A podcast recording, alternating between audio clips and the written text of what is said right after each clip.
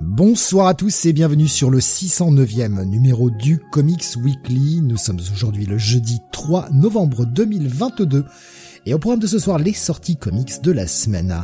Nous parlerons notamment chez DC de Batman, la série Joker de Man Who Stop Laughing, Batman and the Joker de Deadly Duo, nouvelle série de Mark Silvestri, la suite de Dark Knights of Steel et Sword of Azrael, la partie Marvel avec la suite de Punisher, Hulk, She-Hulk, X-Men Red et enfin la nouvelle série Secret Invasion. Tandis que la partie 1D avec euh, des nouvelles séries L2P ou encore Behold, Behold Behemoth, Old Dog, King Spawn, Little Monsters et Astronaut Town. Je suis Steve et vous écoutez le Comics Weekly.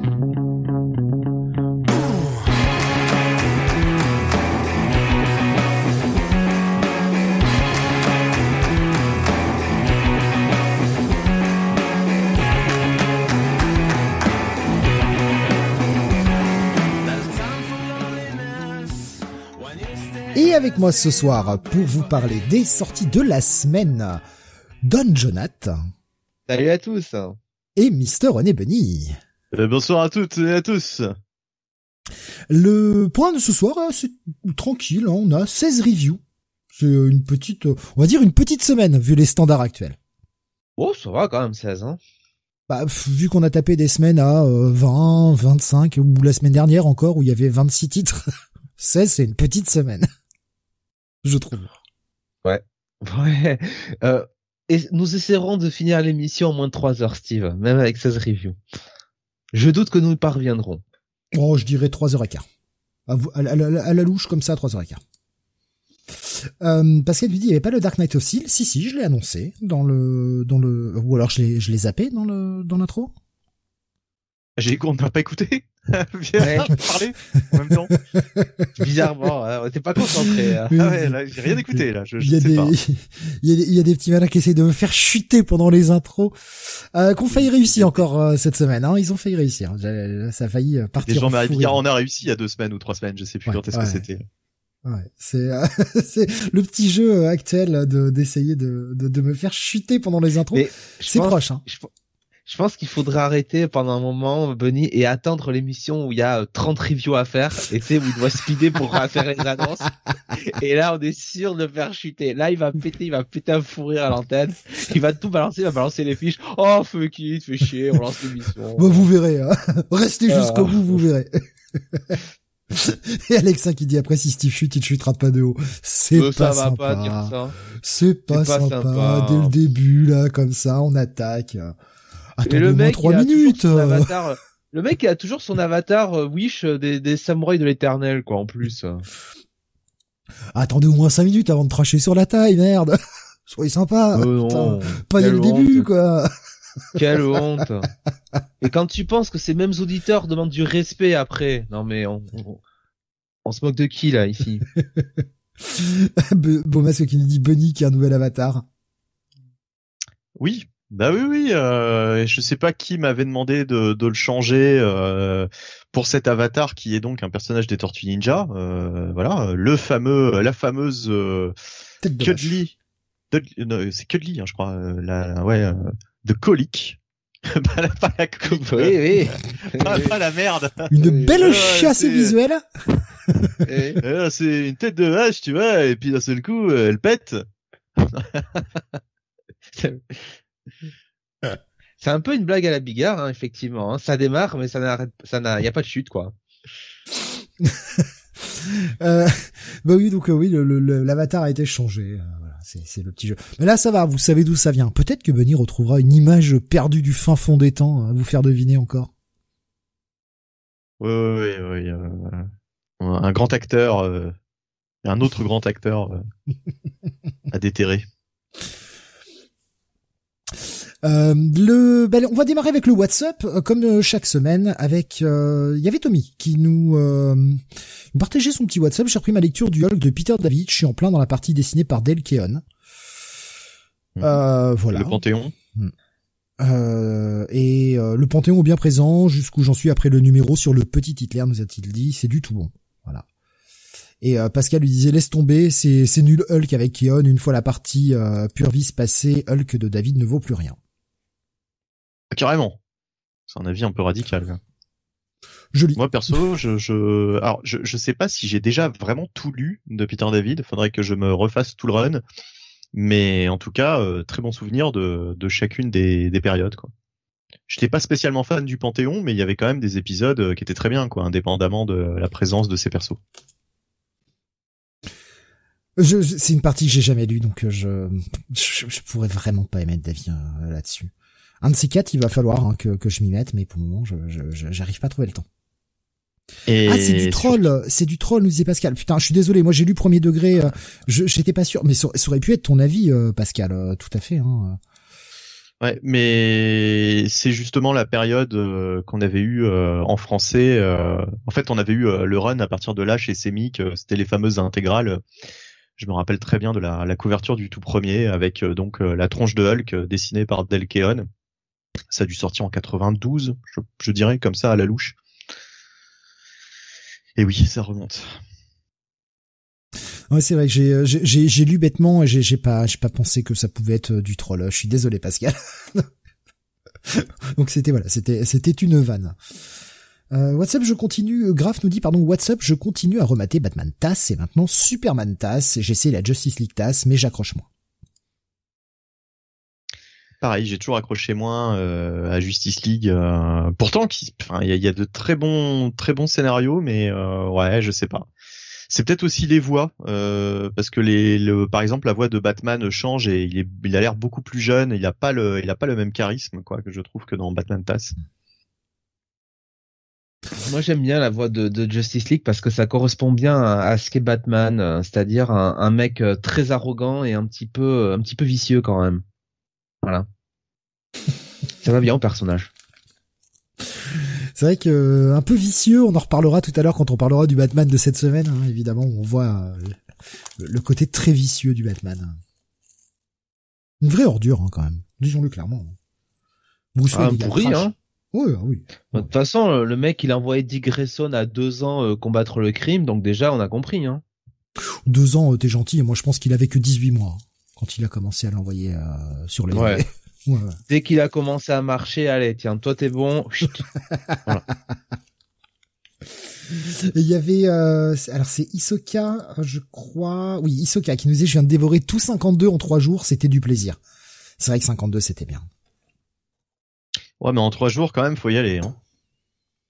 Bah ouais, ça fait, euh, Et 52 épisodes. euh, ouais, ça fait une 15-16 numéros par jour. Après si t'as, si, si t'es en vacances ou t'as le temps, etc., que tu, tu bookines, ça va vite quoi. Mm.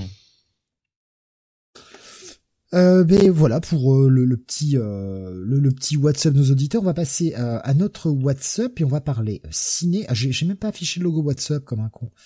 Euh, on va parler euh, ciné ou en tout cas streaming puisque c'est un film qui est sorti euh, directement en streaming. Il s'agit de Barbare sorti sur Disney+. Ouais, alors euh, Beaumasque se reconnaîtra hein, puisque c'est Beaumasque qui m'avait euh, rendre à César ce qui lui appartient. euh, c'est lui qui m'avait conseillé ça sur notre Discord.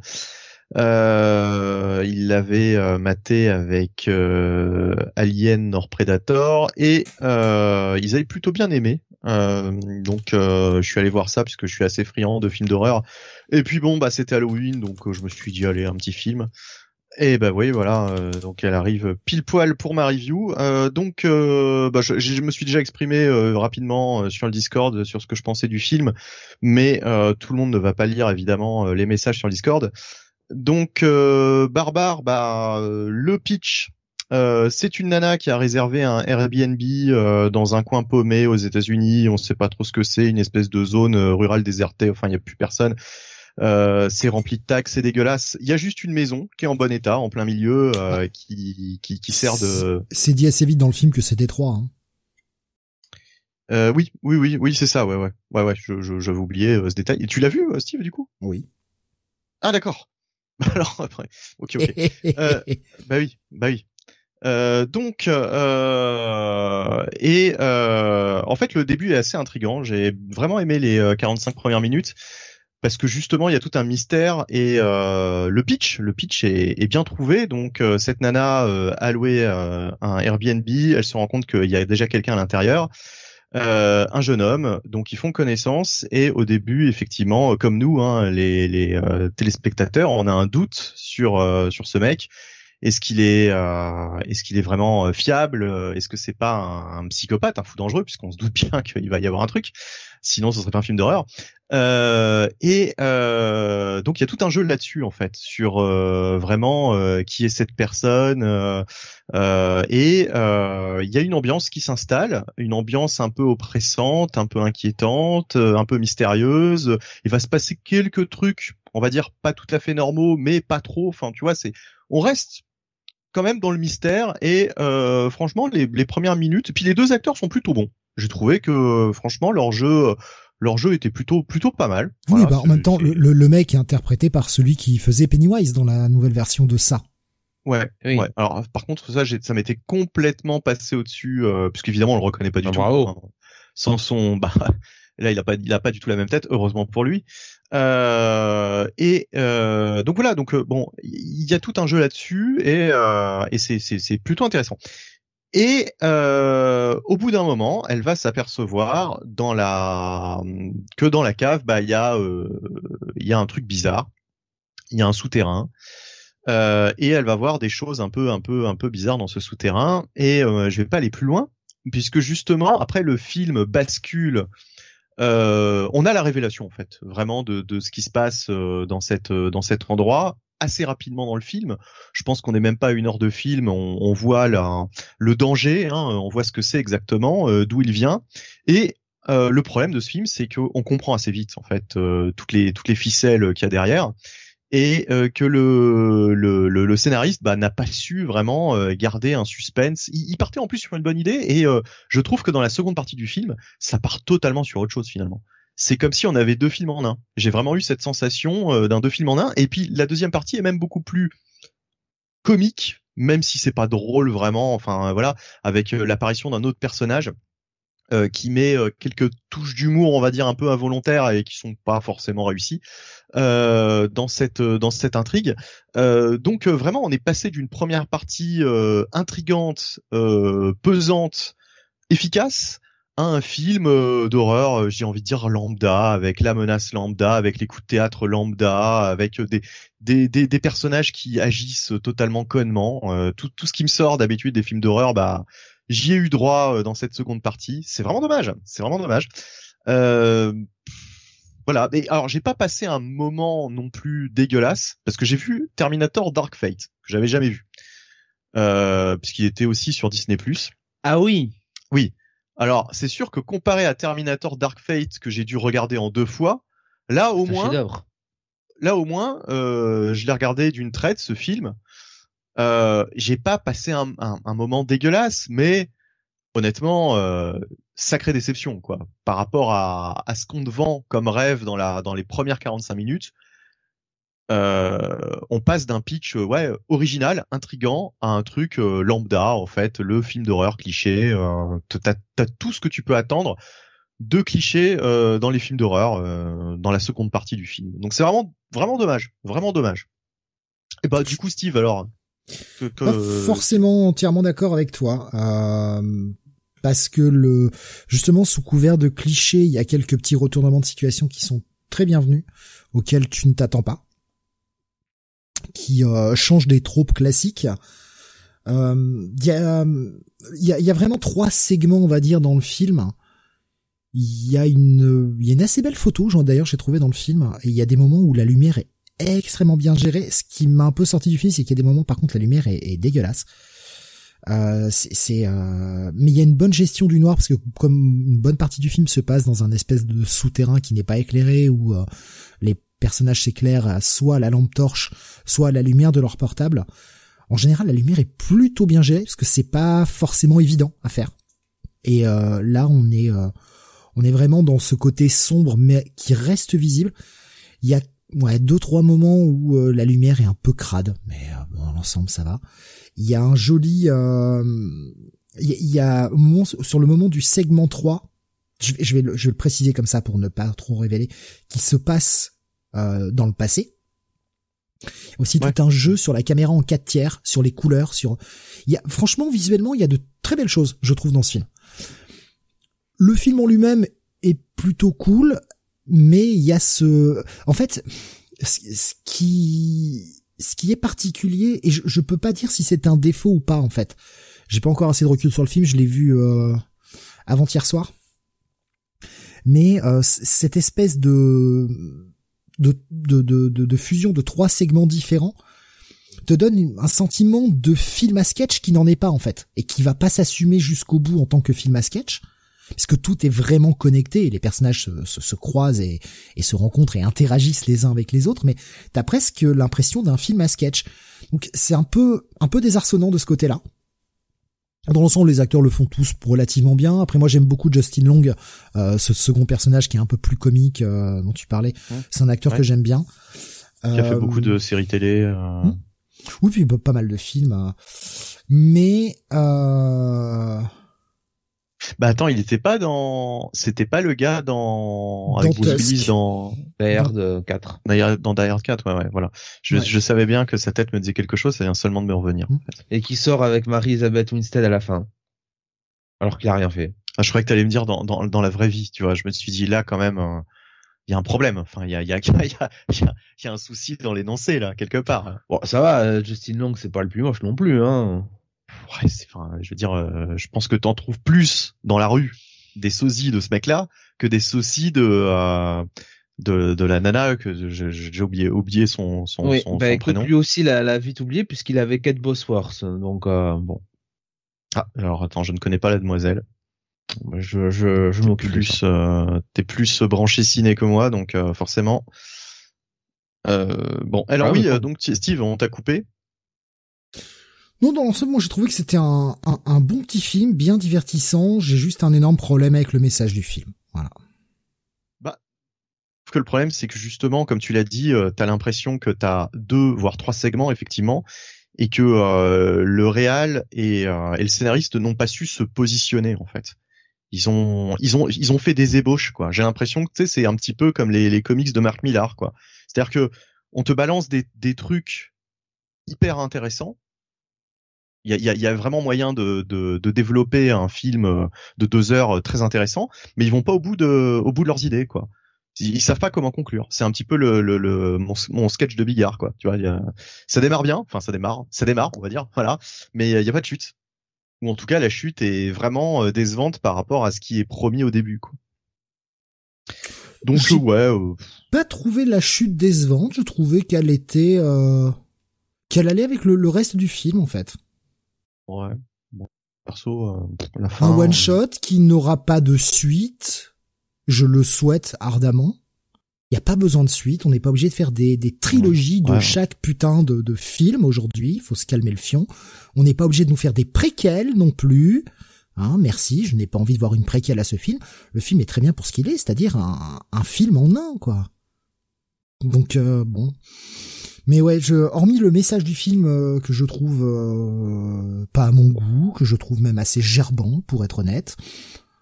Euh, si on le prend, si on essaye de, de s'arrêter deux secondes de réfléchir et qu'on prend le film pour ce qu'il est, c'est un bon petit film d'horreur que j'ai trouvé fortement appréciable. Voilà, je, je, vais lui mettre, on va dire, pour une autre X-City, je, je vais lui mettre un, un, bon 12 sur 20, quoi. Voilà, un film que je pourrais revoir avec plaisir, mais mais ouais, le, le message qui fait perdre 2-3 points au film. Moi, je mettrais juste 10, quoi, la moyenne, parce que euh, voilà, le, on va dire qu'il y a à peu près la moitié qui m'a, qui m'a bien, euh, qui m'a bien plu, et puis le reste, euh, voilà. Après, on est reparti dans le, dans un schéma assez classique, trop classique pour moi. Mais bon, voilà. Bon, c'était pas, c'était pas non plus la catastrophe, hein, mais. Voilà. Pour, bah, pour le WhatsApp. Ouais, ouais, ouais. Et on, bah, du coup, on va, on va enchaîner sur les reviews de la semaine, euh, puisqu'on a quand même euh, bah, 16 reviews à faire, quand même, on va, on va, on va quand même y aller. Euh, Benny, c'est justement toi qui va commencer avec la sortie d'un nouveau titre euh, chez DC, annoncé en tant que mini-série, je crois, en 6 ou 7, je 7, je crois. Batman and Joker, The Deadly Duo. Ouais. Alors j'y suis allé, je le dis tout de suite, pas pour Mark Silvestri, parce que je m'en fiche en fait euh, de, de cet artiste. C'est ça la violence. Ça n'a jamais été euh, quelqu'un. Alors je sais, oui, euh, le début des années 90, tout ça. Mais autant Jim Lee, je pourrais aller voir pour Jim Lee, autant Marc Silvestri, oserais-je dire que je le trouve, je, je, je, trouve sa réputation un petit peu surfaite, peut-être. néanmoins, Néanmoins, là, je vais euh, parler de l'aspect graphique. Alors, il est au scénario, au dessin, hein, je précise justement. Et c'est ça qui me faisait peur, en fait, c'était de retrouver euh, au scénario aussi. Euh, en ce qui concerne les donc les, les, les planches, il y a quand même des trucs pas mal. Il y a quand même des trucs pas mal. Euh, alors tout n'est pas tout n'est pas parfait, mais euh, il y a quand même il y a quand même de très belles pages, notamment sur les, les décors, sur les, les, les environnements. Euh, je suis resté euh, quelques secondes pour apprécier, euh, par exemple, ce, ce, bâtiment, cette espèce de building qui se termine en, manoir, quoi, une espèce de fusion entre un entre un entre un immeuble et un manoir. C'est c'est très très gothique, très Gotham, et franchement, c'est superbe. Il y a vraiment des, des planches qui, qui, qui sont qui sont cool, et puis d'autres où je sais pas, il y a des petits problèmes de perspective. Euh, par exemple, la fameuse planche là qu'on avait vue euh, sur des pages preview où t'as Batman qui euh, qui vole au-dessus des, enfin qui plane, on va dire, au-dessus des des policiers. je trouve ça pose un peu un peu un peu bizarre quoi un peu un peu lit filesque voilà un peu un peu sur les bords sur certains sur certains moments je dis pas que c'est moche, attention, c'est c'est c'est voilà, c'est c'est c'est quand même c'est quand même ça fait quand même le café, mais euh, je dirais qu'il y a quand même un niveau entre euh, entre un, Sylvestri et un et un Jim Lee. Euh, et euh, voilà je je ne je ne je n'irai pas forcément sur un projet uniquement euh, par la présence de cette de cet artiste au dessin quoi. euh, même s'il y a des trucs, ouais, il y a quand même des trucs dans l'ensemble qui sont qui sont plutôt pas mal.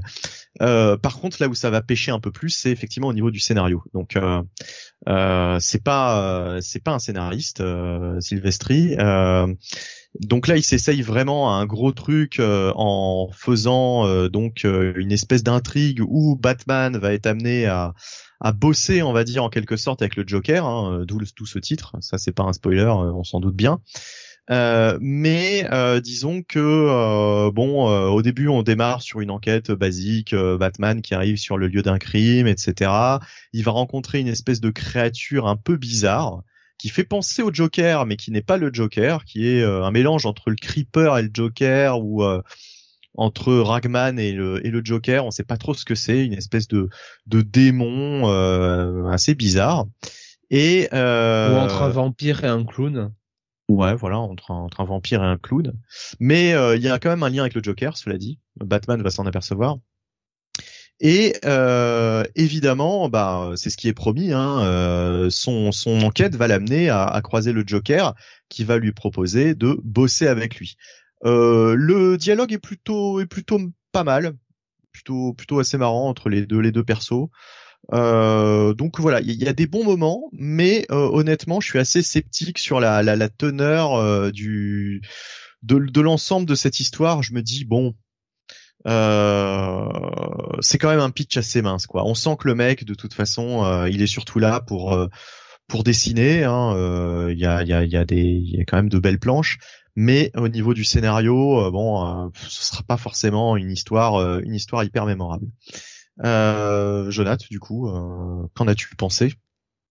Oui, c'est c'est du quelconque, hein, c'est du vu, du revu déjà de base. Est-ce qu'on a envie de voir Batman et le Joker travailler ensemble pour quelconque raison?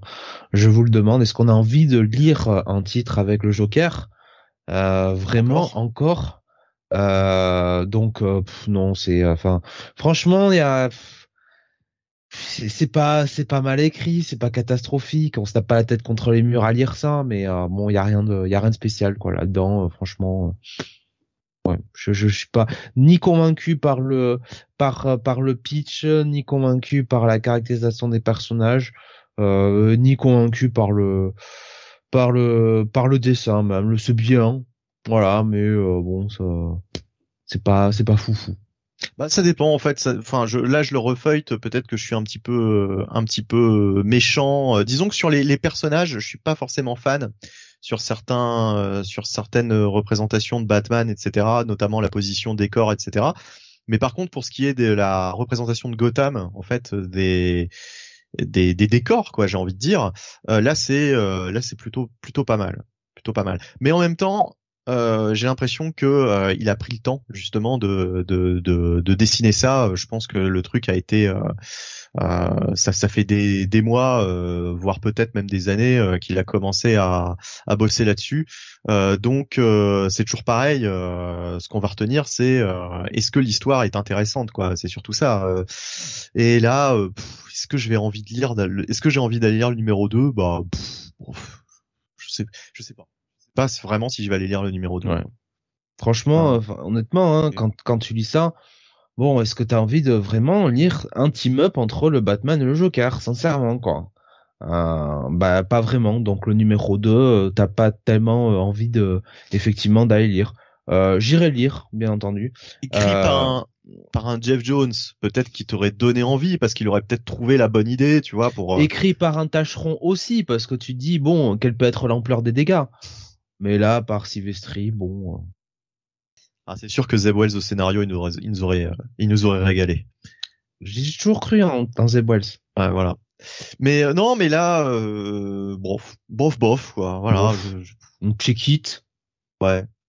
Ouais, ouais. C'est c'est présenté un peu comme un événement, mais honnêtement, c'est vraiment pour moi assez anecdotique, quoi, cette cette sortie. Donc oui, bon, on check it, on check it. Voilà, essentiellement pour euh, graphiquement quoi. Si vous aimez euh, Marc Silvestri, bah vous êtes servi. Hmm.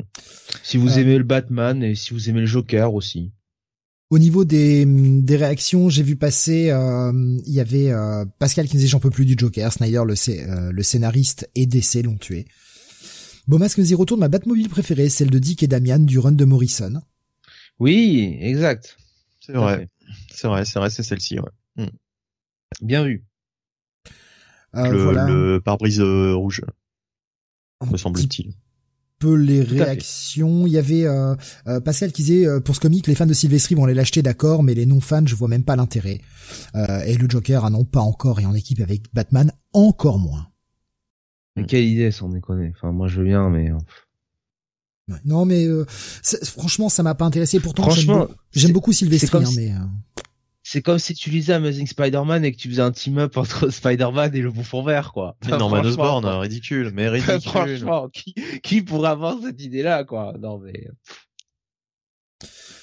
Ouais, le problème, c'est que bah, c'est vraiment, c'est vraiment tout ce que j'aime pas, quoi. C'est euh, Batman, alors en team-up avec le Joker, déjà le Joker, Harley Quinn, que je, je peux plus supporter, quoi. Et, euh, et puis voilà, on nous les met en team up. Euh, non, j'ai même pas eu envie d'y aller en fait. Malgré Marc Silvestri, j'ai pas eu envie d'y aller. À la limite, si tu dis bon, allez, euh, c'est un peu un espoir qui perd le, qui fait le père Silvestri parce que ça doit faire à peu près 18 ans qu'il écrit ça. Euh, à la limite, tu peux dire bon, euh, euh quitte à faire un, un, truc un peu, un peu en dehors de la continuité, fais-nous une autre version du Joker, quoi. Je sais pas, tu vois fais-nous un Joker qui a eu un autre passé, qui a eu d'autres trucs différents. Enfin, tu vois, explique-nous des choses qui pourraient faire que, bon, finalement, Batman et le Joker qui se mettent ensemble, bah, c'est pas si incongru que ça. Mais là, c'est pas du tout ça, quoi. Là, c'est vraiment, euh, non, non, on a droit aux deux versions, aux deux versions habituelles. Et, euh, non, t'y crois pas, quoi. Enfin, comment le mec peut s'associer avec le Joker, quoi Sans déconner, quoi? Avec un mec qui a foutu dans un, dans un siège roulant Barbara Gordon, quoi. Enfin, je sais pas, qui a mis, euh, qui a mis le commissaire Gordon euh, cul nu sur un tricycle, quoi. Non, mais faut être sérieux, quoi.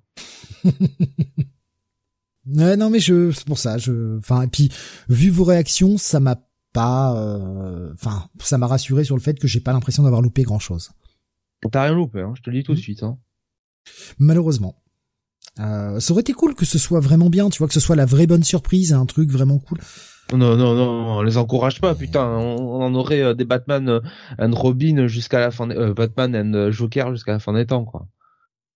Ça aurait pu, ça aurait pu, voilà, je sais pas, être, être le, truc inattendu qui finalement se révèle être bien, quoi. Bon bah c'est pas le cas, c'était prévisible. Donc seulement un, check-it pour vous deux, hein, c'est ça? Voilà, voilà. Ouais, un check-it. On va continuer avec une autre nouveauté de chez Image. Cette fois-ci, Jonathan, il s'agit de Hell to Pay numéro 1. Oui, avec, euh, on nous annonce déjà hein, euh, livre 1, euh, The Shrouded College. C'est écrit par notre bon ami Charlie, évidemment, Charles Soule, avec des dessins de Will Slaney et une colorisation de Rachel Rosenberg. alors la partie graphique, franchement, on est vraiment sur du titre, je dirais, un des comment dire qu'on pourrait voir chez du Dynamite des trucs comme ça quoi hein, des, petits éditeurs. Euh, c'est quand même pas c'est quand même pas folichon hein, ça c'est pas le cul par terre. C'est sympa sans plus. Euh, l'histoire en elle-même. Eh bien euh, on débute avec une certaine Maya hein, n'est-ce pas qui rend visite du côté de Dunkellange Castle hein, à County Cork en Irlande, euh, qui rend donc euh, visite à un, bah, je dirais un mec très riche, hein, visiblement très très très très riche, puisqu'il nous montre même, euh, n'est-ce pas, un tigre de Tasmanie qu'il a euh, dans son euh, dans son Éden, hein, dans son, son, son jardin, voilà. donc il a, cloné lui-même. Qu'il a cloné lui-même. Parce que c'est un animal éteint depuis 1930 il est souvent fait référence à Elon Musk euh, à plusieurs reprises euh, dans cette scène, et on se rend compte que ce mec-là est plus riche encore et plus puissant qu'Elon Musk. Oui, mais comme à peu près euh, un milliard de gens sur Terre, donc ce n'est pas ce n'est pas surprenant. Euh, donc j'en étais où? Moi je sais plus ce que je dis. Oui, alors il lui fait la petite tournée, hein, n'est-ce pas, du propriétaire. Euh, voilà, il lui en met plein la vue. Il essaie un petit peu de la draguer, hein, quand même. On va pas se mentir. Hein. S'il peut finir la soirée avec elle, il va pas se priver. Ah bah c'est c'est fait euh, pour. Hein. enfin, je, veux dire, hein. je veux dire clairement, elle lui dit, écoute mec, si tu veux, si tu veux m'avoir dans ta collection, va falloir que tu sortes le grand jeu, quoi. Franchement, eh, le romantisme du mec, quoi, qui essaie de te draguer au coin du feu avec la Joconde au-dessus, quoi, au-dessus de la cheminée, quoi. Ça, c'est la vraie, parce que le Louvre, ils n'ont qu'une copie. ouais. Ah ben, eh, j'avais un peu peur, si tu veux, avec tous ces extrémistes là qui jettent des qui jettent des peintures sur les, euh, qui jettent, tu sais, de, euh, des trucs sur les peintures là dans les musées là en ce moment là, les, ces activistes là. Euh, finalement, bon, vu que c'est des copies, ils peuvent y aller, hein, y a pas de problème. Hein. Donc voilà. Et alors, ce monsieur, euh, eh bien, va nous parler euh, d'une histoire des gens qui ont vraiment de l'argent. Et il va nous expliquer qu'en fait, ben, euh, les enfers existent réellement. Alors pas les enfers comme on l'entend, hein, avec le diable qui vous vous torture, n'est-ce pas? Et non, non, non, pas ça. vraiment un monde, un monde, voilà, un monde un peu comme, bah, comme dans Yu Yu Hakusho, hein, n'est-ce pas? Il y avait le monde des enfers. Bah là c'est pareil quoi. Il y a le monde des enfers euh, dans, dans sur Terre et euh, alors ce sont des gens qui euh, sont euh, très euh, très marchandeurs hein, visiblement aux enfers. Tout se vend, tout s'achète et surtout les âmes. Et il y a eu une forme de révolution hein, des âmes un petit peu damnées qui, je ne sais pas pour quelles raisons, ont trouvé leurs conditions un peu difficiles aux enfers, donc elles ont voulu se révolter contre leur leur maître. C'est quand même franchement, quoi, en 2022, euh, voir des gens euh, se soulever contre l'esclavage, c'est tellement euh, bizarre. et donc, on apprend qu'il y a quand même une personne qui a pu s'échapper dans ces âmes d'années et qui a piqué grosso modo tout le trésor ou en tout cas une bonne partie du trésor des des, des maîtres des enfers qui leur permet de faire tout ce marchandage. Et c'est un trophée avec 666 pièces d'or. Ah oui, comme par hasard, 666. Le mec est bon, quoi. Il a bien compté. Hein. Euh, donc voilà. Et euh, bah, il va revenir sur Terre et finalement, il va se servir un petit peu de euh, de ces pièces pour bah, un petit peu pervertir les âmes des gens. Et les pièces vont être disséminées à travers le monde. Et on comprend bien, au final, eh bien que notre cher Maya, ainsi que son acolyte Sébastien, qui se révèle être son mari, ont pour mission de retrouver toutes ces pièces d'or qui sont disséminées à travers le monde. Et donc l'une d'entre elles était donc chez ce, riche propriétaire en Irlande. Euh, on va en apprendre plus sur Maya, et Sébastien qui euh, sont euh, les protagonistes de cette histoire, pour qui ils travaillent, dans quelles conditions, qu'est-ce qui les a amenés à, à bah, se retrouver à faire une véritable chasse au trésor à la, à la Indiana Jones quelque part. Euh, voilà, donc c'est c'est un peu ça pitch. ça va nous faire découvrir un petit peu bah, des des organisations un petit peu occultes, comme en, en, particulier ce fameux Shredded College dont je parlais précédemment. Euh, donc voilà, euh, un premier numéro qui, euh, bah, quand même, est assez, est assez riche. Hein, voilà, et avec un, un, un, un final pour le moins explosif. Donc, ben voilà, je vais vous laisser, je vous laisser la parole. Hein. alors, je, suis assez d'accord avec toi. Enfin, franchement, j'ai trouvé la lecture plutôt agréable. ça se lit bien. C'est c'est bien mené, tu comprends assez vite les enjeux, tu vois, euh, au départ tu, tu vois un premier truc, puis tu vois ça s'écarte, et puis de plus en plus t'apprends de plus en plus d'informations, et euh, bah t'as qu'une envie à la fin de, de, de ce premier numéro, c'est euh, de par le twist sur la situation des 666 pièces qui te donne envie d'aller voir la suite, et puis ce monde, t'as envie d'en savoir un peu plus. Et si tu... Est-ce que tu as lu le la postface, Jonathan Non, non, je suis désolé, je ne l'ai pas lu. Eh bien, on nous apprend dans cette postface que euh, tout ceci, comme tu l'as dit, Book One, c'est pas anodin. C'est qu'en fait, euh, Charles Soule et euh, Matthew Rosenberg ont dans l'idée de faire un... Euh, enfin, pas, pas Matthew Rosenberg, pardon. Euh, Rosenberg, c'est Rachel, sa femme, Rachel. coloriste. Oui, pardon. Euh, Charles Soule a dans l'idée de nous faire en fait un espèce de monde connecté de différentes mini-séries qui seraient en fait l'histoire même du Shrouded College et il prévoit pour le moment sept mini-séries de six épisodes chacun qui euh, ne seraient pas toutes centrées sur le couple qu'on a là. Là, euh, dans cet épisode-là, on a euh, ce couple, mais on aura autre chose. Après, d'autres d'autres événements, d'autres personnages. Donc, il, a vraiment un gros projet avec cette histoire-là. Je suis assez curieux, sincèrement, je suis assez curieux. J'ai trouvé ça plutôt cool, plutôt fun euh, à, voir un peu qu'est-ce qui sera de, de, de l'ordre de la technologie, de la magie, euh, de l'ordre du religieux ou pas. J'espère qu'on se barrera pas trop sur le religieux, parce que ça peut être cool justement d'éviter ce genre de choses. Ah, je sais pas, peut-être des prêtres volants. Bon, ça je veux bien. ah. Ça, ça je suis d'accord. Avec des jetpacks. Tant qu'il, oui, bah oui, évidemment. Euh, non, on ne peut pas voler autrement. Mais ouais, c'était, euh, c'était plutôt cool. Benny, qu'est-ce que t'as pensé de ce premier épisode? Alors moi j'ai vraiment aimé cet univers. J'ai trouvé que c'était euh, c'était très très riche.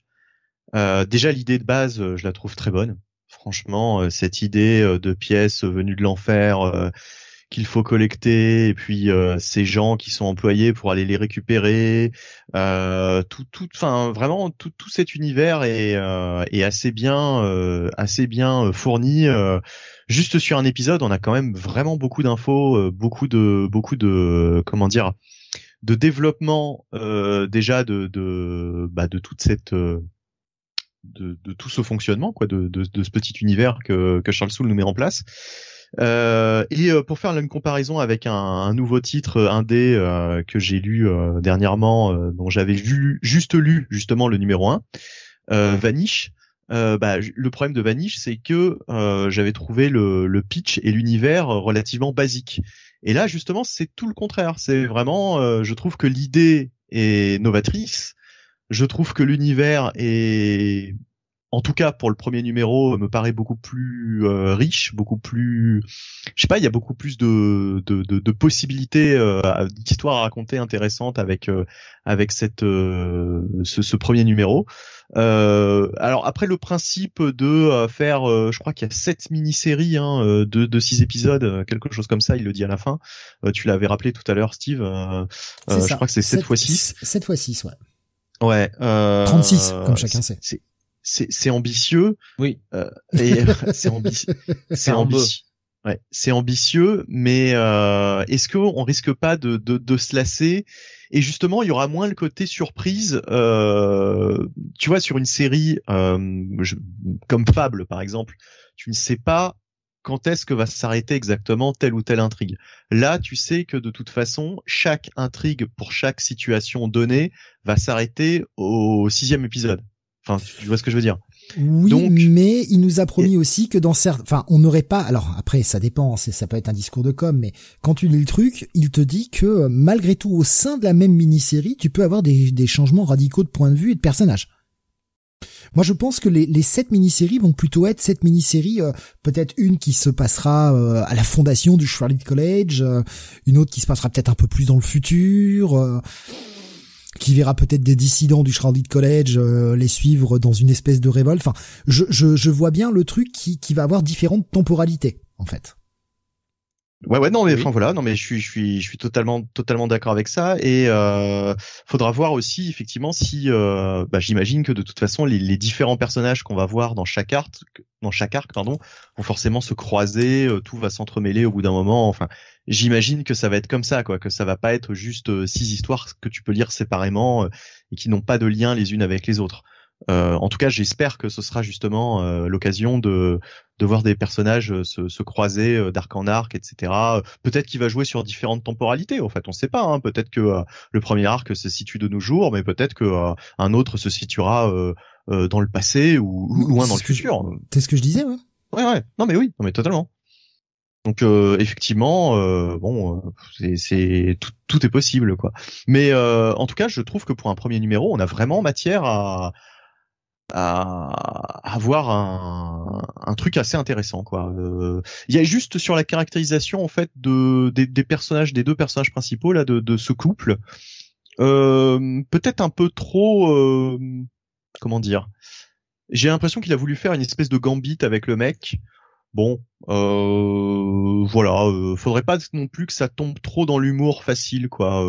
je, je, je j'ai bien apprécié les, les petites touches d'humour, euh, les petites répliques marrantes, mais euh, euh, bon, ils sont quand même dans une situation assez assez compliquée, donc euh, voilà, faudrait pas non plus que ce soit ce soit de la gaudriole quoi. Vu le propos, bon. Je pense pas. Mais ouais. Je je pense pas que ça tourne à la gaudriole, tu vois. Mmh, mmh. Mais là, sur mais surtout avec Charlie, moi je lui fais confiance à Charlie. C'est pas du genre à, à, faire un truc euh, qui parte euh, à la wall again. Euh, non, non. Ben, ils sont disait entre 8 Billion Genies, Curse Word que j'ai adoré et maintenant cette série, Charles Soule m'a convaincu. C'est vrai que le Charles Soule indé n'est pas le Charles Soule qu'on a eu chez Marvel. Hein. Vraiment rien à voir. Eh oui. Mais Charlie, il se lâche, quoi. Voilà. Il s'en charge, Charles. Oh, bravo. Ah, oui, oh. oui. Je me, je m'incline. Je m'incline. Pascal qui nous dit en espérant que les ventes suivent et que la série ne s'arrête pas au numéro 4, un peu comme le Switch de Sejic, où on n'a pas eu de fin faute de vente. Oui, je suis amer. Ouais. Oui, c'est... Pas de sa euh, faute, la table, la table pour dessiner a pété. Grave qui nous dit le, le, le, Charles Soule de she Oui, oui, c'est sûr. Il était bon là aussi. Le Charles Soule d'Erdivol. Un peu moins fan quand même. Il y avait Ron Garnet quand même. Un peu moins fan de, ce Charles Soule là, mais euh, mais oui, enfin, elle, elle toupait bonne petite surprise, hein, franchement. Euh, oui, non, vraiment euh, euh, très bon, très bon premier titre euh, qui présente, comme comme vous disiez, qui est avec un, un, premier numéro qui est très riche en fait. On, on, on, raconte beaucoup de choses dans ce numéro, ce numéro 1. Euh, voilà, et, et on, on, pose vraiment les bases de, de l'univers et de ce que va être la prochaine histoire. On arrive tout de suite à comprendre notamment les motivations, les rôles des protagonistes, pourquoi euh, pourquoi ils sont là. Euh, donc c'est euh, c'est c'est vraiment c'est vraiment très sympa quoi. Franchement. Euh. Mais moi je vais être honnête, ça va être un bon petit bail pour moi. Ben moi aussi. Moi il y a juste le dessin, voilà que je trouve un peu. Je sais pas, c'est correct hein, mais je trouve que c'est pas foufou hein, pour du image. mais sinon ouais, il y a rien à dire. Hein. Moi c'est un gros, moi c'est un gros bail en fait. Hein. Je, sais pas, hein. moi, les dessins, je les ai trouvés corrects il y avait ce petit côté cartoony qui permettait de dédramatiser un peu la situation qui m'a pas déplu justement. Bah moi sur enfin moi je trouve pas parce que déjà euh, là Joconde euh, qui fait la gueule alors là déjà euh, y a un problème quoi. Oui mais ça c'est en fonction de l'angle sur avec lequel tu le regardes. Tu sais c'est comme les images qui, qui, te font deux images quand tu les mets dans une autre position quoi. D'accord. C'est la vraie, je- c'est la vraie Joconde, celle qui qui qui qui a pas qui qui a la, la tête neutre Oui, mais C'est la con, fausse. c'est pas la, à à Louvre, la au copie Louvre. Louvre. C'est pas Mais la oui, copie du Louvre. c'est ça. Je suis con. C'est moi aussi. Benny, euh, bail aussi pour toi? Oui, euh, bail euh, vraiment vraiment un bon bail, ouais ouais, euh, très bonne surprise ce euh, cette série. Donc euh, à voir à voir comment ça va ça va continuer quoi. Parce que c'est ambitieux. Donc euh, faudra voir sur la longueur euh, si ça si ça si ça tient le coup quoi. Parce que bon euh, 42 numéros euh, déjà de de prévu hein, euh, c'est c'est quand même un sacré engagement quoi. Après, est-ce que toutes les minis seront en 6 Peut-être qu'il reviendra sur le sur le principe et finalement il fera peut-être certaines en 4 ou en 3 en fonction de ce qu'il a à dire quoi. Bien sûr, mais c'est ce qu'il a annoncé. Donc après, Ah oui. euh, il peut, comme tu dis, hein, il peut changer d'avis, il peut dire oui, mais bon, enfin, voilà. Là, en Bah, tout cas, après- c'est ce qu'il a annoncé. Après te rendre compte parce que tu peux avoir l'idée de départ euh, en te disant bon moi je vais raconter ça, euh, je me dis bon bah allez je vous raconte le l'origine euh, l'origine story du Shrouded College et te rendre compte que finalement bah en 6 non t'as fini de raconter ce que t'avais raconté en 4 donc bah pourquoi pourquoi étendre sur 6 tu vois? Bon il peut ça peut changer. Allez on va continuer. On va passer à du Marvel. Bah, j'y suis allé seul. Vous vous n'y avez pas été J'étais euh, j'étais surpris que vous ayez pas euh, tenté ce Secret Invasion. Ah, moi, j'ai vu le, le drame euh, à 10 km, quoi. Je me suis dit, non, salut, au revoir. Terminé. Eh ben alors je vais le dire tout de le- suite, c'est pas un drame. J'ai senti le, j'ai senti le truc, là. Bah, franchement, je vais le dire tout de suite, c'est vraiment pas un drame. J'ai même trouvé ça plutôt sympathique, sincèrement. M- mon seul reproche, vraiment, et c'est un très gros reproche que je vais faire à la série, c'est qu'elle n'assume pas ses origines. Elle aurait dû s'appeler Secret Invasion 2 en fait. Vraiment? Pourquoi, pourquoi avoir appelé ça Secret Invasion? C'est un événement tellement marquant dans l'histoire de Marvel que le, le premier event, que même 15 ans, parce que oui, ça va faire 15 ans que c'est sorti, même 15 ans plus tard, les gens s'en souviennent encore. Donc, pourquoi ne pas assumer l'héritage jusqu'au bout et appeler ça Secret Invasion 2 Pourquoi vouloir essayer de, faire un titre qui va se confondre avec un titre sorti il y a 15 ans? Alors qu'on est clairement sur une suite. Et moi, ça, ça me pose un vrai problème. De, alors c'est un problème marketing, on est bien d'accord, ça ne change rien à l'histoire en elle-même, mais je trouve que c'est pas honnête et c'est pas aller euh, jusqu'au bout du truc. Et c'est con, vraiment, je, trouve que le Secret Invasion 2 dans le titre aurait vraiment été mérité, quoi. Euh, Ah, Secret Invasion, c'est parce que c'est en lien avec la série à venir sur Disney+, dit Graf. Putain, je savais pas qu'il y avait une série qui est Secret Invasion. Oh.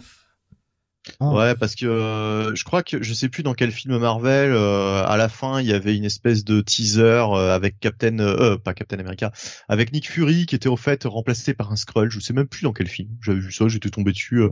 Jonathan, toi qui as vu les films Marvel, c'est chef-d'œuvre. C'est pas dans un Spider-Man qu'il y avait euh, Nick Fury euh, Skrull C'est pas un Captain Marvel? Il me semble que c'est dans Spider-Man parce que je Spider-Man à Londres, nous dit Alex. Ouais. ouais. Oui, Spider-Man à Londres, bah Far From Home du coup. Par moment, ouais. Voilà. Donc euh, je pense que c'est je pense que c'est en lien avec ça. Enfin Steve, euh, toi qui l'as lu, euh, euh, tu pourras nous dire si c'est euh, si si si si, si c'est un rapport quoi.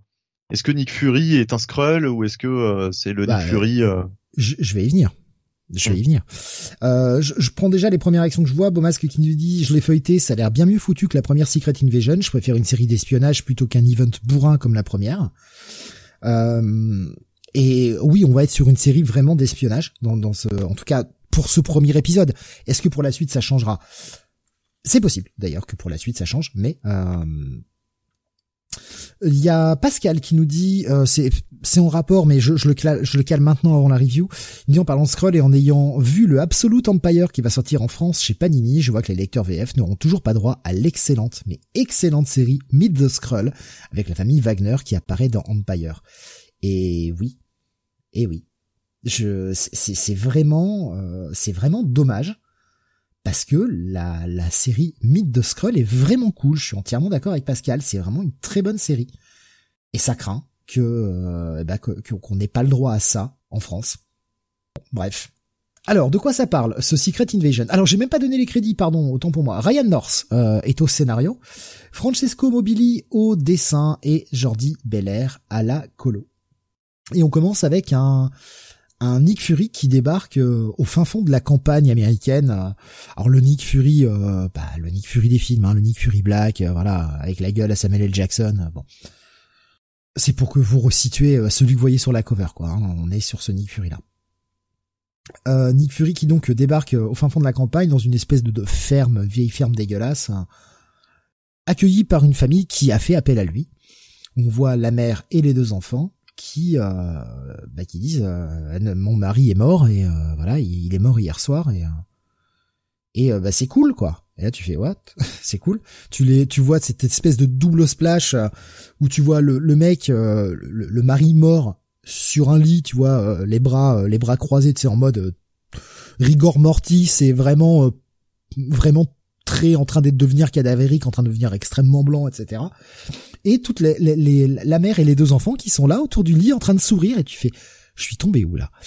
Et on va comprendre. Euh, en fait, on a une double narration en parallèle. On va suivre ce cette rencontre de Nick Fury avec cette famille qui s'est passée un tout petit peu avant et Nick Fury qui euh, se rend à la CIA où euh, Maria Hill est devenue euh, dirigeante de la CIA. Le, le Shield n'existe plus. Et justement, Nick Fury qui vient faire son rapport sur cette rencontre à Maria Hill. Et justement, la, femme, elle est persuadée que son mari est un Skrull. Il avait changé, euh, et pour elle, voilà pourquoi elle est contente. C'est parce que son mari étant mort, étant donné qu'il avait extrêmement changé ces derniers temps, il se rappelait plus de certaines choses, il était différent avec les enfants, il, enfin, il avait vraiment une attitude totalement différente. Pour elle, son mari, qui est mort là, est un Skrull. Et Nick Fury a du mal à la croire. Il se dit, euh, enfin, je pense qu'elle a du mal à juste entrevoir la vérité que son son époux est mort aujourd'hui. Parce que bah si le mec était un Skrull, en mourant, il devrait reprendre sa forme euh, sa forme normale. Alors après tout, il peut toujours y avoir un Skrull qui euh, qui ont maîtrisé la la métamorphose et au point de rester avec cette nouvelle apparence même après la mort. Donc Nick Fury enquête un peu et forcément les choses vont relativement mal se passer. Je vais pas en dévoiler trop parce que je voudrais pas vous dévoiler le twist.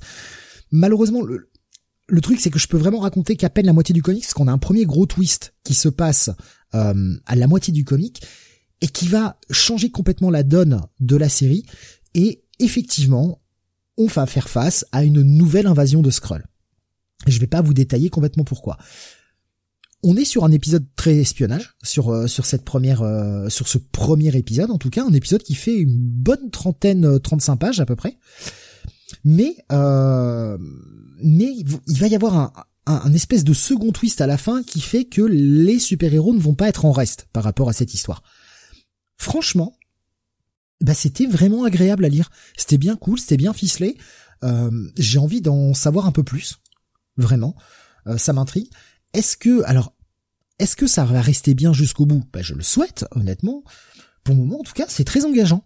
Et euh, pour, pour moi, vraiment, hein, le, encore une fois, j'insiste là-dessus, le gros défaut de ce truc-là, c'est que ça aurait dû s'appeler Secret Invasion 2, quoi. Parce que euh, on voit les, nouveaux protocoles qui ont été mis en place par Maria Hill. Excuse-moi, tu as dit un truc que j'ai pas entendu. Non, je, je juste, j'ai simplement ouvert mon micro euh, pour parler, mais euh, j'avais même pas, euh, j'ai rien dit enfin encore. Mais ah, justement, j'allais rebondir, j'allais rebondir sur ce que tu disais à propos de, c'est exactement ce que j'allais dire.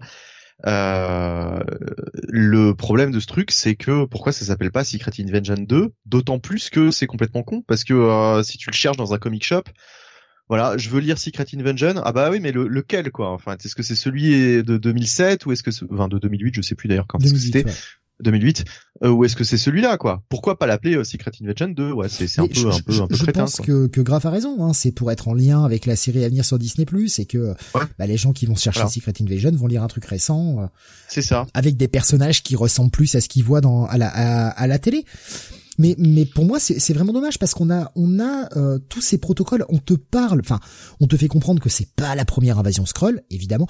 Le Secret Invasion original n'est jamais pleinement mentionné, mais toutes les toutes les mesures euh, toutes les mesures contre ces invasions viennent de, de cette invasion précédente. Donc c'est voilà. Euh, Graf nous dit le problème c'est que c'est encore en lien avec le MCU, ça tue tout mon intérêt pour le truc. Ben je, je peux pas dire. En tout cas, il y a rien qui me fait penser à la lecture de, de ce premier épisode qu'on est vraiment que en lien avec le le MCU. Pour le moment, en tout cas, il y a, rien qui, qui me fait penser que à ça. Après, oui, les personnages que l'on voit sont des personnages que l'on voit dans le MCU, forcément. Mais j'ai rien qui me fait dire que ça ne pourrait pas être en continuité Marvel actuellement. Donc ouais, non, pour moi, bonne surprise, euh, bonne lecture, plutôt euh, plutôt agréable. Franchement, euh, c'est cool. Alors bah, Pascal qui dit l'empereur des scrolls est d'accord pour l'invasion, c'est pas son style, surtout avec son conjoint Wiccan. C'est surtout son avec son conjoint Wiccan qui va pas être content. Il n'est pas fait mention de ça pour le moment, Pascal. Il n'y a pas, on ne parle pas du tout de l'empereur ou quoi que ce soit. Justement, euh, et c'est là que ça peut être intéressant, parce qu'on est peut-être sur une faction rebelle de Skrull qui ne reconnaît pas l'autorité de de Hulkling. Est-ce que franchement, tout reste à écrire. Alors si on est vraiment sur un, lien avec la série télé, c'est vraiment dommage. On verra. Euh, en tout cas, moi, pour ce premier épisode, j'ai vraiment apprécié. Et euh, bah, ça va être un, bon petit bail, franchement. Une bonne lecture, très espionnage, avec des bons twists qui, même si certains on les voit arriver deux trois pages avant, ça fait le boulot. C'est c'est plutôt cool. Euh, et ben on va continuer. On va continuer tout de suite avec la sortie euh, eh bien du Dark Knights of Steel numéro 8 après une bonne petite pause de plusieurs mois. Voilà le retour de cette série euh, en 12 Benny. Ouais, et comme tu viens de le dire, après une, longue pause quand même, euh, pour ce huitième épisode sur 12 et euh, c'est un peu le problème. En fait, c'est un peu le problème parce que honnêtement, j'ai mis quelques pages à me rappeler bah, d'où on s'était arrêté, quelle était la situation et qui était allié avec qui, etc. Quoi. Quelles étaient les différentes factions. D'autant que là, ça s'appelle tout simplement. En plus, ça m'a fait sourire la, la guerre des, des trois royaumes, ouais, c'est ça, la guerre des trois royaumes. Euh, donc il y a encore un côté Game of Thrones. Enfin bon, bah, ça on n'en est plus là. Hein. De toute façon, c'est évident euh, puisque euh, c'est un peu le, le, le, mix entre un Game of Thrones et l'univers DC. Mais le problème de, de cet épisode, bah, je vais venir déjà, je vais, je vais raconter un petit peu ce qui s'y passe quand même. Donc on a cette rencontre entre la mère de, de, de Diana et la, la princesse Anissa hein, euh, suite au, au meurtre de, du, du, du père d'Anissa euh, il y a quelques épisodes. Euh, et euh, donc il y a des pourparlers pour arriver à une comment dire? Black Lightning. Ouais, par Black Lightning. Il y a des pourparlers pour arriver à une, bah, une, à une trêve quoi, une, une paix entre les entre les peuples. Euh, dans les cachots, euh, on retrouve euh, Oliver, donc Green Arrow, enfin Green Arrow. vous m'avez compris, hein, celui qui est, censé être Green Arrow dans l'univers classique. Voilà, là, il, je sais même plus s'il il l'appelle Green Arrow dans cette dans cette version, mais en tout cas, on retrouve Oliver Queen qui fait la connaissance de bah de de Dina, euh, qui euh, donc on, reforme un petit peu le couple euh, le couple mythique Green Arrow Black Canary quoi. Donc ils font ils font la ils font ils font connaissance. Une scène assez sympathique d'ailleurs. Et ensuite on a cette rencontre dans les bois avec Harley Quinn et et Amanda Waller voilà qui est qui est qui est avec Harley Quinn euh, qui euh, représente en fait euh, bah, Diana et enfin qui, qui représente surtout dans les les, les L la, la, la, maison L, les, les, le, je sais plus comment il s'appelle, le, je sais plus s'ils disent la maison L ou. Euh, oui, the House of L. La House of L, ouais, c'est ça. Donc, donc c'est bien ça. Euh, c'est pas moi qui me qui, qui invente. Euh, donc euh, voilà, donc euh, il y a ce il y a cette rencontre dans les bois avec euh, donc de l'autre côté eh bien la mère la mère de Diana et John Constantine qui veut tout de suite en découdre, qui lui choisit plus la, la force que le que la diplomatie. la situation va un petit peu dégénérer. Euh, avec l'intervention d'un d'une autre euh, autre personne qu'on a déjà vu avant. Hein. De toute façon, c'est pas une très grosse surprise, euh, surtout quand on sait que Harley Quinn est dans le coin. mais il va y avoir un autre protagoniste qui va s'ajouter à la mêlée d'ailleurs. Euh, et euh, va surtout y avoir une, euh, bah en fait la, la, situation va, va escalader. Euh, les deux euh, les deux factions vont se retrouver face à face, donc prêts à en découdre. Et au moment où en fait Diana intervient avec Kara pour discuter, eh bien il va se passer quelque chose, quelque chose d'assez d'assez énorme et euh, la situation risque de, de vraiment euh, de vraiment dégénérer.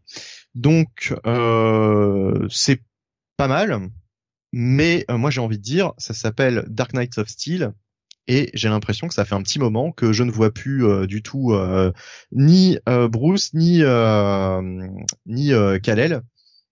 Donc c'est un peu problématique en fait. C'est j'ai l'impression que depuis quelques épisodes, Tom Taylor, euh, pour délayer un petit peu son histoire, nous montre les autres protagonistes de cet univers. Alors c'est marrant, euh, bon ok d'accord, on a on a compris le truc, hein, euh, transposer un certain nombre de personnages dans un dans un contexte autre, mais le moi ce qui m'intéressait surtout c'était bah, tout, toute cette espèce de de, de rivalité euh, justement euh, cette histoire entre Bruce et, euh, et Kal-El qu'on nous exposait dans les premiers épisodes. Et bah, ils sont où quoi en fait? Ils sont où pourquoi pourquoi pourquoi on les voit plus là l'histoire j'ai l'impression c'est c'est enfin ça part sur une sur totalement autre chose quoi sur une grosse parenthèse. Voilà. J'ai pas détesté mais bof c'est, je pense aussi que le la, la grande pause a été euh, n'a pas été bénéfique parce que euh, j'étais plus tellement dedans quoi en fait. J'ai, j'ai lu ça en me disant ouais bon ok c'est sympa mais euh, mais sans plus quoi. J'ai pas j'ai pas été comme un ouf sur cette sur cet épisode. Jonathan, même sentiment?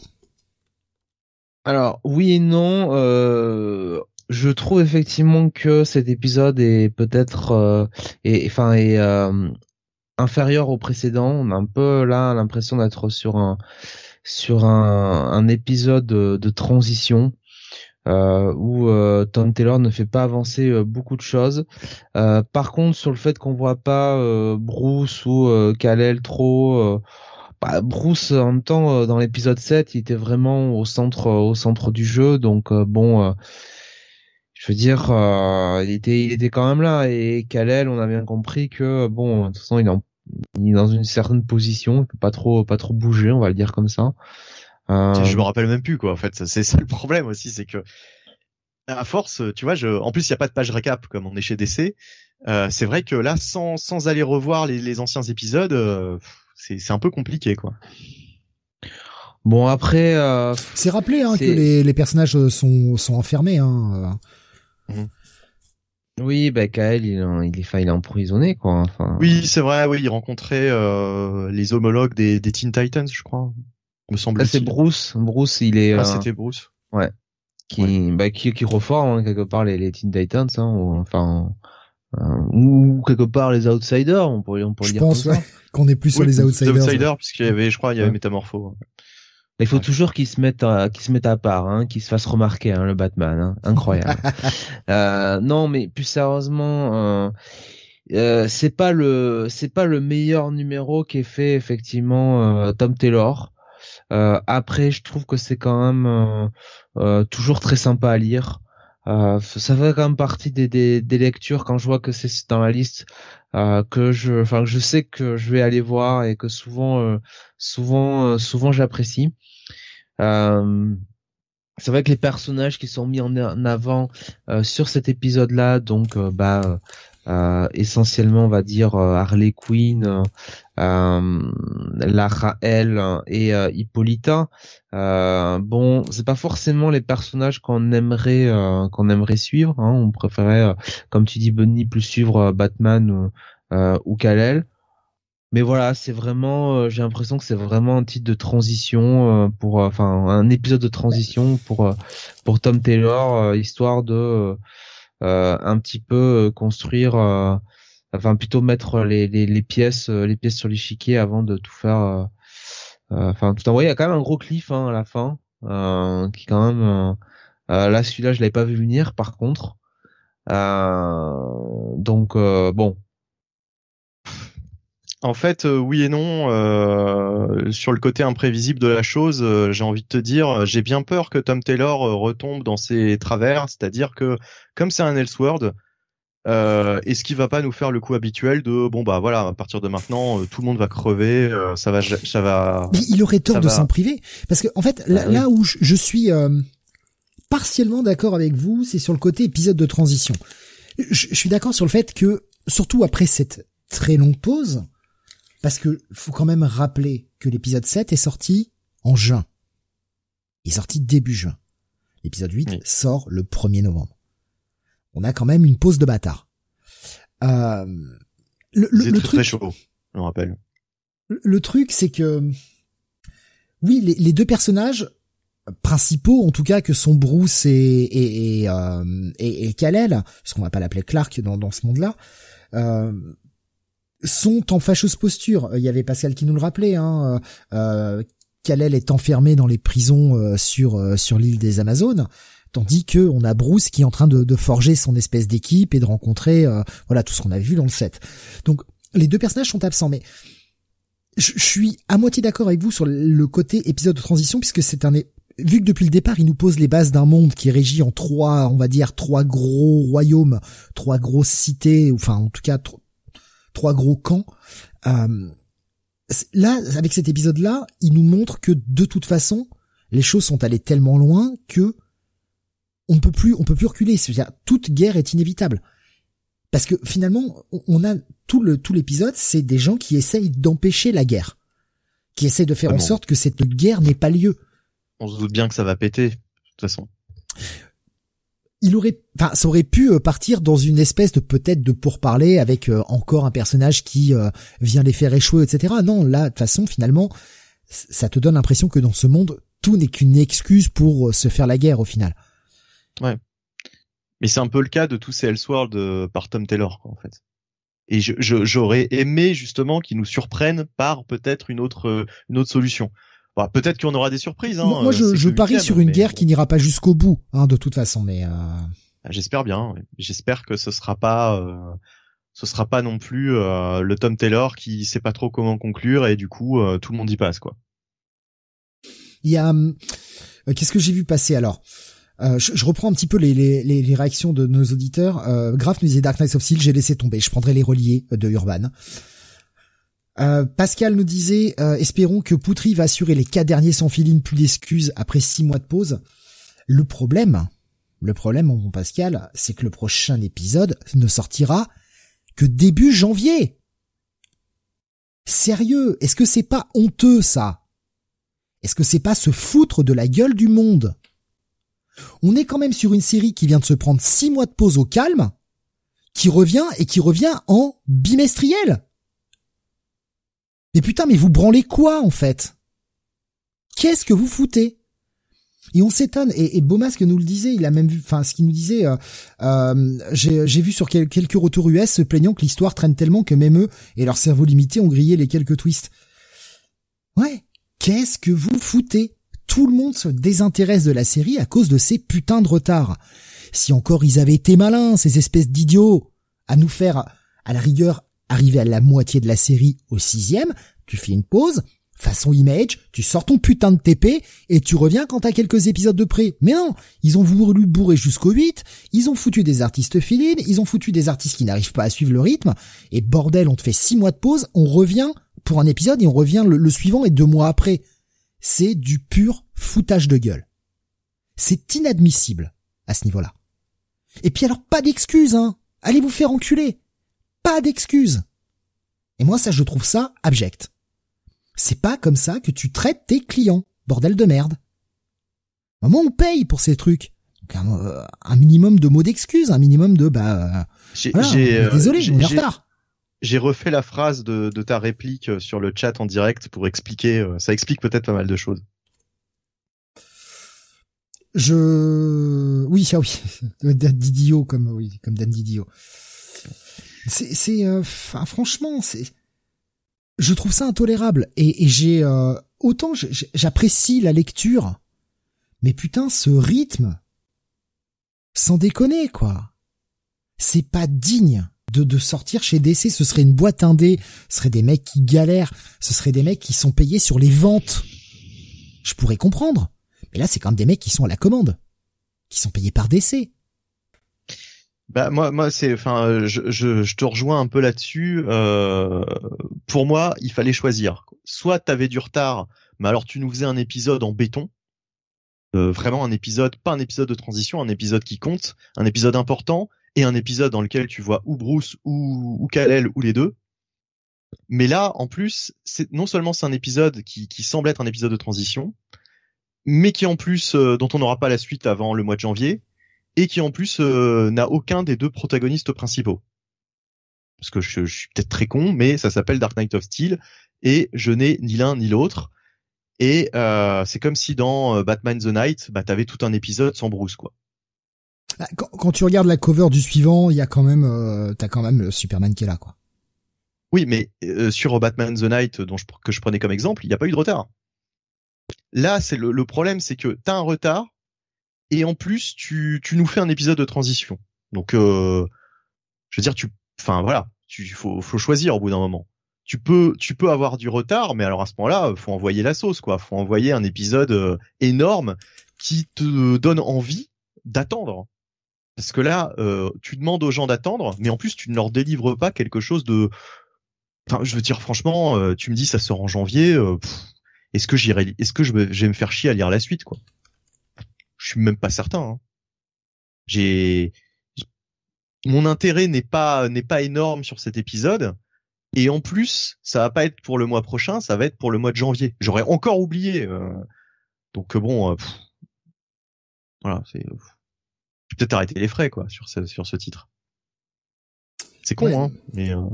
moi j'aime bien, je, je continuerai, mais je, je trouve que ces retards sont indignes. C'est indigne. Ah, si c'est pour lire la série une fois tous les deux mois, enfin bon bref. Ça va pas entacher la note de cet épisode parce que j'ai trouvé la lecture plaisante. Il m'a fallu deux trois pages pour me remettre dedans, euh, mais euh, mais j'ai franchement j'ai bien aimé l'épisode, je l'ai plutôt dévoré et euh, les retournements de situation étaient plutôt cool. Donc euh, ouais, ça, ça, va rester un, un, un bon petit bail, un petit bail. Voilà. Un bon check-it pour moi. Ouais, moi j'irai pas plus loin que le shake it euh, sur cet épisode. On va continuer avec toi, euh, c'est avec la sortie eh bien du She-Hulk numéro 7. Euh, tu continues. ah, la cover est très belle, par contre, soyons honnêtes.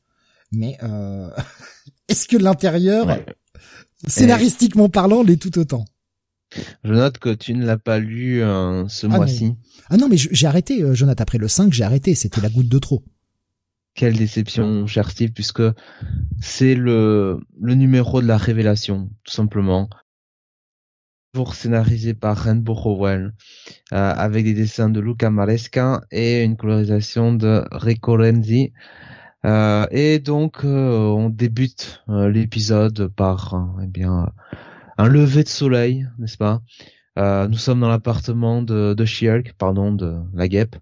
Euh, et euh, on retrouve Jennifer au lit avec euh, avec Jack of Hearts. C'est beau. Moi qui suis un grand romantique, je dois avouer que cette scène m'a m'a tiré une larme. Voilà. Je trouve ça génial. Donc là, on a trois pages où où ils se disent qu'ils sont très très copains, qu'ils s'aiment beaucoup. voilà.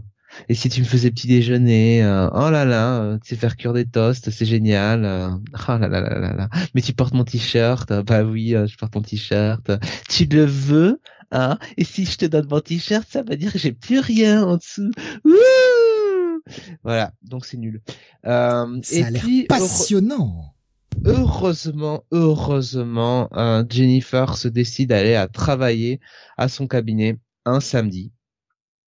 Et oui, euh, puisque euh, un ce cher Awesome Andy, euh, donc euh, l'assistant de de Mallory, enfin le petit ami même de Mallory, hein, qui travaille, le collègue de, de Jennifer, l'a fait venir pour un cas très particulier à traiter, où évidemment il valait mieux pas que Mallory soit présent, puisqu'on a tout simplement le Docteur Doom euh, dans le le bureau de, Jennifer, euh, enfin le Docteur Doom, euh, non, un Doombot hein, en réalité, euh, et il est accompagné de Victor Manchin, donc un membre, je crois de de l'Avengers Academy ou une connerie du genre.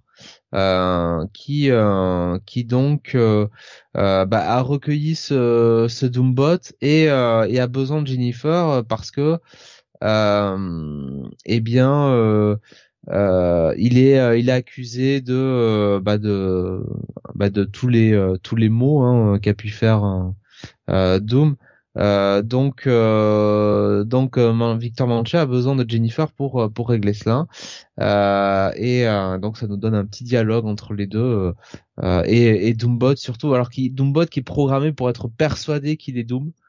Donc ça donne quelques répliques assez assez drôles, hein, je dois dire. voilà. enfin drôle pour un quart de seconde. donc donc très bien. Euh, Jennifer, euh, bah, finalement, euh, après mieux réflexion, décide de prendre le, le, dossier en main.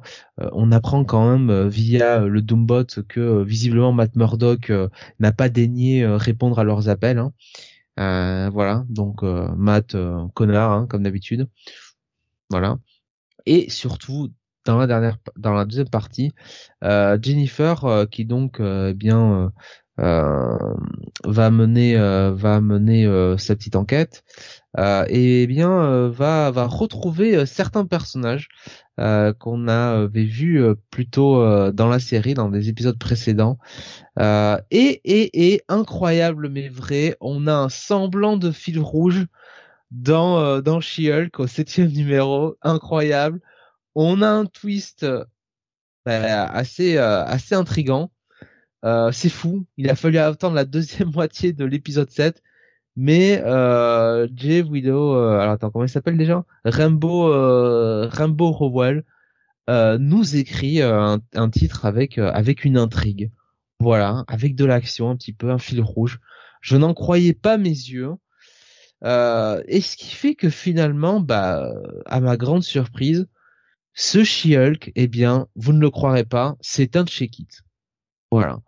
Euh, c'est quand même c'est quand même un exploit hein, hein vu euh, vu euh, vu ce, vu ce qu'on a lu depuis le début de la série en sachant qu'encore une fois on a quand même un tiers l'épisode qui est insipide au possible avec l'amourette entre Jennifer Walter et Jack of Hearts au secours quoi. J'espère que franchement j'espère que c'est pas la vision du couple de Rainbow euh, je veux dire Rainbow Warrior pardon Rainbow Rainbow Rowell là, dis donc, j'ai un, peu, j'ai un peu peur. Euh, oui, oui, oui. Euh, là, franchement, pas besoin d'appeler Laurent Fabius là. Hein. Euh, donc euh, non. Je, je, je, comprends pas les vannes de jeunesse. Bah, le Rainbow Warrior, euh, Bunny. Ah oui, d'accord. Oui, non mais d'accord. Ok, ok, ok, ok. Non mais d'accord. Voilà. bon, c'est tellement une, une, vanne de vieux que j'étais pas du tout dessus là. Okay, ah, ah, ah, comment on se fait insulter de vieux? Ouh là là bah, attends, le Rainbow Warrior, Laurent Fabius, euh, putain, euh... oui, oui, c'est vieux, oui. Toujours avec le dessin qui est quand même, euh, qui est quand même de, de qualité, euh, faut le dire malgré tout. Euh, écoute, oui, un check Alors ça ne sera pas non plus un bon check-it, hein, faut pas déconner non plus. Ça sera pas non plus un check-it satisfaisant, euh, restons modestes, mais un check-it. Voilà. Mais enfin, c'est quand même dingue tu, tu as mis de mémoire euh, check it moins je crois pour le premier, gros check it moins pour le deuxième, 3, 4, 5, t'étais sur du pass.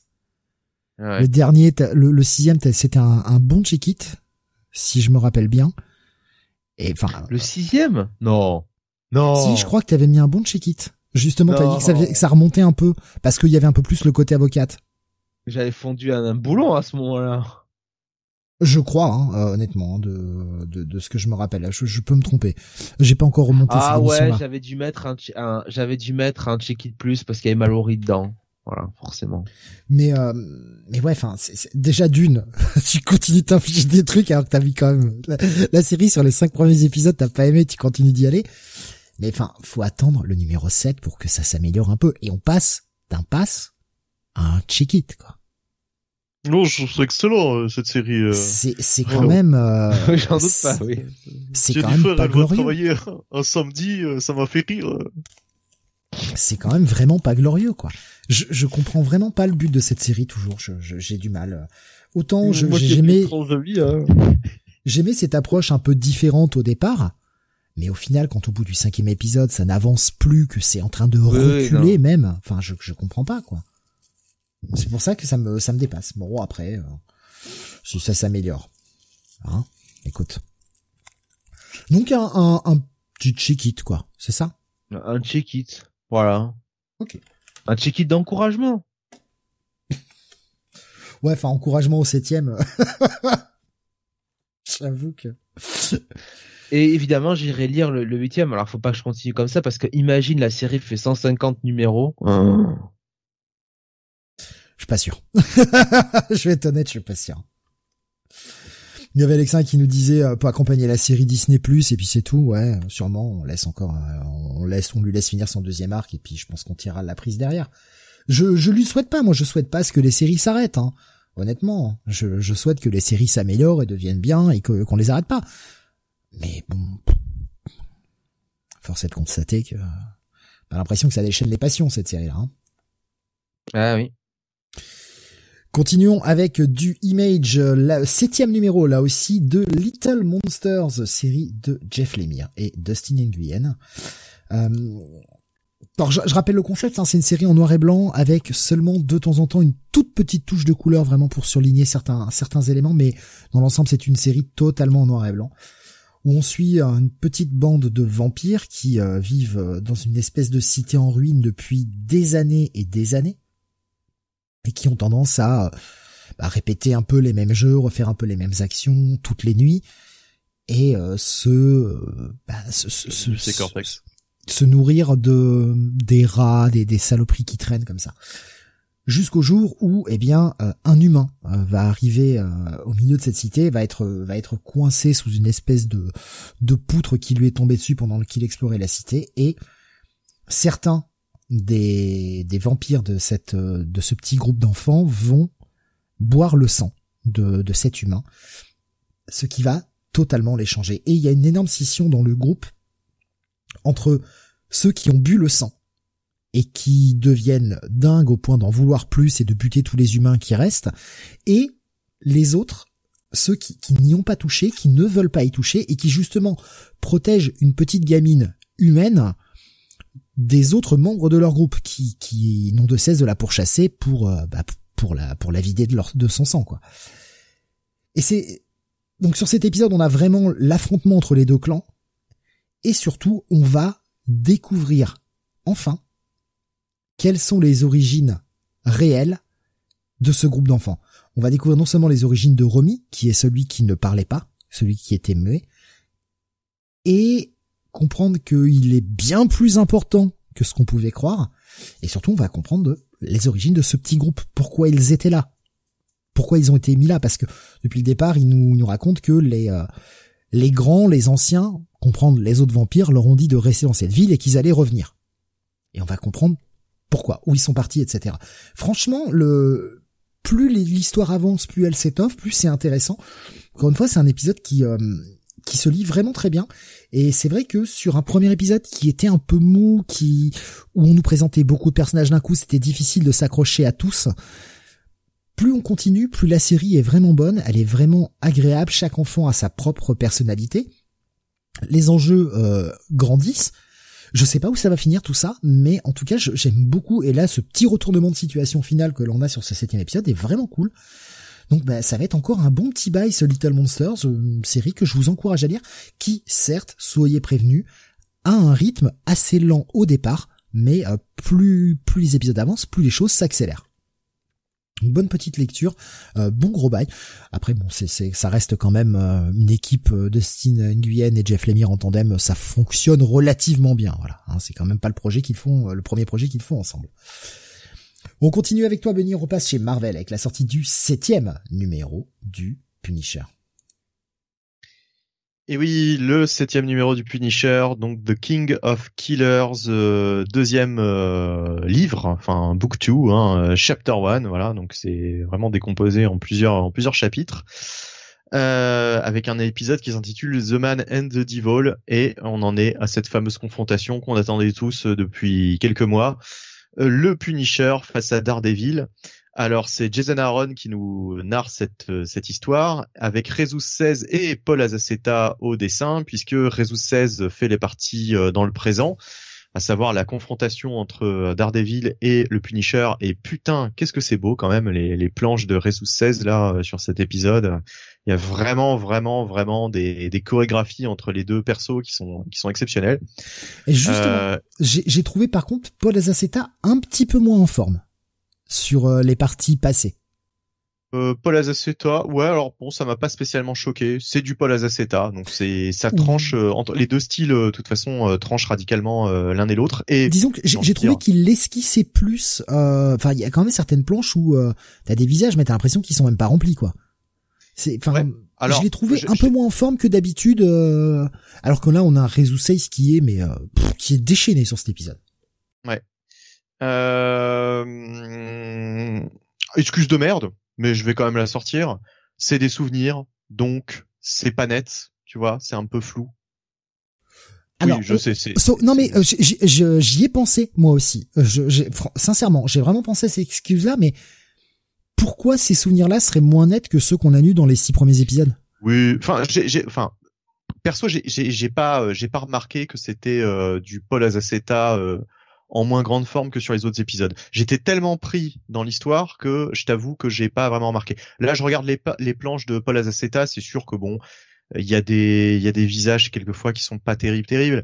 OK, bon. Mais par contre, euh, je le dis tout de suite, j'ai adoré cet épisode. Je pense d'ailleurs, je faisais mon top 5 dans ma tête des ongoing Marvel que je préférais actuellement, et je pense que c'est mon numéro 1 actuellement euh, chez Marvel.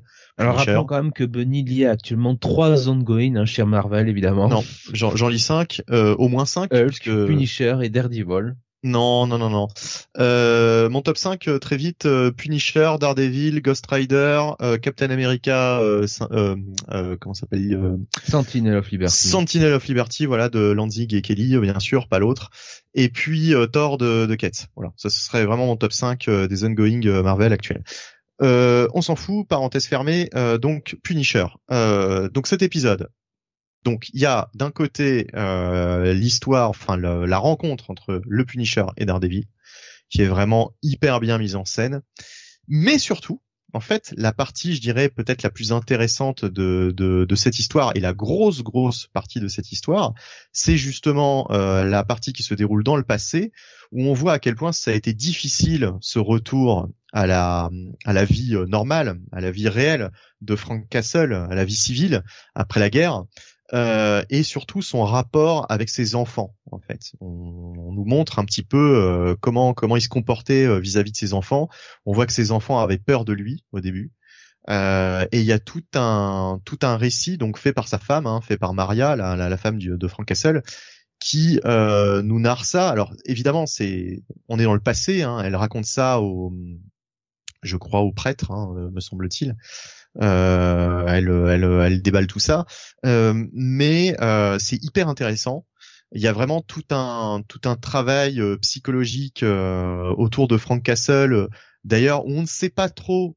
c'est ça qui est vachement intéressant avec le, le, récit de Jason Aaron. Si c'est s'il y a une partie un petit peu fantasmée, imaginée par sa par sa femme, puisque c'est de son point de vue. En fait, on sait pas vraiment ce qui se passait dans la tête de Frank Castle, mais on voit euh, comment sa femme a, senti les choses et surtout a vécu donc le retour de son mari et, euh, le comportement de son mari hein, qui était quand même particulier euh, après son, retour de guerre. Et euh, voilà, on voit euh, toute cette relation qu'il a eue avec ses gosses avant le drame et avant que qu'il perde ses enfants. Donc c'est vraiment hyper intéressant cet épisode. Moi j'étais totalement pris dedans. Euh, un épisode euh, bah, vraiment de, de, de, haute de haute volée, euh, franchement qui, qui me restera en mémoire pendant pendant assez longtemps parce que vraiment les les, les séquences dans le passé sont hyper comment dire touchante et et ouais, je dirais marquante quoi. Vraiment, il y a certaines scènes qui me qui qui qui vraiment mon mon, mon ouais m'ont scotché quoi durant ma lecture, m'ont vraiment pris dans le dans le dans le récit. Euh, donc euh, j'ai trouvé ça, j'ai trouvé ça vraiment excellent encore une fois cet épisode.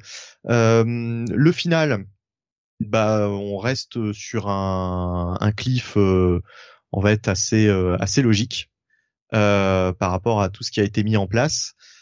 Et puis on a le retour aussi du personnage de d'Ares hein, qui, qui, qui qui revient, qui va revenir en force.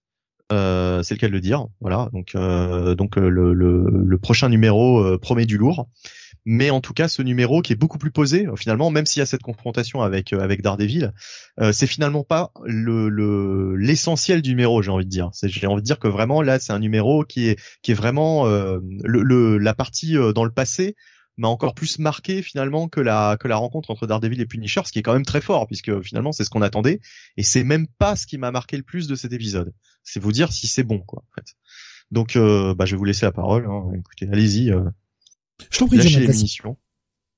Ouais, non, mais entièrement d'accord avec Benny. Un très très très bon épisode. Effectivement, euh, les parties dans le passé et, et Dieu sait qu'on disait depuis le début du run que les parties dans le passé c'était peut-être le truc qui nous gênait le plus parce que euh, ça faisait un petit peu redcon sur le personnage du Punisher. Et à vrai dire, on n'était pas hyper intéressé par euh, l'histoire du jeune euh, Frank Castle. Là, je trouve que ce, ces flashbacks-là marchent très bien parce que vraiment, ça permet de beaucoup plus, enfin, beaucoup plus quand on est lecteur, comprendre ce que veut faire Jason Aaron dans la construction du personnage et surtout pour expliquer un petit peu le dilemme qui est celui de Frank Castle euh, qui fait qu'il a accepté d'être le Fist of the Beast bah, pour pouvoir euh, sauver euh, sa femme et peut-être ses gosses quoi. On comprend mieux vraiment le trauma qui anime cet homme. Et alors oui, Benny, t'as raison. le finalement le, le, le mano à mano avec Daredevil est peut-être très bien. Il est très et, bien, très mais... bien, et, mais peut-être est inférieur et sans doute inférieur à ce qu'on lit dans le flashback mais je trouve qu'il est quand même euh, orchestré de manière intelligente euh, ce mano à mano dans le sens que euh, c'est pas un comment dire un combat pim pam poum quand sans enfin comment dire totalement décérébré. Parce que Jason Aaron en plus et ça c'est très bien se souvient que Daredevil lui aussi a été manipulé par The Beast à un moment donné avec avec Shadowland. Et donc ça fait euh, ça fait un adversaire parfait finalement face à Frank Castle quoi.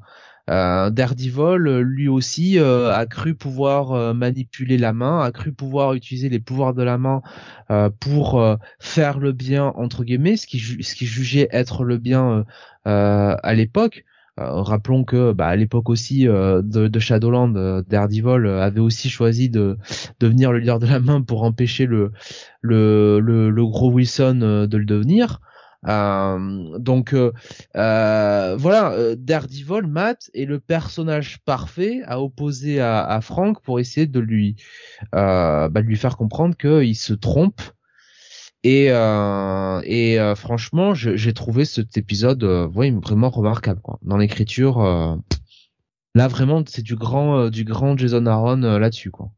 Euh, donc euh, voilà, je sais pas, je sais pas quoi dire d'autre de plus. Hein, juste la parole à Steve. Mais, euh, bah, franchement, je, vais éviter de répéter tout ce que vous avez dit parce que bah, enfin voilà, on va pas, on va pas faire redite, mais je suis entièrement d'accord avec vous. L'épisode est vraiment très bon. On a un réseau 16 qui en plus, hein, vraiment au top du top là sur la confrontation entre les deux. Je vais, je vais juste ajouter un petit bémol, histoire d'être le mec chiant. Euh, en fait, ce qui me dérange un peu, et attention, en phase sur un, peu, c'est que cette première rencontre entre Daredevil et Punisher se passe dans la série Punisher.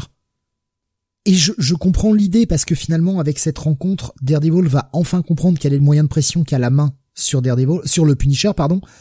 Donc, il va comprendre ça, mais c'est vrai que je me dis, j'ai, alors, j'imagine qu'ils ont bossé de concert avec Chip et je, je l'espère, vraiment. Euh, pour que ce soit relativement raccord, mais finalement, la première rencontre entre les deux, elle se passe dans la série de Jason Aaron. Et même si je comprends la logique, j'aurais préféré presque qu'elle se passe dans, dans la série euh, la série Daredevil. Après, comme je dis, je dis c'est ce qui m'a gêné un peu et, et j'insiste vraiment sur un peu. C'est pas c'est pas incroyable. Et puis on a un final euh, qui qui est un final à la fois de cette euh, confrontation qui est, qui est bien cool et un final du numéro qui euh, promet des choses assez assez folles pour la suite. Oh, l'épisode est vraiment bien. L'épisode est vraiment bien. J'ai peut-être été un peu moins touché que vous sur sur l'histoire ouais sur le flashback que j'ai pas trouvé mauvais attention en fait, c'est exactement comme ça que je m'imaginais les choses. Donc, c'est très bien raconté, c'est euh, très bien dialogué et c'est bien mis en image. Et d'ailleurs, on a un Azaceta, comme je le disais, qui certes est en plus petite forme sur le début, mais qui plus l'épisode avance, hmm, je pense qu'il a dû soigner peut-être plus les, les dernières pages que les premières. C'est très efficace. Après, j'ai pas eu le sentiment d'être surpris parce que oui, c'est aussi. C'est ce à quoi je m'attendais en fait. C'est exactement ce à quoi je m'attendais parce qu'on a vu des dizaines de, de films, des, on a lu des dizaines de récits sur le retour d'un vétéran de guerre, euh, voilà, euh, qui, qui, qui, a du mal à se réintégrer. Et c'est comme ça que je m'imaginais les choses. Encore une fois, je, je ne diminue pas l'impact. C'est juste que je m'y attendais, donc j'ai eu un peu moins de surprise. Mais c'est extrêmement bien raconté. De toute façon, le numéro est, euh, un bah, véritable sans, faute. Sans, spoiler, tu vois, par exemple, la scène où elle revient chez elle, elle trouve pas les enfants et elle les trouve à l'endroit où elle les trouve. Là, je vais pas, je vais pas en dire plus dans un trou. Tu vois, je je je, je m'attendais pas forcément à ça euh, quand il a commencé à quand le flashback a commencé. Et franchement, cette scène, euh, je la trouve parfaite, quoi. Enfin, je veux dire, c'est c'est très très bien, quoi. J'ai rarement vu, en fait, rarement lu Frank Castle aussi bien écrit à part par Garcenis et Jason Aaron justement quand il avait enfin il avait surtout écrit le Punisher j'ai envie de dire lorsqu'il avait lorsqu'il était passé sur Punisher Max il avait plus écrit le Punisher que Frank Castle Là, il écrit vraiment Frank Castle. Si je peux apporter une petite nuance. Et puis bon, euh, Jason Aaron euh, tient bien son, son Punisher. Et ce qui est appréciable, c'est qu'il écrit très bien Daredevil aussi. C'est-à-dire que Matt n'est pas non plus un connard là-dedans, quoi. Enfin, je veux dire, il lui explique euh, son passif avec la main, mais il n'est pas en mode, enfin, il n'est pas en mode total, voilà, arrogant, my way, enfin voilà quoi. Non, non, il est, il, maîtrise bien les, deux personnages, ça fait plaisir. Euh, et puis il y a un Poison Rana quand même dedans malgré tout. Hein, ah. donc, euh, et, à, partir de là, c'est un immense bail. Écoute. Oh, ouais, mais on aurait préféré qu'il soit donné par Electra, quoi. À partir du moment où il y a une prise de catch, c'est bail. On a passé un contrat, on est obligé. Electra, je la sens bien porter le marteau pilon. Je sais pas pourquoi. Mais euh, mais mais enfin, mais mais euh, moi j'ai adoré aussi la réplique de euh, de Matt euh, lorsqu'il se rend compte du vrai problème de du Punisher. Et voilà, enfin je veux dire là ça ça résume tout quoi. C'est c'est vraiment très très bien quoi. Franchement, j'hésite à Je, je allez, je pense que c'est quand même mon coup de cœur. Je enfin j'hésitais avec autre chose dont je vais parler tout à l'heure là mais euh, je pense que ça va être quand même ça mon coup de cœur. En, objectivement, c'est quand même ce que j'ai lu de mieux cette semaine, quoi. Donc, euh... Euh... ouais, coup de cœur pour moi aussi. Mais moi, je vais me joindre à vous. Ouais, bah j'hésite, bah... un peu, j'hésite un peu avec Joker. Ah. C'était avec le Hulk, mais, euh, mais bon. Ah, non, mais ouais, enfin, là. L'épisode est cool. Et puis rappelons-le, putain de merde, rappelons-le, nous avons des épisodes qui à chaque fois font plus de 30 pages. Alors ouais, ils ont, ils utilisent à mort l'avantage d'avoir deux dessinateurs. Mais qu'est-ce que c'est agréable de lire des épisodes de 30 pages tous les mois, qui sont extrêmement remplis où on s'emmerde jamais. Il y a pas de moment de creux, il y a pas de c'est vraiment bien foutu quoi. Le rythme est bien géré et ouais, non, c'est euh, rares sont les séries de d'une trentaine de pages, en tout cas dans le mainstream mensuel comme ça, qui justement, bah pour ne pas avoir de retard, utilisent deux dessinateurs pour leur permettre de dessiner un peu moins, et du coup les mecs tiennent la cadence. C'est vachement bien, c'est une très bonne idée, c'est cool, et à chaque fois qu'on a un épisode de Punisher, tu le lis pas en 30 secondes, tu prends vraiment le temps, tu le savoures, c'est honnêtement moi c'est le enfin c'est le premier titre que j'ai lu cette semaine et en général quand Punisher sort c'est euh, le premier titre que je lis de la semaine la série est bonne à ce point est un vrai bon moment de lecture que que tu savoures non c'est j'aimerais que j'aimerais vraiment qu'on ait d'autres séries sur ce modèle là alors pas à l'exact identique mais en tout cas avec des bons numéros d'une trentaine de pages qui prennent du temps à se lire et qui, en plus, ne souffrent pas de retard. C'est quand même incroyable, quoi. Et je dirais aussi, euh, j'ajouterai un truc par rapport au top au top 5 que j'ai fait là. Euh, bizarrement, tu vois, c'est des séries que tu peux lire séparément. Enfin, c'est des séries que tu peux lire euh, en comment dire? Tu peux lire seulement ces séries-là, quoi, sans lire autre chose à côté, et euh, t'as euh, t'as tout ce qu'il te faut. Tu vois, t'es pas obligé de lire des crossovers, des des events, etc. C'est des séries qui sont, on va dire, un petit peu dans leur coin même si là il y a des liens entre Daredevil et Punisher, tu peux ne lire que Punisher et tu peux ne lire que Daredevil si tu veux, à la limite. T'es pas obligé de lire les deux titres. Ouais, t'es pas obligé, mais tu, tu passes à côté de vraiment quelque chose. Tu, tu passes à côté de certains trucs, évidemment. Mais euh, c'est des séries euh, que tu peux lire indépendamment les unes des autres et euh, franchement c'est pas plus mal. Même le Captain America, en tout cas pour l'instant, puisque bon, euh, il sera lié, euh, je pense, forcément à un moment avec le titre euh, qui concerne Sam Wilson, mais pour l'instant, en tout cas, tu peux lire uniquement Sentinel of Liberty, et d'ailleurs, c'est très bien. Voilà. moi, je trouve ça très bien que les séries se répondent, mais que elles se répondent, en, on va dire, en petit comité, quoi. Voilà, que que ce soit pas l'ensemble de l'univers, quoi. C'est ça, c'est ça, c'est ça, c'est ça. Ça ne te, ça ne te pousse pas à la consommation, à toujours aller lire à tous les tie à telle euh, telle histoire, tel event, etc. Euh, enfin, de toute façon, je me rends compte que les histoires les mieux, en général, c'est les histoires justement les plus euh, les plus autocontenues, quoi. Enfin non, les, les plus les plus autocontenues, quoi. Celles qui qui qui, qui vraiment se poursuivent dans un seul et même titre. Parce que Judgment Day, bon bah Judgment Day c'était sympa, mais écoute c'était pas aussi bien que ça quoi. Enfin, franchement, voilà, c'était. je, je, vais vite l'oublier quoi c'est sûr qu'après c'est plus simple d'écrire des, histoires avec des personnages euh, euh, un, plus un peu plus terre à terre, un peu plus street level comme euh, comme Daredevil ou le Punisher. Bon, même si là il y a le côté mystique de la main, mais hmm. en réalité c'est plus simple d'écrire une série solo, tout simplement, que, une série de groupes quoi. Oui. Et hmm. ça quand même, ça permet aux auteurs de plus facilement explorer la psyché de, de leur personnage. Puis là, en plus, avec euh, avec euh, le Punisher et Daredevil, t'as quand même euh, deux belles queues cassées à, à, travailler. Hein. Ouais. Hmm, totalement. Ça donnerait envie le, jour où Chip partira de pourquoi pas avoir un un Daredevil écrit par Jason Aaron. Oh, totalement. Un Punisher écrit par Chip hein, aussi. Hein. Je, serais assez curieux de voir euh, de voir son approche justement. Après, ça peut être casse-gueule. Peut-être qu'il s'en sortira pas avec le personnage. Et tous les scénaristes n'ont pas vocation à être parfaits euh, sur tous les titres qu'ils font. Ils essayent de le faire. En tout cas, ils essayent de sortir le, mieux possible euh, de, ce qu'ils peuvent. Mais il y a des fois, ça ne fonctionne pas. Ça ne fonctionne pas. C'est dommage. Mais je, je, serais assez curieux parce que là, ben, la façon qu'il a écrit, alors a-t-il eu vraiment des conseils de Chip? Est-ce qu'il l'a écrit à sa façon? J'en sais rien. Mais en tout cas, j'ai bien aimé son approche. J'ai quand même le sentiment d'un Daredevil qui a une voix plus religieuse et différente de ce que l'on voit chez Chip Zdarsky par exemple. Pour nous citer le Il fait quand même un exorcisme. en ouais. Ah, totalement. C'est euh... à la fois je, je m'attendais pas. C'est vrai que je m'attendais pas forcément à ça comme comme technique d'approche, mais bon. Moi euh. aussi.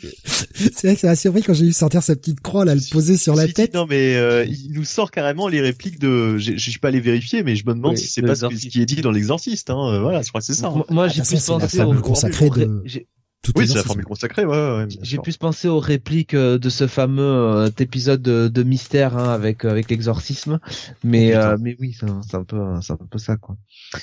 Mais écoute, oui. C'était pas l'épisode avec les vampires là, avec un, un cadavre qui, là... qui, disparaît en poussière. Ouais. Ouais. Non mais euh, non mais Jason Aaron euh, clairement euh, sur Daredevil là ça fait donc deux épisodes qu'on le voit hein, le père Daredevil chez dans le Punisher franchement oui aucun problème hein. moi je pense que ça serait ça serait du très bon avec Jason Aaron hein. Grave nous disait hein, c'est son coup de cœur aussi de la semaine il nous disait aussi concernant Jason Aaron dit après on pense qu'on veut de ces Avengers mais ça reste quand même fluide et jamais chiant à lire Oh putain, bah alors euh, par contre, euh, moi à chaque fois j'ai essayé de m'y remettre, j'ai trouvé ça hyper chiant ces Avengers. C'est, faudrait que ah je réessaye à lire euh, sur le Marvel Unlimited, que je me reprenne tout le run dès le début et que j'essaye vraiment de me forcer à à tout me relire dans l'ordre. Mais à chaque fois j'y suis revenu, sauf Heroes Reborn, qui était vraiment une, on va dire une parenthèse, c'était vraiment très à part. À chaque fois que j'ai essayé, je, je, me, je me suis fait chier quoi. Il y avait Moi, un arc avec le Phénix, je me suis emmerdé comme la mort. Il y avait un arc avec Moon Knight, je me suis emmerdé aussi. Enfin, pff, Moi, j'arrive pas à dépasser son premier arc, en fait. C'est ça le problème. Et j'arrive pas à finir le premier arc. Le que, premier arc était très chiant hein, quand même. hein, je faudrait que je le zappe. Et peut-être, peut-être que ça s'améliore derrière. Je, je peux pas émettre d'avis parce que, bah, n'ayant pas, n'ayant pas continué, ne les ayant pas lus, enfin, ce serait malvenu, quoi.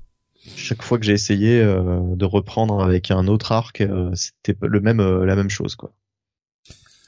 Euh, qu'est-ce que j'ai vu passer? Ah, Beaumasque qui nous proposait un Daredevil écrit par Zeb Wells. Ah, bah il est plus aveugle. Ce serait génial. On aura un tandem entre entre Daredevil et le Kingpin. Pouah. Pouah. Incroyable. Voir Bullseye. Encore mieux. Ah oui. Ouais. Euh, bah, bah, triple bail et triple coup de cœur pour cet épisode. Donc, euh, enfin voilà, c'est reste, euh, reste la, grosse bonne lecture de la semaine. On reste sur les personnages vengeurs, Jonath, avec le Sword of Azrael numéro 4. J'avoue que j'ai pas eu le temps d'y aller, parce que j'ai même pas eu le temps de rattraper le 3, que je, que j'avais pas fini. Euh, donc, Eh bah, je, je bien, te laisse tout seul malheureusement sur celui-ci, mais j'avoue que le 3 m'avait quand même déçu.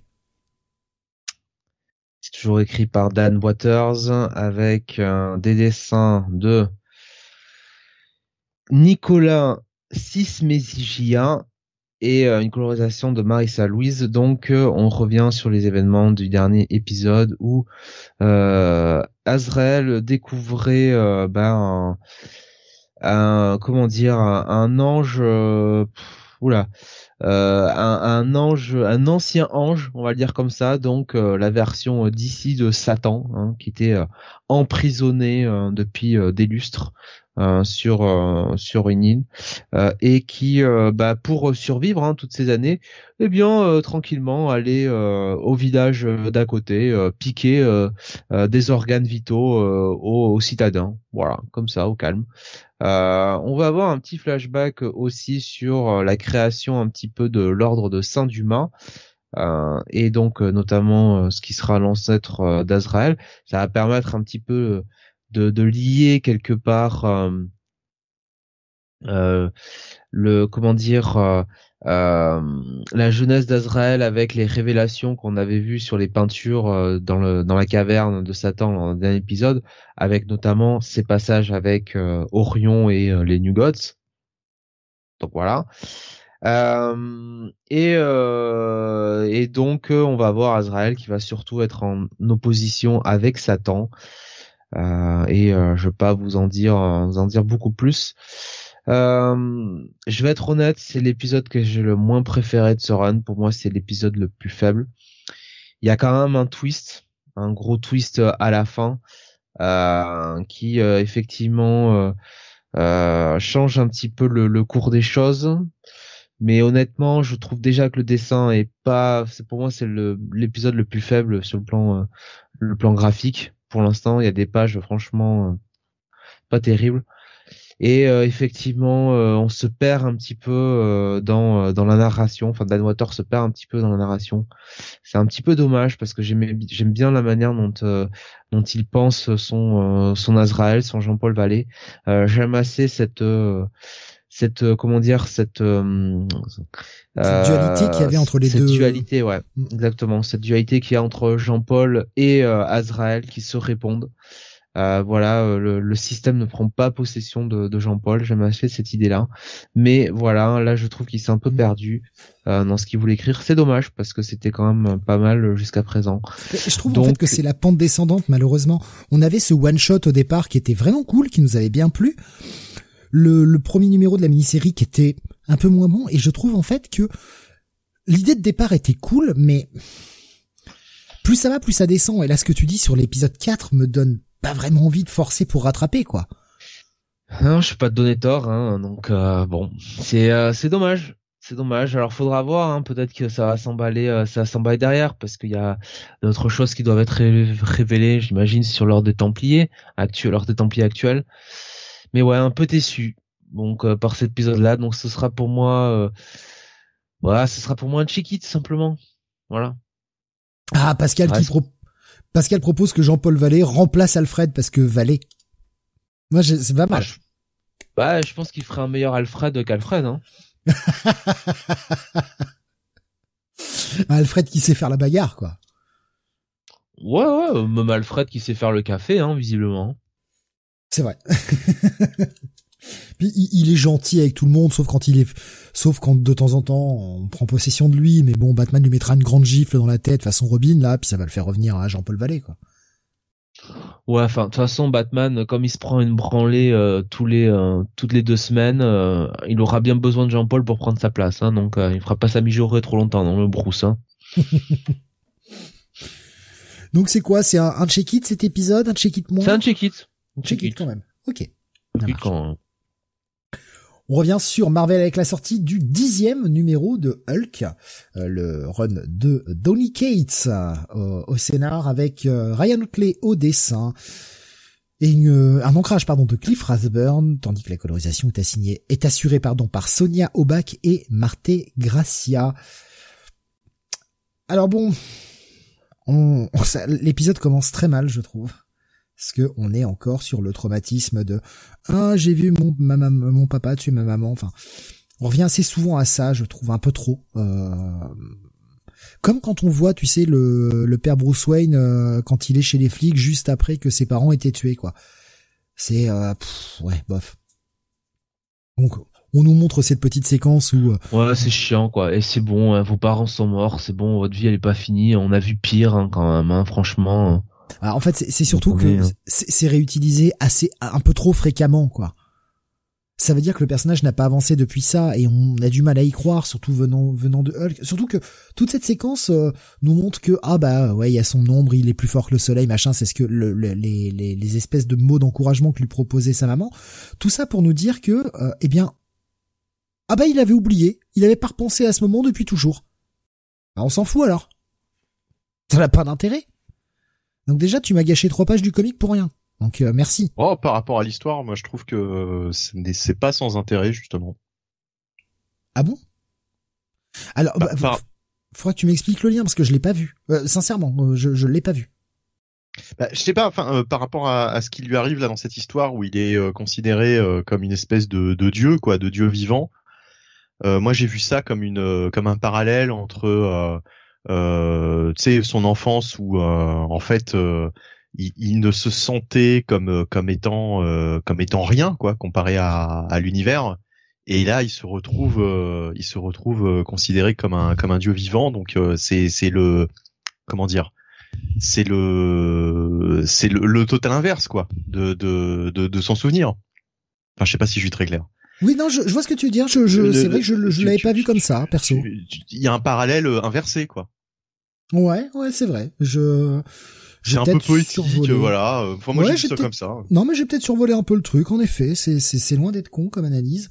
Et euh, j'ai sûrement survolé un peu le truc parce que je me suis dit bon revenir encore à ce, ce moment m'en fous en fait. Puis moi justement tu sais tu citais le le le, le passage que c'est vrai qu'on a énormément vu de Bruce Wayne euh, chez euh, le commissaire Gordon après l'assassinat de ses parents, etc.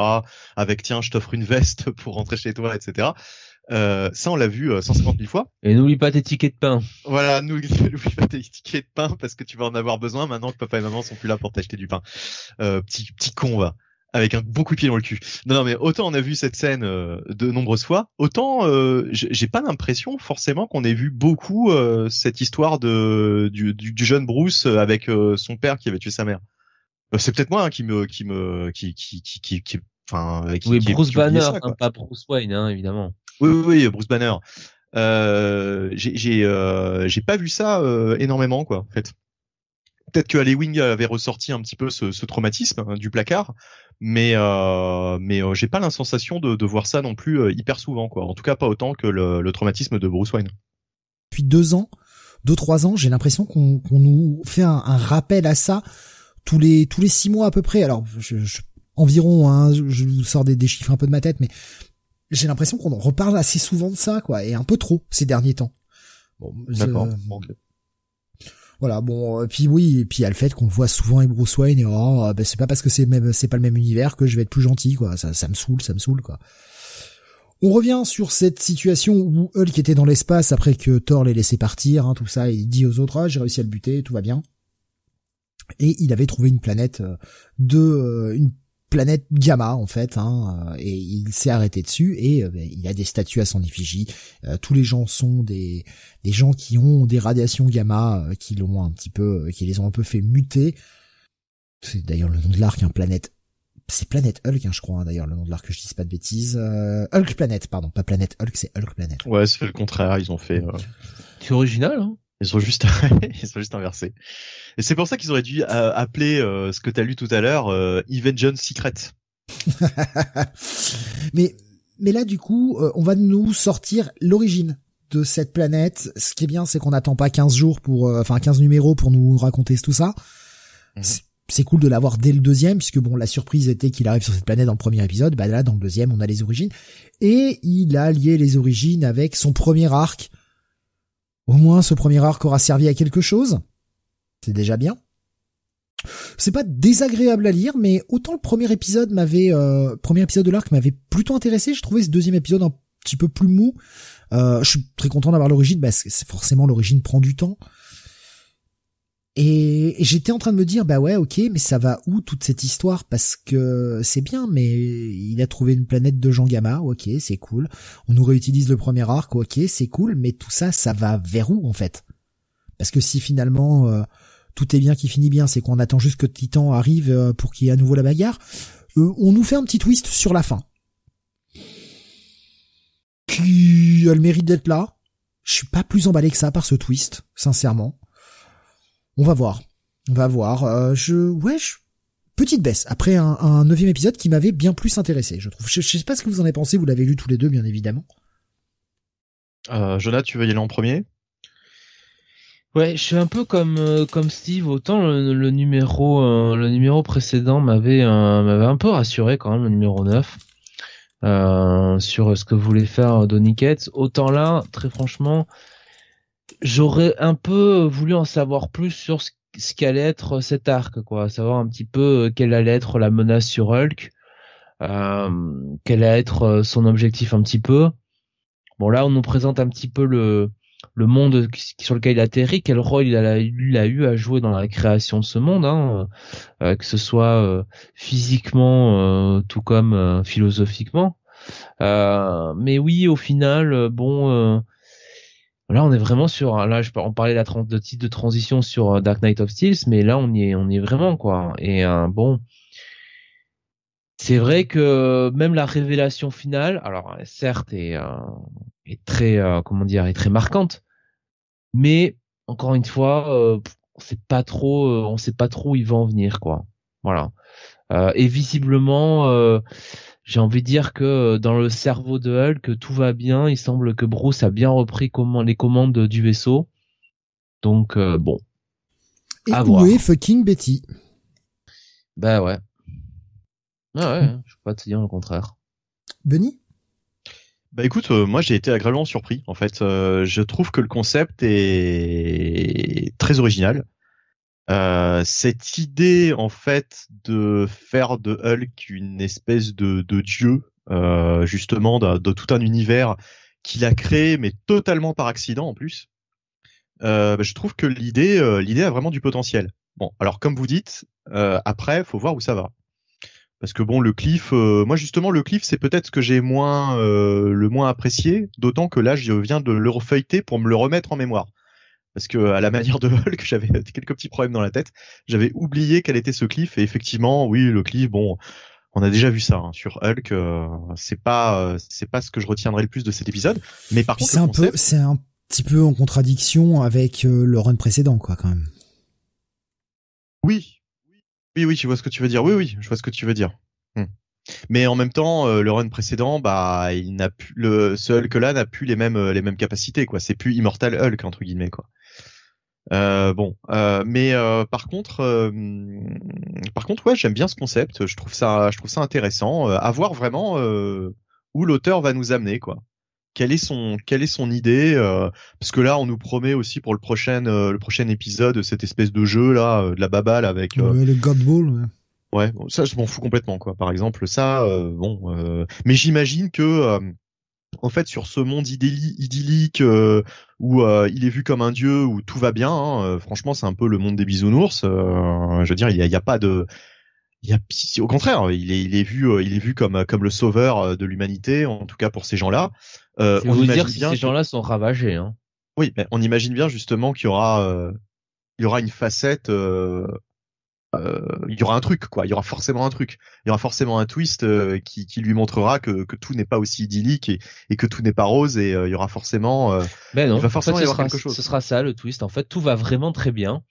Et, euh, et, on lui a même construit un vaisseau pour pouvoir repartir chez lui sur Terre. Euh, voilà. Il aura passé un très bon séjour où il aura fait un peu de sauna. Euh, voilà. Très bien. Ouais. Non, non, mais euh, il va forcément, il va forcément y avoir quelque chose. Donc j'attends de voir, j'attends de voir. Mais en tout cas, moi j'ai trouvé, enfin, j'ai pas, je me suis pas emmerdé quoi durant la lecture de cet épisode. J'étais pris dedans. j'ai bien aimé ses origines, j'ai bien aimé cette idée. je trouve que le concept est intéressant. Quoi. Il y a du potentiel. À voir, à voir ce que va faire l'auteur avec ça.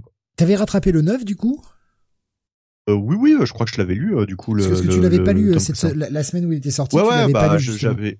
Ouais, ouais, bah je, je, je l'ai rattrapé, euh, je l'ai rattrapé dans la foulée. Euh, je sais pas, j'ai dû lire euh, quelques jours après, après l'émission.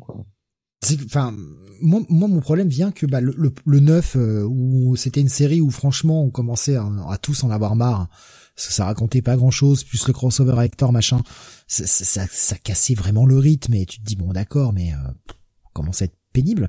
Et on avait ce neuvième épisode qui redonnait un second souffle et qui était intéressant, mais je trouve que ça baisse un peu. C'est parasité par toute l'origine story qui euh, qui en fait, comme Jonathan le disait très bien, un, un épisode un peu de transition et euh, et un épisode un peu d'attente parce qu'on a quand même la moitié du numéro qui nous raconte les origines. C'est un peu long quoi. C'est euh, c'est pas c'est jamais emmerdant, mais je trouve ça moins accrocheur que l'était le 9, tu vois. c'est pour ça que je trouve qu'il y a une baisse, quoi. J'ai été, euh, j'ai été embarqué par cette, euh, par cette origin story, par cette histoire. Euh.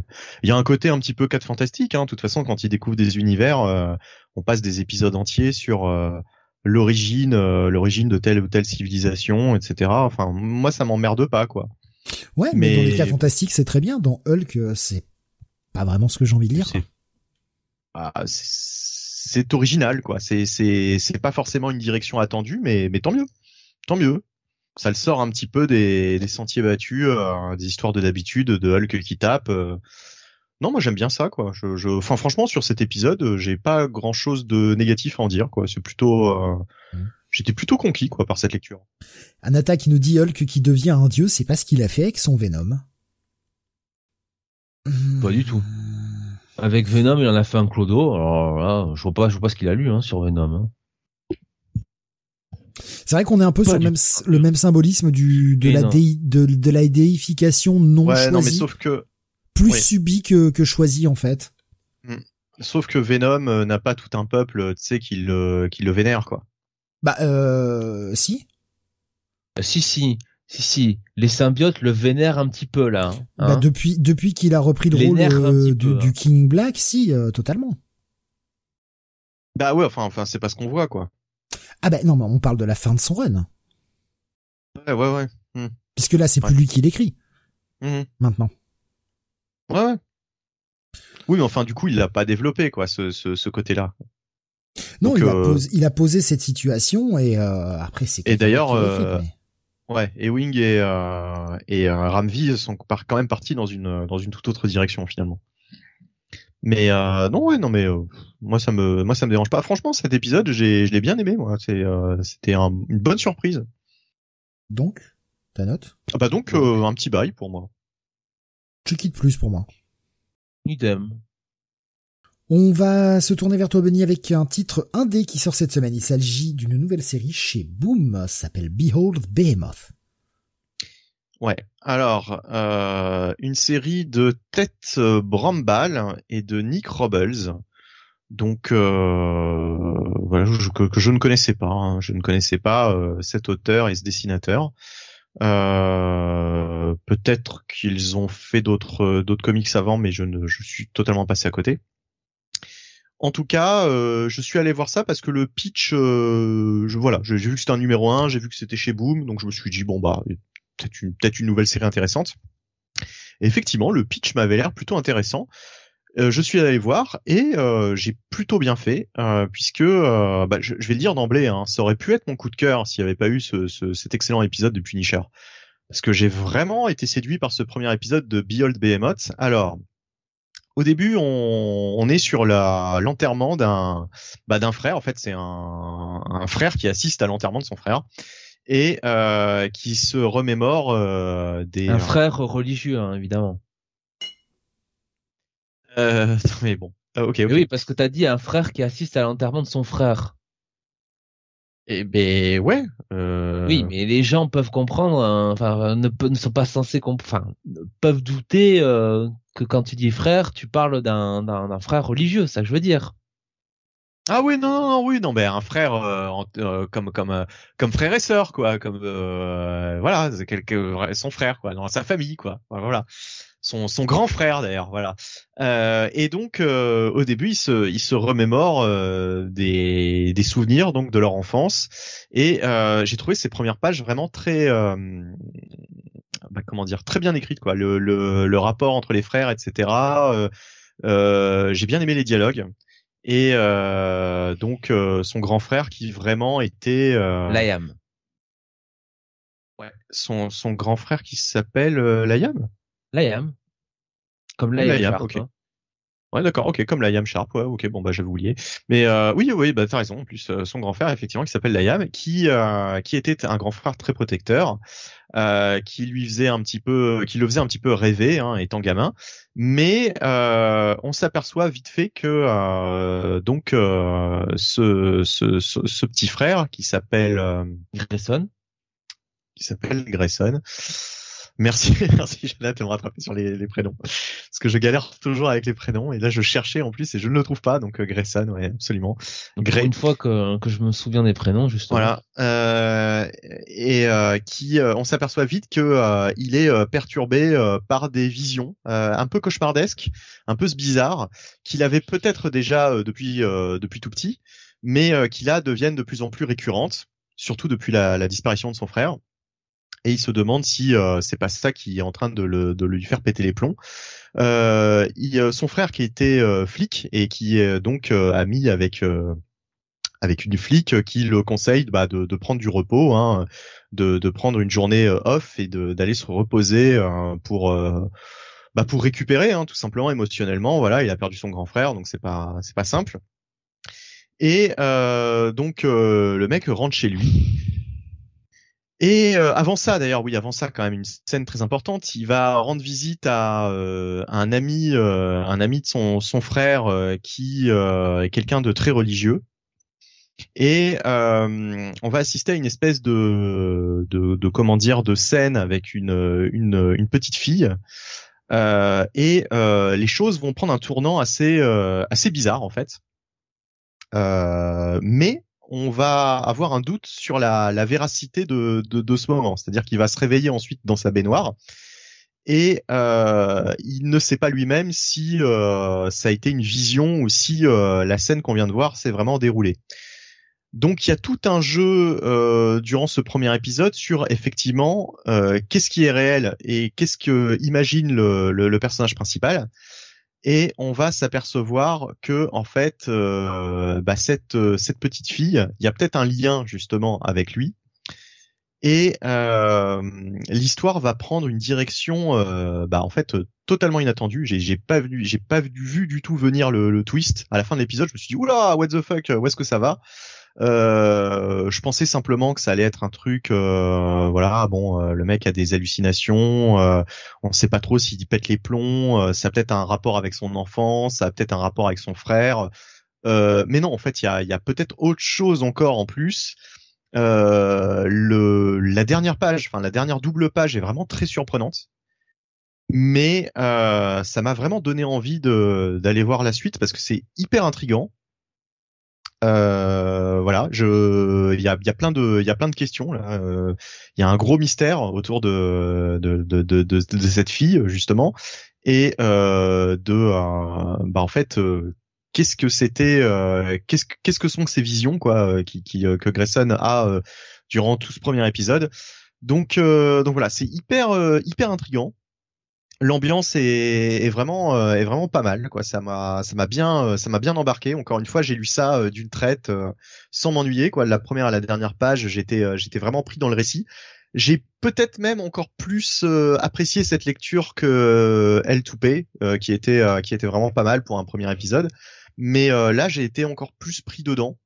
Euh, faut dire que euh, voilà les, le, le, personnage de Grayson etc cette espèce de de plongée euh, psychologique euh, est assez assez assez comment dire assez intrigante prenante. assez prenante voilà ouais non vraiment très très bonne surprise ce, ce premier épisode donc Jonathan bah eh ben j'ai pas grand chose de plus à dire parce que t'as un peu tout dit. Je suis entièrement d'accord avec toi. Hein. Quand j'ai un peu tout dit, j'ai essayé justement de pas euh, de pas trop en révéler. Hein. C'est un peu un peu nébuleux euh, par oui, moment, oui, oui, euh, review, mais mais c'est fait pour, hein, puisque ouais, ouais, ouais. ce serait dommage de. Pas, il, a, il a, su rester suffisamment nébuleux. comme toi, j'ai préféré ça que L 2 Pay. Mmh. clairement. déjà, mais mais c'était un peu le cas déjà sur 2 Pay, hein, du reste. on a un vrai numéro 1 dans le sens qu'il est très riche on nous présente beaucoup de personnages, on prend le temps de, les développer, de, euh, nous, faire attacher à eux. Euh, et euh, on arrive à la fois à nous raconter une histoire dans, dans un épisode, nous donner envie d'aller lire le deuxième épisode et nous montrer un petit peu ce que pourrait être le l'ensemble de cette série avec quand même un twist de fin. alors évidemment, comme tu dis, avec toutes les réserves d'usage par rapport au personnage de Grayson, mais Vraiment, euh, moi j'étais euh, très très très agréablement surpris par cette série. Euh, vraiment, je j'ai pas dire au début que j'y allais avec euh, euh, comment dire à reculons parce que c'est une série Boom Studios. En général, les séries Boom Studios sont rarement décevantes. Hein, c'est toujours des hits hein. puissance. C'est pour ça que j'y suis allé justement. Voilà. et, et je trouve je trouve déjà la partie graphique plutôt réussie. Euh, notamment dans tout ce qui est euh, les parties un petit peu où euh, justement un peu ésotérique où on a l'impression que ça part un peu dans tous les sens, mmh alors qu'on comprend pas quand on lit la première fois, comprend mieux, comprend mieux en, relisant une deuxième fois l'épisode grâce à, au cliffhanger de fin. et, et ouais, non, franchement, c'est moi j'étais bluffé. J'ai trouvé ça très très bon. Euh, le personnage de Grayson, euh, bah moi j'ai j'ai envie de me mettre derrière lui. Hein. C'est euh, c'est un mec qui est, qui est très attachant, qui est qui est bien écrit. Ouais, te, te mets pas derrière la la gamine. Hein. C'est un conseil. Euh, je pense malheureusement que je ne resterai pas longtemps derrière elle, visiblement. Euh, voilà. Bah, derrière des bricoles, ouais, c'est vrai. oui, oui. Bah derrière lui aussi, hein, cela dit. Hein. Oh, je, je, je, prendre des assiettes dans la gueule, hein, visiblement. Euh, donc, euh, franchement, euh, très très bon. Euh, il y a même en plus donc l'auteur, en l'occurrence Tate Brandball, qui bah, via justement le personnage de la gamine et de cette famille, un petit peu cette famille d'accueil dans laquelle va va enquêter Grayson, bah, l'auteur se permet un petit peu de faire aussi un petit commentaire sur un petit peu ces ces, ces jeunes qui sont qui sont placés en famille en famille d'accueil.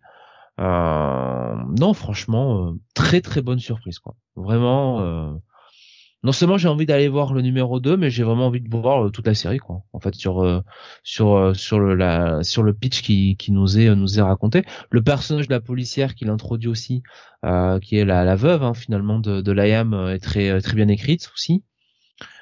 Et pas de manière con con hein, elle a l'air elle a l'air elle a l'air assez intelligente assez logique. Voilà donc écoute les notes hein, enfin je veux dire ah bah, bah comme, comme je disais tout à l'heure, ça aurait pu être mon, mon coup de cœur de la semaine s'il n'y avait pas eu cet excellent numéro du Punisher. Ouais. Et euh, c'est passé très proche de l'être, hein, parce que là en plus c'est une nouvelle série, donc euh, voilà, vraiment vraiment très très gros bail quoi en tout cas. Ben moi aussi, et comme toi, ça aurait pu être, euh, ça aurait vraiment pu être mon coup de cœur de la, de la semaine, hein, vraiment. Euh. Le, alors j'ai vu passer sur le, le, chat Discord, il y avait Pascal qui nous disait donc encore une réussite de Boom au final. Ah bah, en tout, bah, il est peut-être un peu tôt pour le dire, mais en tout cas, euh, pour l'instant, euh, ce premier épisode euh, remplit, comme dirait Jonathan, totalement son son office de premier épisode. Et Steve, si un jour t'as le temps, bah je t'encourage, je t'encourage à aller voir quoi. Ouais, je l'essaierai. Ouais. Je, je, suis un peu passé à côté, j'ai regardé les premières pages, je me suis bon, moi, je, je, me sentais pas dans le truc, mais finalement, je pense que ouais, vu ce que vous en avez dit, euh, ah, j'aurais dû Je pense qu'en plus, ouais, je pense qu'en plus tu vas aimer honnêtement. Je, je pense qu'il y a tout ce qu'il faut, euh, tous les ingrédients euh, de mystère et de et de personnages surtout qui sont qui sont qui sont cool quoi, qu'on a qu'on a vraiment envie de suivre pour le coup. Non mais, mais c'est tout bête hein, sur les euh, la, première page tu vois le, le personnage principal et puis les pages d'après tu vois des gamins qui se racontent des trucs sous la tente, j'ai fait oh vas-y ça me saoule. Ça a été aussi simple que ça, j'ai vu des gamins qui se racontaient des trucs sous la tente, j'ai fait oh j'ai vraiment pas envie de lire une série de gamins, ça me fait chier. Mais c'est pas une série de gamins. Et pas du tout, ouais. Et ben oui, mais du coup, euh, tu vois, je, vraiment, je me suis arrêté aux premières pages et j'ai fait, ouais, bon, ouais, on verra eh ça ben, plus tard si j'ai le temps, puis j'ai pas eu le temps. Si t'avais continué, t'aurais eu un mini twist qui t'aurait euh, envoyé du rêve. Ouais, non, mais c'est vraiment. Euh, après, j'ai pas eu le temps de le, de le reprendre. Je l'avais laissé dans ma liste à lire et puis je l'ai pas eu le temps de le reprendre. Puis et, et, et, du reste, ce dialogue entre entre les deux gamins, donc entre les deux frères, bah, je l'ai trouvé très très très bien écrit, quoi, très juste, très. Enfin voilà, c'est c'est voilà donc euh, je vois vraiment. T'as pu t'identifier, euh, t'as pu t'identifier un petit peu aussi quoi. Ouais, non mais ouais, ouais, franchement, ça m'a, ça m'a rappelé des, des souvenirs. Euh, c'est, ah. c'est vraiment le, le, genre de dialogue que j'aurais pu avoir avec mon frère, ouais, effectivement, effectivement. Sauf que je ne suis pas mort. J'étais, j'étais pas dans le mood. Bon, euh, je réessayerai. Hein, franchement, euh, ce que vous en avez dit m'a donné envie. Enfin, je veux dire, le fait que ça aurait pu être votre coup de cœur, ça donne envie d'aller au moins jeter un œil au premier. Après, si j'aime pas, j'aime pas. C'est pas grave. Mais au moins euh, tester vraiment le truc, quoi. Pas m'arrêter au bout de deux pages en mode ouais, non, en fait, je, je, je suis pas, je suis pas dans le truc, quoi. Il euh, y, avait euh, euh, Nico Chris me disait j'ai lu rapido The Ones. Hein. C'est vrai qu'on j'en ai parlé vite fait sur le Discord tout à l'heure parce qu'on on parlait de Bendis, euh, nouvelle série de Bendis hein, chez Dark Horse The Ones qui est sortie cette, semaine. Il nous dit toujours les mêmes dialogues et les mêmes 10, mais ça vaut un petit coup d'œil à tester, puisque il nous avait partagé tout à l'heure la recommandation de CBR, euh, CBR.com, hein, le, le, le, site de, de comics, il disait que euh, oh là là les gens devraient se jeter dessus et demander à leur euh, local comic shop euh, de commander en masse cette série. Ça me faisait beaucoup rire. Mais apparemment, apparemment, il y aurait peut-être quelque chose dedans. Voilà, c'est dit, hein, vous en faites ce que vous voulez, est-ce que vous voulez encore donner la chance à Bendis ou pas, ça c'est vous qui voyez. On continue avec toi, Jonathan. On va passer à du DC. On revient chez DC avec euh, le ah. numéro 2 de The Joker, The Man Who Stopped Laughing. Donc, euh, ce qui est la suite, hein, rappelons-le, euh, de, de la, série Joker précédemment. Ouais, numéro 2 que j'attendais avec impatience après la lecture du, du premier numéro. C'est toujours écrit par par Mathieu Rosenberg, n'est-ce pas? Euh, et euh, donc c'est dessiné par euh, Carmine euh, Di Domenico. Ouais. Di Domenico, je vais jamais y arriver, hein, décidément. et une colorisation de Arif Prianto. Donc souvenez-vous, hein, je vous avais fait un petit peu la, la review du, premier numéro, hein, euh, avec le Joker notamment qui déclarait la guerre à Los Angeles, hein, qui disait bon c'est bon j'en ai marre, il y a que des gentils euh, à Gotham, on m'empêche de faire mon boulot, ben, je pars à Los Angeles, il y a personne, je vais dominer le crime à Los Angeles. Et puis il y avait un personnage dans le numéro 1 qui, euh, eh bien, euh, on pensait se faisait tuer par le Joker et finalement avait survécu et euh, qui, eh bien, faisait un meurtre dans des WC hein, d'un d'une d'un pub malfamé à la fin. Et il y avait une grande révélation sur ce personnage, qui ça pouvait être. Et on découvrait un gros cliffhanger de l'épisode 1 que ce personnage était le Joker. Donc on est dans un univers avec deux Jokers. Techniquement, chez, chez, DC, on est dans un univers avec trois Jokers même. C'est vrai. Donc là, du coup, ça fait quatre Jokers dans l'univers d'ici. Incroyable. Ou cinq. À moins que ce soit l'un des deux autres de trois Jokers, peut-être. Peut-être. Mais celui-là, il ne rigole pas. Donc, euh, comment on fait? Euh, Et oui, puisque la tagline du titre, hein, The Joker, hein, The Man Who Stop Laughing. Voilà. Et oui. Et donc, euh, bah, le Joker euh, est dans une vieille rame de métro. Voilà, comme un comme un clodo en train de dormir. Je vous mens pas. C'est le début de l'épisode. Heureusement, euh, là, il euh, y a quand même un truc qui m'a fait un petit peu plaisir et qui m'a fait dire ouf, j'ai peut-être continué finalement.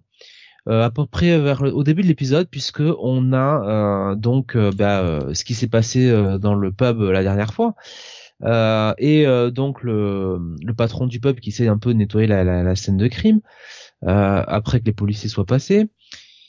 Et il y a un personnage bien connu de l'univers de DC qui vient poser quelques questions. c'est le début de l'épisode, je veux le dire.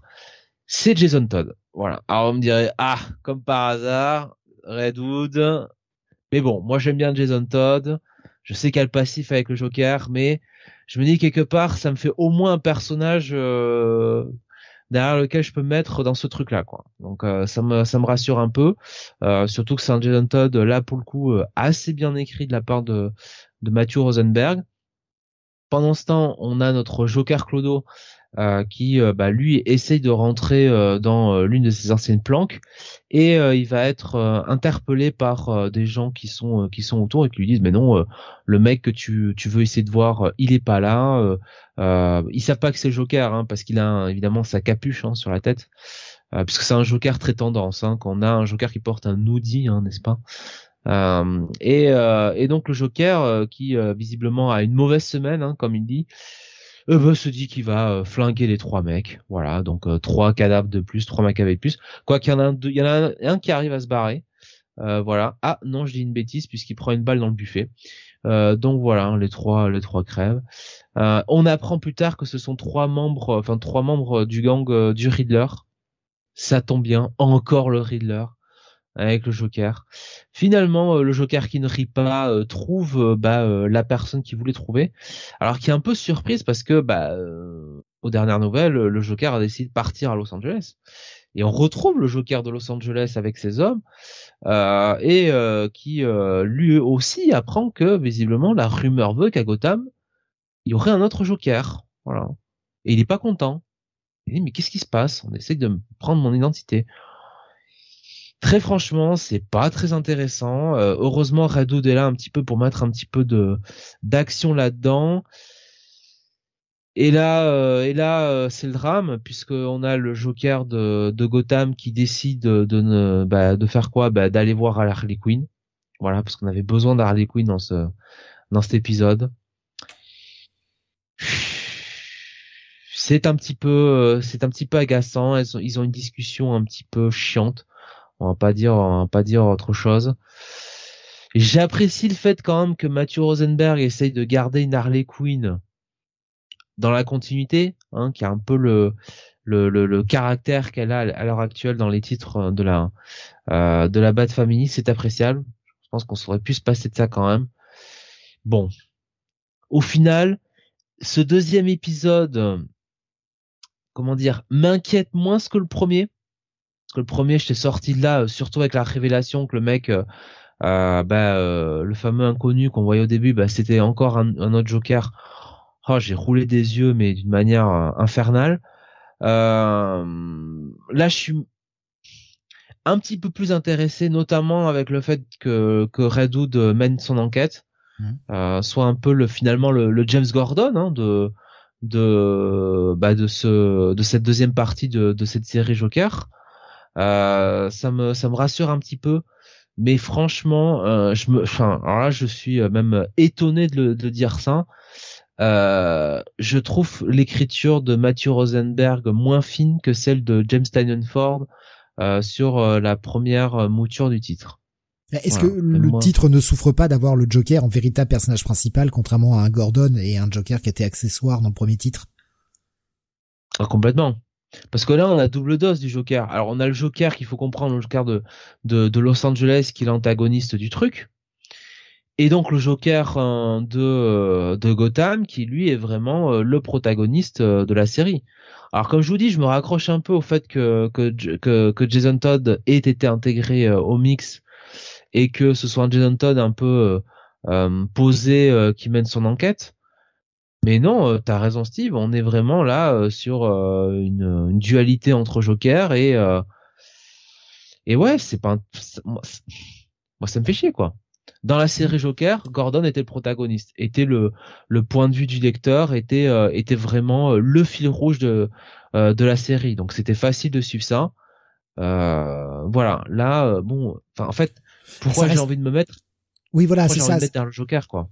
Ça reste toujours difficile d'avoir une euh, série euh, sur un vilain à proprement parler qui est dans le dans l'esprit d'un vilain.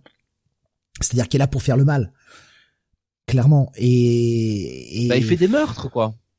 Ouais, ça, ça reste compliqué d'arriver à accrocher le lecteur. Euh... À chaque fois qu'on a eu des séries qui étaient, euh, enfin en tout cas de, de mémoire récente, euh, les séries où on était centré sur un vilain, comme Sinestro par exemple, ou comme la série Magneto, euh, on avait un, un, personnage qui était vraiment dans un un peu un côté anti-héros, mais qui était quand même sur des sur des lignes de gris. Là j'ai comme pas l'impression que le mec est sur la ligne de gris, le mec est là pour foutre le chaos, et surtout le Joker, vu comment il a été utilisé ces dernières années en mode total psychopathe, qu'est-ce que t'as envie de te ranger derrière lui? Parce que, en fait, tu pourrais dire que les mecs qui tuent dans l'auberge, euh, dans le pub, euh, euh, sur le premier épisode, allez, si tu veux, c'est c'est des mecs un petit peu patibulaires, bon, pas très pas très fréquentables, qui voilà, si tu veux, à la limite, tu pourrais te dire agresse un petit peu le, agresse un petit peu le Joker, très bien. Enfin, tente, tente un petit peu de, enfin, comment dire.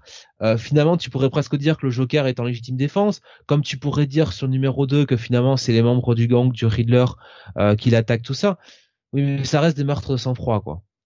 Le mec sait ce qu'il fait, il essaye pas de s'échapper, il essaye pas d'appeler la police, euh, il tue les mecs de sang-froid euh, et notamment euh, bah, l'un des mecs qui tue, enfin du gang du Riddler, le mec il est blessé, il est à terre, il, il peut rien faire, hein, il est, enfin il a déjà pris une balle dans le buffet et, et, le Joker bah, lui tire dans le dos quoi, littéralement quoi pour l'achever.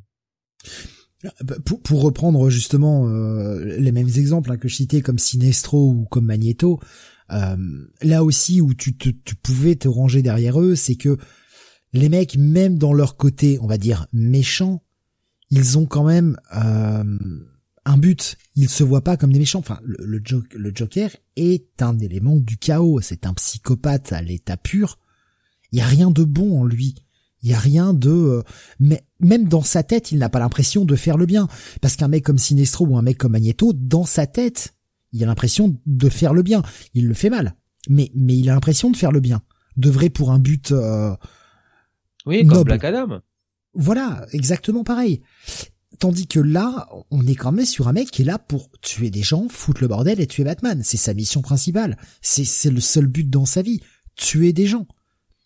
Il n'est pas dans un idéal de, il y a même pas, il y a même pas ce côté, euh, même pas ce côté, je veux mettre le chaos partout parce que le chaos est ma, mon idéal de, de, de vie et, c'est là que c'est hyper dur et euh, vu ce que tu en dis, j'ai pas l'impression qu'il arrive en tout cas à, nous faire rendre, à nous rendre en tout cas le, personnage de Joker intéressant. Encore une fois, je me base sur ce que tu en dis, je, je, n'ai pas lu le truc. Hein. Dans la première série Joker, le pitch de départ, c'était que Gordon acceptait une mission pour euh, pour tuer le Joker, littéralement. Il n'y a pas d'autre mot. Donc le commissaire Gordon, euh, sa mission, c'était tuer le Joker. Voilà. Euh, mais c'est un commissaire Gordon euh, qui euh, avait vu sa fille aller en chaise roulante à côté à cause du Joker, qui avait vu tout le mal que pouvait faire le Joker. Et c'est un commissaire Gordon qui de toute façon avait démissionné de son poste de commissaire et qui disait je suis proche de la retraite, trop c'est trop, tant pis, j'irai en prison s'il faut, mais je je vais finir le job quoi, parce qu'il n'y a pas d'autre moyen. Et même avec ça, bah Gordon euh, à aucun moment, si tu veux, euh, il a euh, tué pour arriver à, ses fins pour approcher Joker. Euh, et au final, il n'a pas, il a pas appuyé sur la gâchette. Tu vois? Là, on nous donne en protagoniste un mec dont l'objectif c'est de tuer celui qui pense être un, usurpateur et qui, ce faisant, eh bien, s'il doit faire tomber les Maccabées les uns après les autres, bah, il en a rien à foutre. Donc, comment tu peux euh, prendre euh, en pitié, comment tu peux te mettre derrière un personnage comme ça, c'est pas possible. Alors à moins que euh, Red Hood, si tu veux, ait un énorme rôle et qu'effectivement Red Hood finalement on se rend compte que c'est un peu le Gordon de, la série et qu'il va arrêter plus ou moins ces deux jokers, mais moi c'est très compliqué de me mettre derrière derrière ce protagoniste. Voilà. C'est le même problème qu'on a avec la série Carnage qui sort actuellement chez Marvel. Où au final, euh, c'était exactement la copie de, de, Joker où on avait un flic qui essayait d'empêcher un serial killer qui vénérait Carnage et qui, euh, bah, sa coquine avec Carnage, il voulait les arrêter. mais plus la série avance, plus on a un Carnage en personnage principal qui est euh, qui est dans, dans dans des élans de folie furieuse à désinguer tout ce qui passe. Et en fait, c'est drôle un épisode et puis bah passer arrivé au deuxième, tu fais bah je m'emmerde quoi. Je je enfin j'ai pas envie qu'ils s'en sortent. C'est pire encore parce que parce que dans dans dans Carnage encore le flic euh, bon euh, il a un bon fond quoi tu peux te mettre derrière lui il a euh, enfin a on est vraiment sur deux mm. enfin on est sur KO versus KO quoi donc tu allais dire Benny? Oui j'allais dire que moi je m'emmerdais dès le premier épisode parce que on a un flic dans Carnage mais un flic comme ça ne peut pas rivaliser avec le commissaire Gordon auquel t'es beaucoup plus attaché quoi forcément Ouais, mais c'est pour ça que dès le deuxième épisode, il y avait un twist qui donnait. Et puis de toute façon, qu'est-ce qu'un flic lambda peut faire contre un, mec comme Carnage? Mais justement, il y avait un petit twist qui te donnait un, truc qui donnait, on va dire, quelques pouvoirs aux flics, qui permettait de pouvoir un peu plus rivaliser et de d'équilibrer le jeu entre les deux, quoi. Bien sûr, mais est-ce que t'as le plus envie de lire les histoires d'un flic avec des super pouvoirs ou le commissaire Gordon, qui est un personnage euh, auquel tu es attaché depuis mmh. euh, des bah, années quoi. J'ai euh, d'un côté j'ai plus envie de dire le commissaire Gordon forcément puisque le commissaire Gordon on le voit moins mais moi je suis pas contre qu'on me développe un nouveau personnage qui pourrait par la suite euh, devenir devenir un personnage récurrent de l'univers Marvel pourquoi pas? Tu vois c'est ce, ce, serait pas gênant quoi mmh. le problème c'est que la série a pris un autre chemin et euh, bah ouais, on est plus sur les folies de Carnage qui s'amusent à désinguer des, des super-héros euh, des D-list euh, caractères et qui euh, bah, maintenant est en train de faire un carnet, un carnage, sans mauvais jeu de mots, dans le dans le royaume des elfes noirs. ouais, on s'en fout en fait. C'est pas rigolo quoi. Non, pas du mm. tout. Donc ouais, je, je, je comprends euh, le, fait que Jonathan que bah effectivement ouais le fait que Redwood arrive, peut-être que ça va dynamiser un peu la série, mais ça a pas l'air ultra engageant hein, ce, ce Joker. Non. Je trouve quand même que le numéro 2 est, supérieur au numéro 1, malgré tout. Euh, voilà. Mais ouais, c'est pas c'est pas un début euh, c'est pas un début foufou. Il y a quand même un backup. Euh, donc encore avec le Joker. écrit par Mathieu j'en peux plus. écrit par Mathieu Rosenberg, dessiné par et colorisé par Francesco Francavilla. Mhm. Donc euh, partie graphique de très très bonne euh, qualité. Et en fait, euh, bah, c'est c'est une petite histoire, une courte histoire sur bah, le Joker qui fait une blague. Voilà. Merde. C'est vrai. Le Joker qui fait une blague un petit peu au vilain de Gotham. Ah, c'est le Joker qui fait qui fait une blague? Ouais, ben écoute, ça pourrait être un truc qu'on aurait vu dans dans un Batman Task quoi. et franchement, sur quelques pages, je vais vous dire, c'était pas si mal. C'est peut-être qu'il y a de mieux de, du numéro, quoi. Bah, sans doute. À part les pages de Red Hood. Mais euh, c'est très court, hein, c'est sur 5-6 pages. Vous pouvez vite aller, vous pouvez le lire. Euh, c'est euh, c'est pas, franchement, c'est pas mal. Je, je, même si c'est avec le Joker et Dieu sait que je n'aime pas le Joker, mais euh, là là là, c'était c'était correct quoi. Donc au final, la note euh... Ouais, tu, tu étais à dire, Steve Je il y avait Nico Chris qui demandait si euh, Joker n'avait pas les pouvoirs de Colossus maintenant, euh, vu la couverture. Et pareil, hein, Schizophénisé, elle est dégueulasse, la couverture, elle est hideuse. Euh, oui, c'est vrai que la couverture est franchement... Elle est, ouais. On dirait qu'il a cette espèce de côté métallique, là, c'est assez... bon. Puis les deux yeux, là, les deux pupilles différentes, là. Ouais, ouais, le côté Véron. Oh. Rajoutons des couches à un personnage qui n'en a absolument pas besoin en fait. Hein, c'est. Ouais. Bon au final, euh... allez un check it. J'ai mis un pass la dernière fois. Non, allez un petit check it. Faut pas déconner non plus. J'avais mis check it pour le pour le. C'est entre le c'est entre le petit check it et le check it. Voilà, donc ce sera le check it médiocre. Ouais. Déjà mieux pour le pass de la dernière fois. Schizophile qui me dit pour les yeux verrons, tout le monde n'est pas Bowie. Ah ouais, c'est clair. Ouais, malheureusement. Euh, enfin non, heureusement pour Bowie d'ailleurs, parce que ça permet de, de, de, garder un peu sa légende intacte. On continue avec un titre de chez Image, euh, numéro 2 de la série Old Dog, une série euh, faite intégralement euh, par Declan Shelvey, hein, qui la scénarise, la dessine, la colorise également. Il, la seule chose qu'il ne fait pas dans, l'histoire, c'est le lettrage, hein, qui, lettrage qui est fait par Clayton Coles, euh, lettreur, lettreur assez assez habituel hein, que l'on voit sur beaucoup de projets. Tiens, c'est pas Jordi Beller en fait qui colorise. Pas pas Old Dog, non non non. D'accord. Après, je pense qu'elle a, euh, elle a quand même aussi peut-être euh, pas mal de projets, puis peut-être que c'est vraiment le bébé, le bébé de Declan Shelvey qu'il a envie de, de, faire ça vraiment tout seul. Euh, Old Dog, rappelons-le, c'est une série sur un, un agent, euh, un agent gouvernemental. Je sais plus s'il était, je crois qu'il était de la CIA, mais euh, oui c'est ça, il était de la CIA et le mec suite à une mission s'est fait quand même salement désinguer. Ouais, Jack Jack Lynch qui s'est fait salement désinguer, a passé euh, six ans dans le coma et en est ressorti euh, légèrement augmenté. Hein. C'est-à-dire que le mec a euh, quand même bon déjà la gueule ravagée maintenant, mais mais en plus il ouais, il y a y a un gros côté Marv tout à fait de de Sin City hein, pour ceux qui voient pas. Et le mec est un petit peu augmenté, voilà. Il a eu quelques quelques augmentations qui en font un, on va dire un agent important pour des services de renseignement. Il va se faire recruter par une espèce de nouvelle boîte euh, qui va lui redonner un peu un, nouveau sens à sa vie parce que bah, le mec ne connaît que ça et euh, bah, pas envie forcément de quitter le terrain parce que quelle serait sa place? En plus, il se retrouve dans un monde qui a vraiment évolué. Il a passé six ans dans le coma. On sait qu'aujourd'hui euh, les choses changent très très vite, donc forcément il se retrouve un peu perdu et bon bah autant continuer à bosser. Le problème c'est qu'on lui adjoint un on va dire quelqu'un sur le terrain qui est euh, qui va être sa coéquipière mais en même temps un peu sa supérieure et qui n'est autre que sa fille qui n'aime pas son père du tout. Et là on va le suivre pour ce deuxième épisode dans une mission euh, qui se passe dans un pays on va dire un pays du Moyen-Orient, c'est pas trop lequel c'est, mais euh, voilà, un pays du Moyen-Orient, ils doivent, il doit extra, euh, extrader une cible, il doit la protéger et extrader une cible.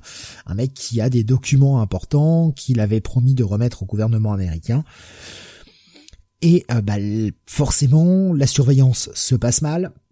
Il y a des mecs qui, alors qu'il était censé dans une planque, il y a des mecs qui arrivent pour vraisemblablement le buter. Donc, bah, Jack Lynch va pas avoir d'autre choix que de foncer dans le tas nous permettre de voir un petit peu plus, encore une fois que le mec est quand même sacrément un, bon agent sur le terrain, il arrive à casser des gueules, à botter des culs et euh, à faire des, des bons gigantesques, enfin voilà, avec ses augmentations. Et en parallèle, on voit ce qui s'est passé quelques jours auparavant, où le mec va retrouver d'anciens potes à lui de la CIA, qui sont maintenant à la retraite, pour demander un petit service parce que cette espèce de nouvelle organisation pour laquelle il bosse, qui n'est pas vraiment une organisation connue, euh, bah peut-être que lui, pendant ses années de coma, il a... Euh, peut-être que c'est une organisation qui, s'est fait connaître. En tout cas, il demande à ses potes euh, d'enquêter là-dessus, parce qu'ils sent qu'il y a quelque chose qui pue dans cette histoire. Et son pote lui dit en même temps, on m'a filé ce dossier il y a un an, je sais pas trop quoi en foutre. Euh, moi, je suis plus sur le terrain. Toi, t'as l'air d'avoir encore la patate, occupe-t'en c'est un dossier assez dégueulasse avec des corps en décomposition et, euh, et ben la mission qu'il va effectuer euh, justement pour cette organisation qui va pas forcément bien finir va lui mettre la puce à l'oreille que les gens pour lesquels il travaille, on s'en doutait, ne sont peut-être pas les gentils de l'histoire. Je trouve que ça, ça prend une bonne tournure espionnage. Après le, premier épisode qu'on a vu dans le Image Plus là, qui était vraiment cool, qui est très intéressant, et, et euh, enfin on va dire ce qui sert de numéro zéro et c'est un numéro 1 qui bah, nous, nous expliquait un peu l'histoire mais qui était un petit peu moins accrocheur. Je trouve que ce deuxième épisode remonte un peu le niveau, ça me tisse une toile de fond qui me donne envie d'aller découvrir la suite. Je sais pas ce que t'as pensé de ce deuxième épisode, Jonathan. Ben écoute, quand je l'ai lu, quand je l'ai fini, j'ai pensé à toi. Je me suis dit, ah, je pense que Steve va aimer ce numéro 2 parce que euh, je me souvenais, je me souvenais de ta, euh, je t'en prie quand même, euh, je me souvenais un petit peu de de ta ta réserve sur le premier épisode où tu disais qu'après tu disais justement effectivement que c'était un petit peu mou sur le numéro 1 euh, surtout vu ce qu'on avait vu sur le le la preview, enfin le l'épisode euh, un peu pilote, enfin. Mmh. Euh, qui avait eu. Euh, et là, je me suis dit, là, pour le coup, on a vraiment, voilà, un, un, numéro 2 où on voit Lynch en action, on voit ce qu'il fait, on voit un peu euh, les les complots un petit peu en coulisses. et, et effectivement, c'est un numéro 2 qui qui fait vraiment avancer l'intrigue et et qui surtout nous donne une vision plus plus globale de ce que va être Old Dog et et ouais là là oui là j'ai envie de, de lire ce titre quoi. Ouais, ben c'est, en fait, il y a dans ce numéro 2 tout ce qui manquait dans ce numéro 1. C'est-à-dire que le numéro 1 nous... En fait, dans, le numéro que je vais appeler numéro 0 pour plus de facilité, pour que vous compreniez bien la, différence, dans le 0, on voyait une espèce de petite mission qui part un peu en cacahuète, on voyait des personnages qui avaient quelques capacités. C'était assez intéressant et sur une dizaine de pages, on, nous rendait le truc accrocheur. Tu dis, ah putain, il y a, l'air d'avoir quelque chose dans ce monde-là, ça a l'air sympa. Et le numéro 1 nous parlait en fait grosso modo de toutes les origines de, de, de ce personnage Old Dog, euh, Jack Lynch. Et c'était cool, mais tu te dis bah ouais, mais je retrouve pas la, la, petite vibe que j'ai dans ce numéro 0. En fait, il aurait fallu que le numéro 1 soit le numéro 0 et le numéro 0 le numéro 1 quoi. Presque. Ben, je pense en fait que là, il aurait dû nous, nous dilapider les origines sur les deux épisodes, en fait. Quitte à hmm. avoir une deuxième, une troisième temporalité dans cet épisode-là, parce que finalement on a la mission dans le présent et ce qui s'est passé quatre jours avant on va dire qu'il y a deux temporalités dans ce numéro 2, mais ça aurait été bien de nous rajouter un petit bout de la, fin du bout des origines de comment il a accepté de rejoindre le programme dans ce dans, ce numéro 2 pour pouvoir nous raconter autre chose. Parce qu'en fait, ce qui manquait vraiment au numéro 1, et maintenant j'ai mis le doigt dessus, à la lecture de ce deuxième épisode, c'est que dans ce numéro 2, on voit les faux semblants tout ce qui fait le, sel de toute histoire d'espionnage avec euh, des agents doubles, des agents triples, des gens qui se qui se font des coups dans le dos, etc. Ce qu'on n'avait pas vraiment, on avait juste à la fin du numéro 1 sa fille qui disait ouais ok euh, ah ouais enfin il va bosser avec un, agent, on savait pas trop et on comprend que c'est sa fille et sa fille qui est pas contente de bosser avec son père qu'elle n'aime pas. On ne sait pas encore pour quelle raison et dans ce numéro 2 il y a rien d'expliqué par rapport à ça. C'est pas grave qu'il garde ce mystère pour plus tard. Très bien. Mais là, on a vraiment le, le côté euh, agent double, chacun tire la couverture à soi et à son propre petit agenda euh, de mission secrète. Et c'est ce qui manquait vraiment dans ce numéro 1 pour nous donner cette vibe espionnage. Et là, c'est ce qui rend l'épisode 2 vraiment cool. Tu sens que bah il y a pas mal de force en présence et qu'il y a un jeu euh, entre des gens qui n'aiment pas bosser avec Old Dog, mais euh, bah, notamment l'espèce de chef là qui le déteste et on le voyait ça déjà dans le numéro 1 mais qui le mec est une ordure finie des gens qui disent bah ouais bah il est peut-être vieux il est peut-être chiant le mec mais bah, faut reconnaître que sur le terrain, ça reste quand même le meilleur. Il a réussi à sauver la mission et tout. Quand tu vois la, façon dont sa fille le trahit euh, sur ce deuxième, sur la fin de ce deuxième épisode, dis c'est cool. Tu vois ce qui s'est passé euh, avec son ami, ce qu'il file. Enfin, il y a plein de petites choses en fait dans ce numéro 2 qui, qui rendent le truc vraiment intéressant. Donc ouais, bonne grosse remontée en fait pour pour la série. Je, là, je suis très hypé pour aller lire le troisième euh, avec grand plaisir. Là, j'ai lu le 2 pour voir où ça allait. Euh, autant je, l'ai lu en disant bon, le 0 était cool, j'espère que ça va remonter. Là, je suis accroché, j'ai envie de lire le 3, vraiment pas juste pour voir où ça va. C'est parce que là, je suis pris dans le truc. Donc vraiment cool, très très bien, très très bon épisode. Et puis j'ai hâte d'en découvrir plus. Hein. Franchement, euh, il a l'air d'avoir, je pense qu'il a l'air d'avoir encore pas mal d'idées sur euh, qui va doubler qui et pour quelle raison. J'attends de voir les raisons de sa fille d'ailleurs. Pourquoi, pourquoi ne l'aime-t-elle pas à ce point? Qu'est-ce qui a pu faire que euh, qu'elle le déteste autant quoi? Et puis visuellement, ça tient bien la route, franchement. Ouais, tout à fait. Hmm. Euh, tiens, Nico Chris qui nous dit je ne valide pas du tout James Bond, Henri Cavill pressenti pour incarner 007. Je, moi, j'ai pas d'avis, perso. Non, moi j'aime beaucoup Henri Cavill et franchement, euh, franchement, ce serait cool, mais euh, j'y crois pas. Je, je, je, je, pense que je pense que ce sera quelqu'un d'autre. Je, je, je les vois pas mettre quelqu'un d'aussi déjà euh, connu euh, pour incarner Bond. J'ai l'impression qu'ils vont essayer de trouver euh, quelqu'un, euh, quelqu'un d'autre quoi, qui a pas déjà un nom. Mais le mec est pas en train de reprendre le rôle de Superman là actuellement? Si, totalement je, je, sais pas, j'ai peur que les, les gens qui dirigent la franchise James Bond, pardon, aient du mal à, à, enfin, qu'on associe l'acteur à Superman en même temps que James Bond. Bah c'est ça, ouais, ça me paraît, euh, ça me paraît antinomique. Alors que bon, le, public fera la différence. Euh, enfin, le public est pas con, c'est un acteur. Mais, mais ouais, j'ai peur que la MGM soit pas trop pour l'idée que bah, James Bond soit aussi Superman. Mais c'est comme tous ceux qui ont fait James Bond auparavant. Hein. Ils ont fait James Bond Bah. et euh, ils ont pas fait Ah. d'autres trucs, euh, tu sais, d'autres personnages qui leur qui leur ont autant tenu euh, collé à la peau, quoi. Enfin voilà, euh, Daniel Craig, euh, je pense que euh, Mais si, si c'était anciennement Superman, mais là vu qu'il vient de re-signer, tu vois, qu'il soit à la fois Superman en même temps que James Bond, je sais pas. non, je pense pas. Moi, j'y crois pas du tout. Moi, je pense qu'ils vont prendre euh, même quelqu'un qu'on connaît pas du tout pour James Bond. euh, Et puis je vois pas Henry Cavill. J'étais Bah, il toujours était parti pour prendre. euh, Il était The Witcher, hein, Henri Cavill. Hein. Moi, c'est plus, je pense, euh, du studio que ça bloquera que que, que de la part des, des gens, parce que les gens s'en foutent en fait. Ils s'en foutent tant qu'ils ont un bon acteur. euh, Ça va pas les, ça va pas les gêner quoi. Alors Beaumasque qui dit Daniel Craig a une chance de rebondir grâce à Knives Out. Je sais même pas ce que c'est Knives Out. Donc euh, peut-être qu'il y a des chances de rebondir, mais euh, je, je- Il a pas besoin de rebondir, hein, Daniel Craig. Hein. pas, va très bien pour lui. Hein. C'est quoi Bah, euh, c'est- il joue un rôle d'Hercule Poirot un petit peu, si tu veux. D'accord. ouais. Pascal nous disait, il était dans, dans The Man from Uncle, il pourrait très bien être 007. Ah mais je, moi, je j'ai pas de doute sur le fait qu'il puisse l'être Non, ou pas mais- l'être. Moi, je pense que Ouais. c'est le studio qui sera frileux. Hein.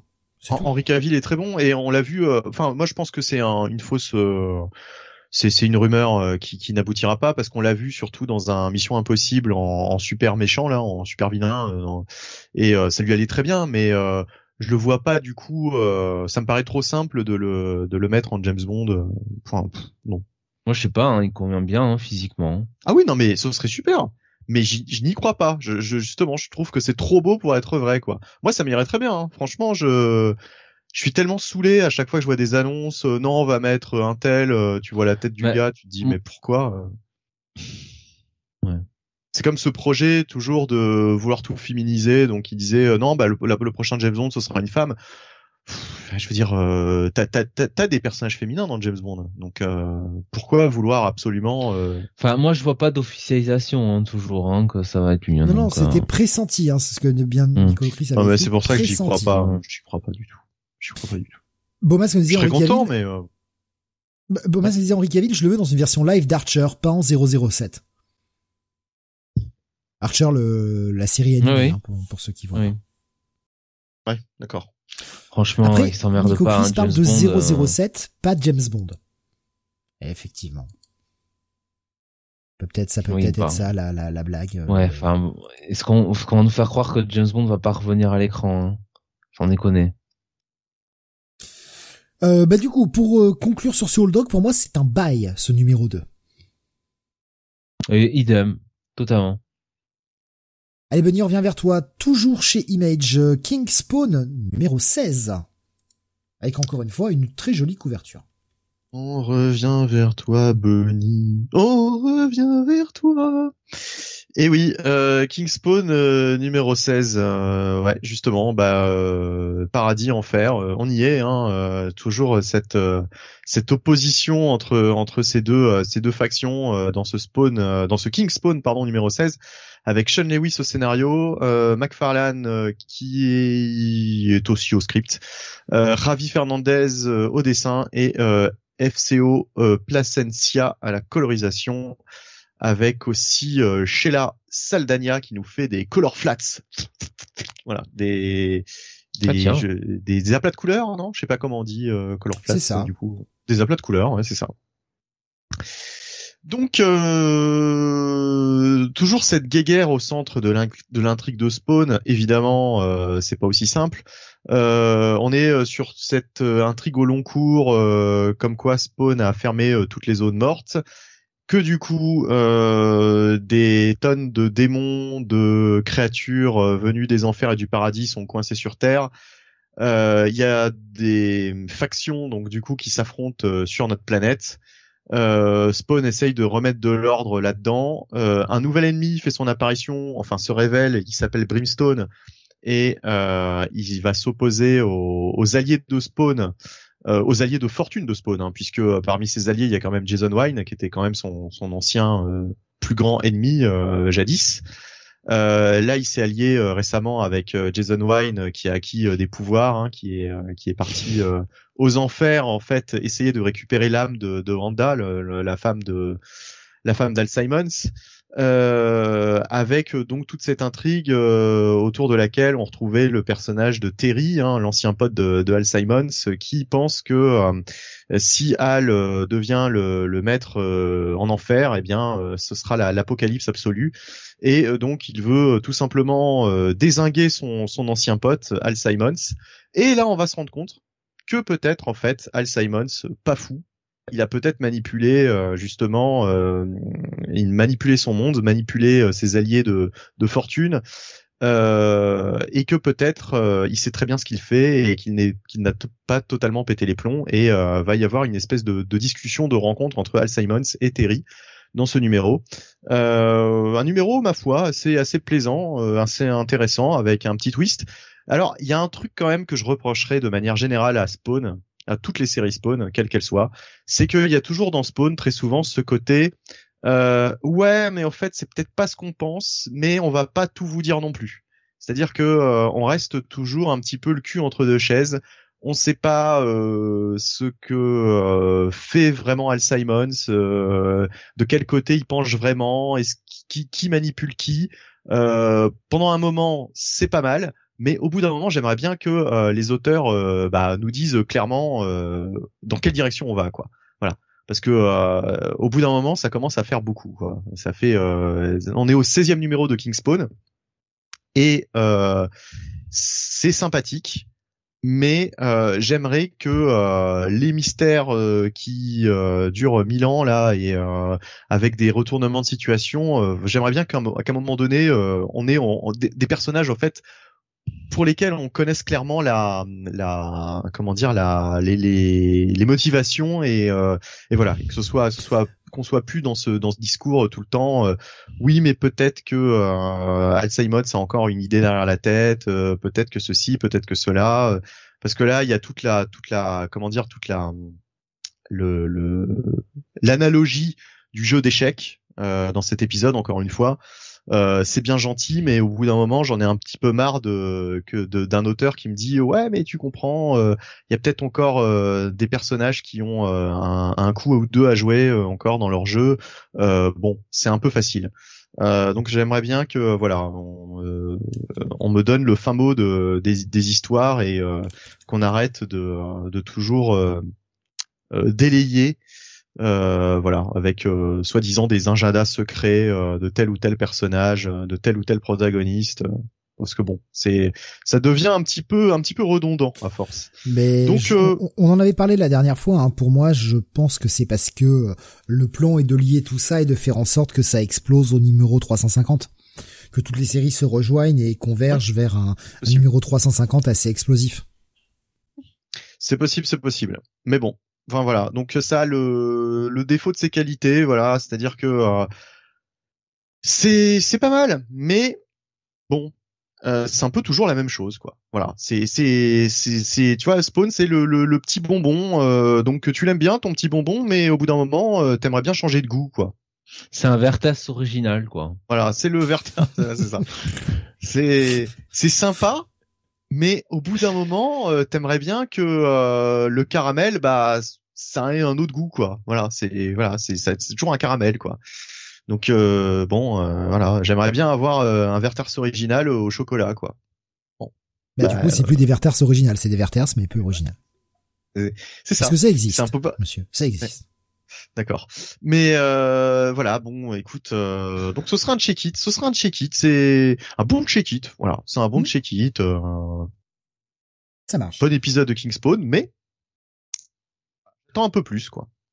On repasse chez Marvel avec toi, Jonathan, la sortie du huitième numéro de X-Men Red. Oui, huitième numéro de, X-Men Red. Alors pourquoi euh, pourquoi on revient sur X-Men Red après euh, euh, tous ces numéros? Bah tout simplement parce que c'est le premier numéro post Axe. Donc on revient là vraiment sur sur un titre qui n'est pas impacté par par Axe, qui n'est pas qui n'est Pintaïn et donc c'est toujours euh, scénarisé par Ali Wing avec des dessins de Madibek Muzibekov qui a un peu un nom de lutteur MMA euh, sérieusement et une colorisation de Federico Bli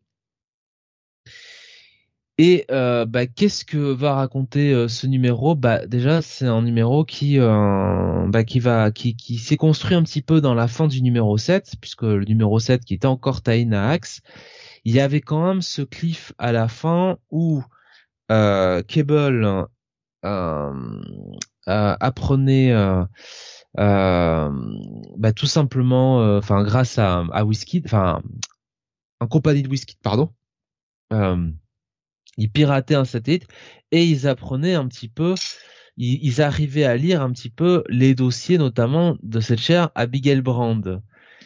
Euh, et, euh, et surtout, euh, ils ont profité un petit peu de, la, la résurrection, enfin la mort un petit peu d'Abigail Brand dans Axe et sa résurrection pour récupérer son précédent backup. Et ils ont compris un petit peu ce que voulait faire Brand.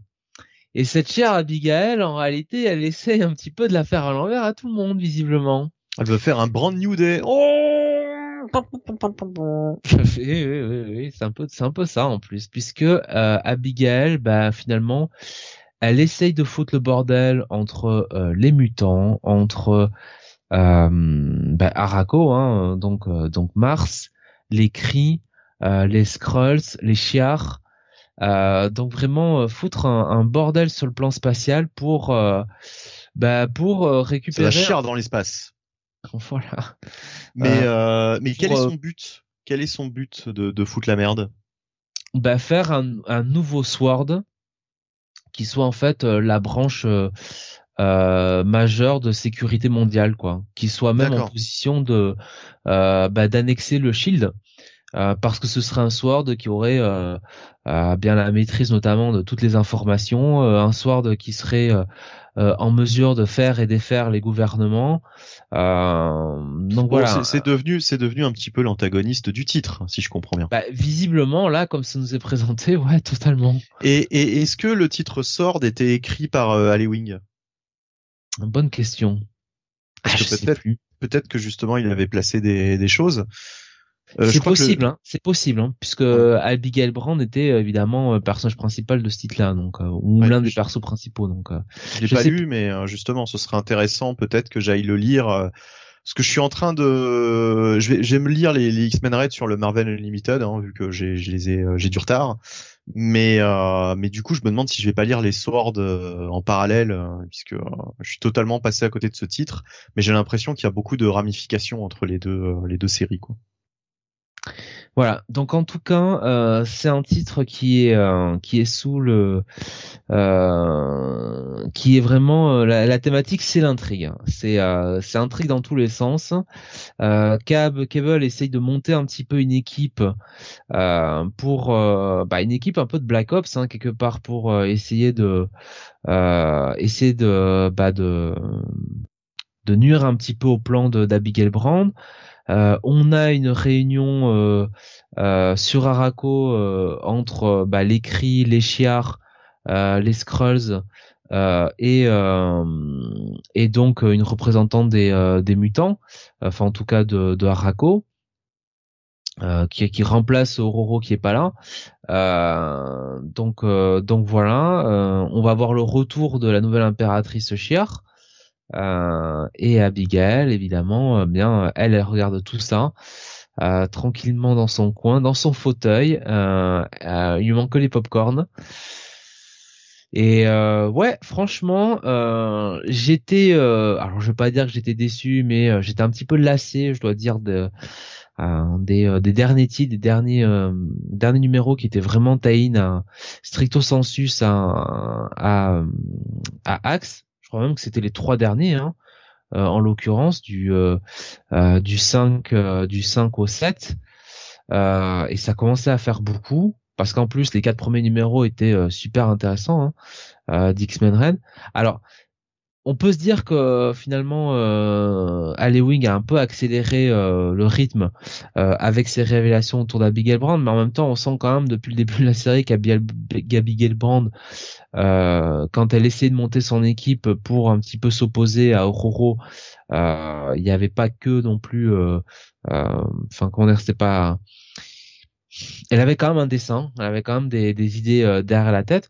En même temps, encore une fois, euh, nous, euh, on pense que Abigail Brand veut la faire à tout le monde par les révélations de Cable.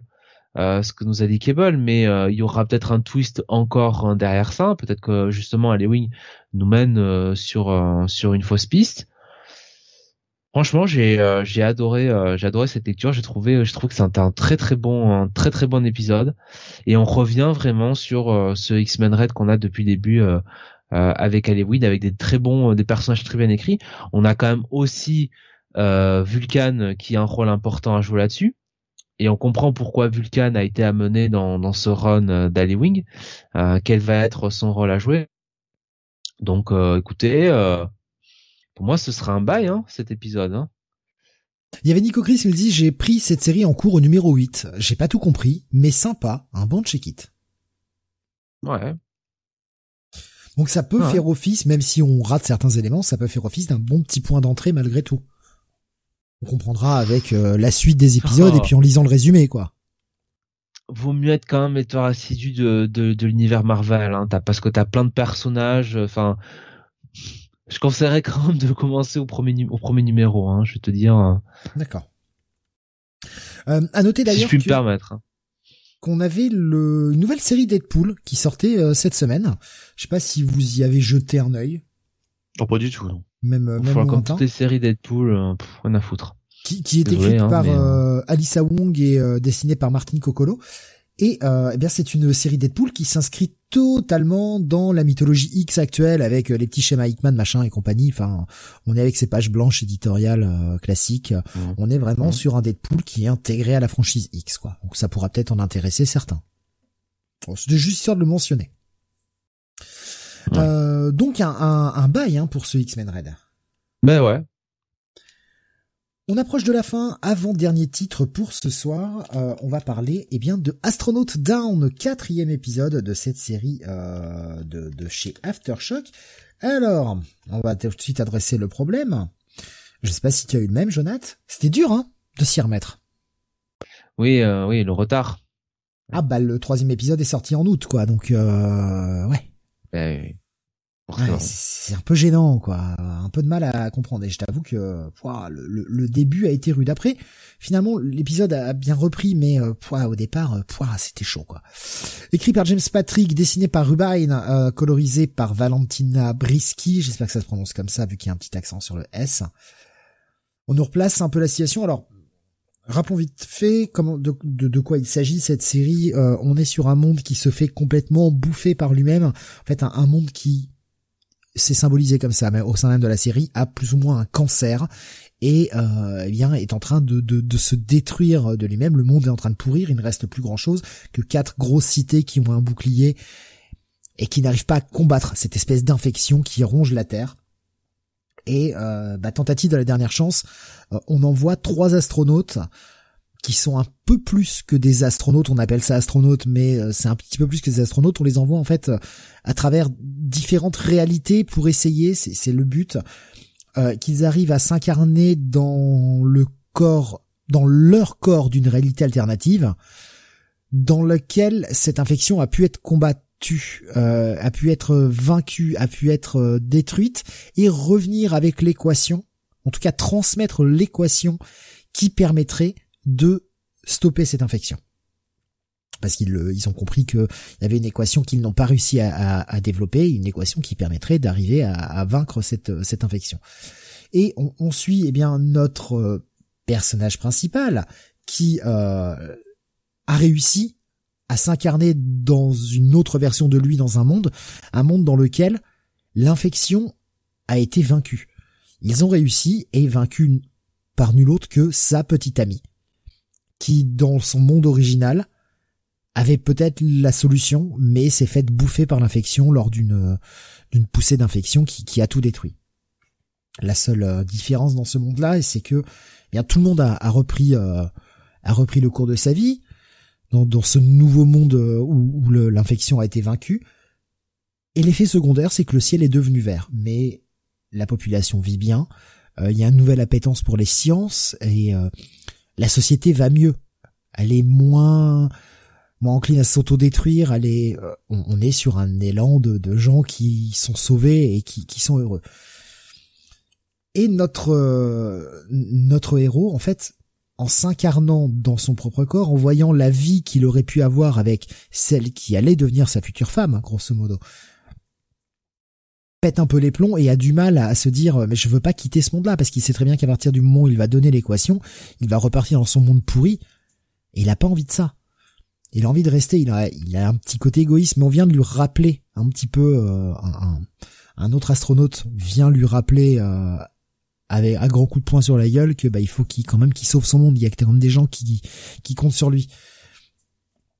Et on en était à peu près là. Et le mec va s'écrouler, c'était euh, un peu ça, on le retrouve à l'hôpital, sauvé, toujours coincé dans ce monde sauvé, et avec la certitude que l'équation, il a eu beau vouloir la transmettre, il n'a pas réussi à la transmettre, et qu'en gros son monde est condamné. Et là il a pris conscience des choses. Ouais, il est dans ce corps, dans ce monde où il a tout ce qu'il veut, il va vivre, il a la femme de ses rêves, celle à qui il voulait partager sa vie, qu'il aime et qui est euh, qui s'en fout. Elle s'en fout totalement que ce soit une autre version de celui qu'elle aime. Ça reste quand même lui. Et elle veut, elle veut vivre avec lui. Elle veut, elle veut qu'ils soient heureux tous les deux. Et euh, mais lui, il est dans la culpabilité du survivant. Son monde est mort, clairement. C'est pas sa place. Il a pas fait son job. Se sent comme une merde. Et va y avoir tout, tout cet épisode-là va être la prise de conscience de notre personnage principal qui, bah tout n'est pas perdu. Il y a peut-être une, euh, il y a, peut-être une lueur d'espoir pour euh, pour ce personnage qui va comprendre qu'il faut accepter les choses jusqu'à ce qu'un événement euh, vienne retroubler la paix qu'il commençait enfin à accepter. Et eh ben franchement, après un début rude d'épisode, j'ai trouvé qu'il était vachement bien celui-ci. Je sais pas ce que t'as pensé de ce quatrième épisode, Jonathan.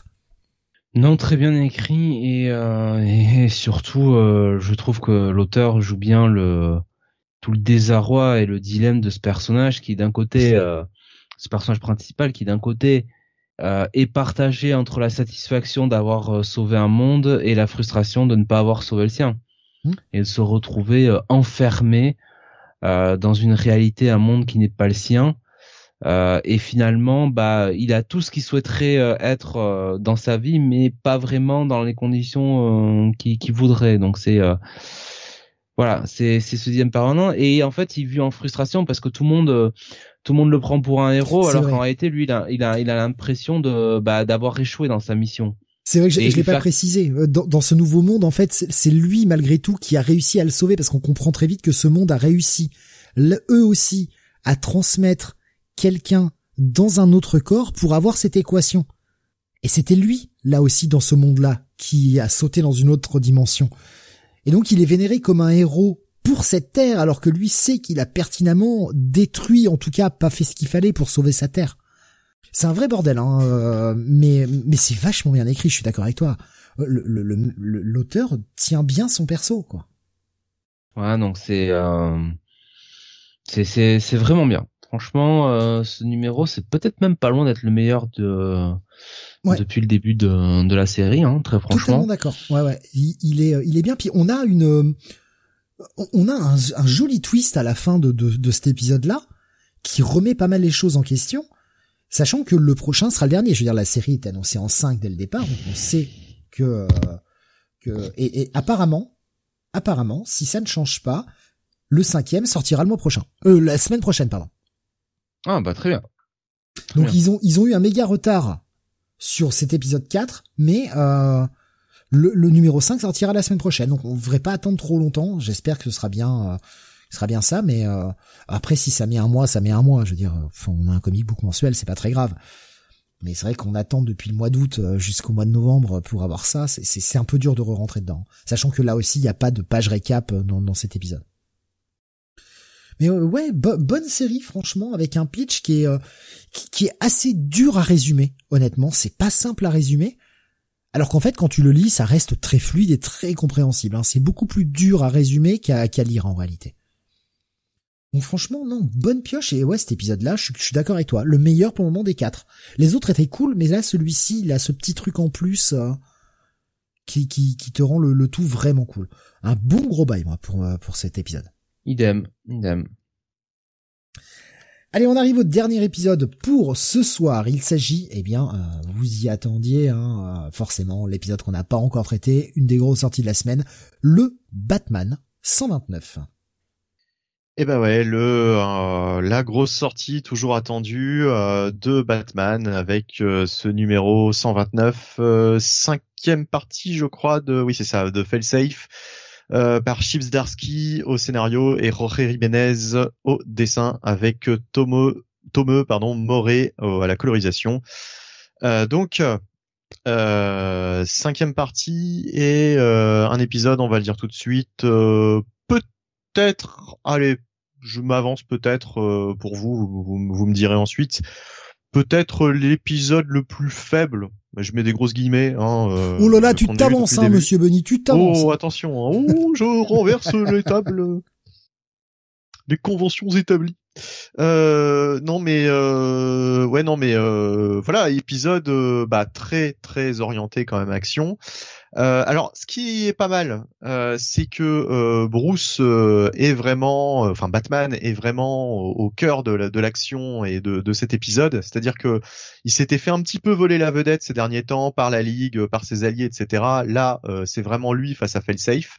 Et en fait, tout l'intérêt de cet épisode, ça va être vraiment une course poursuite entre Failsafe et Bruce euh, qui, enfin c'est le c'est le, le, chat et la souris quoi, euh, c'est c'est exactement ça, avec un Bruce qui va essaye, enfin qui essaye de vaincre un adversaire qui connaît tout de lui, puisque cet adversaire c'est en quelque sorte lui-même quoi. C'est c'est un petit peu le, le scénario de Us, le le, le, film le film d'horreur avec euh, donc des gens qui se retrouvent face à eux-mêmes, des versions démoniaques d'eux-mêmes, et du coup qui, qui, qui savent très bien bah, tout ce qu'ils vont tout ce qu'ils vont faire ils prévoient tout, euh, ils prévoient tout puisque c'est eux-mêmes qui, qui qui sont euh, ils, sont confrontés à leur propre à leur propre image quoi.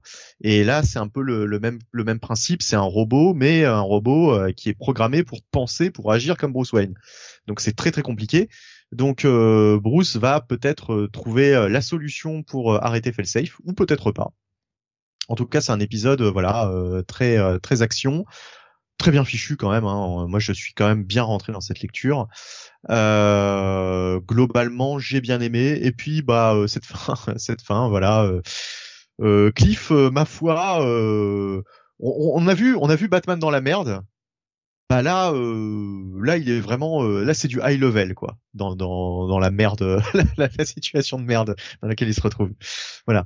Euh, je vais pas en dire plus. Bah euh, dites-moi dites-moi ce que vous en avez pensé hein. genre, on parlera du backup après je pense. Avant avant que avant que, que Jonathan, il y a euh, Nico Chris qui dit quelle déception ce numéro et qui nous parle du seul élément intéressant. Je le garde pour tout à l'heure parce que c'est le même euh, le même élément euh, vraiment le plus intéressant que j'ai trouvé pour pour cet épisode-là. Je t'en prie, Jonathan. Ouais, effectivement, c'est certainement le, le numéro le plus faible hein, de Tuzarski. très clairement. Alors déjà, effectivement, on voit un Gotham totalement laissé à l'abandon euh, au début de l'épisode. C'est encore l'apocalypse. Bon, on aurait pu se passer de ça, mais enfin, passons. Maintenant, c'est fait, c'est fait. Je trouve que les dialogues quand même entre Batman et Aquaman sont euh, plutôt euh, plutôt pertinents. Euh, Chibzarski tient bien son Aquaman, son Arthur Curry. Donc ça c'est c'est intéressant. Il remet un peu Bruce à sa place c'est toujours un peu, ça toujours plaisir de voir ce genre de scène. On a, on a un Aquaman qui s'exprime en chef d'État, alors qu'il ne l'est plus, mais qui s'exprime en chef d'État, qui montre que bah ouais, son peuple est important. Euh, Bruce, il est peut-être très fort, c'est peut-être un, un, membre majeur de la ligue, mais enfin bon, là il est quand même chez lui, il le fout dans la merde. Il, il se trouve en très peu de pages, il donne une certaine majesté à Aquaman qui, qui manquait un peu euh, ces derniers les dernières fois on avait vu euh, Aquaman. Bah, c'est un, quoi, un Aquaman sérieux, quoi. Un Aquaman qui fait bien comprendre à Bruce qu'il a mis euh, tout le monde en péril. Euh, et il est pas là pour lui trouver des excuses. Euh, il va devoir, il va devoir assumer ses responsabilités et rendre des actes. on a une Barbara Gordon qui se fait littéralement, enfin, qui, qui, qui manipulée hein, par FaceApp. J'ai, j'ai mal hein, vraiment quand j'ai vu cette cette case.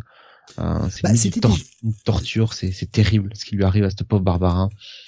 C'était déjà le cas dans le dans l'épisode précédent. On comprenait qu'il avait pris contrôle de tout, de toute façon. C'est juste que là, on voit vraiment la, la chose. C'est terrible, c'est terrible, Steve. Voilà.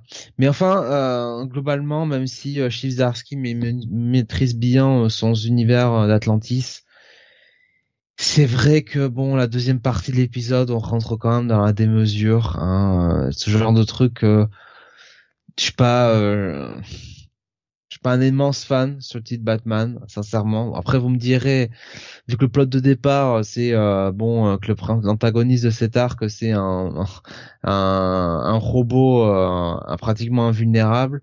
Fatalement, il fallait qu'on en passe par là, mais effectivement, euh, là, c'est c'est un peu c'est un peu un épisode faiblard quand même. C'est pas c'est pas mauvais, mais on est sur l'épisode le plus faible du run très clairement. Je suis assez d'accord avec vous en fait. C'est vrai que l'épisode, euh, bah, étant donné qu'on est aussi sur beaucoup d'actions, puisque là les développements, la majorité des développements sont exposés, on, a tout, reste plus qu'à terminer de combattre la menace. Donc, on est sur quelque chose de résolument plus action. Euh, il y, a deux trois choses dont je suis pas fan dans l'écriture de Zarski dans cet épisode-là.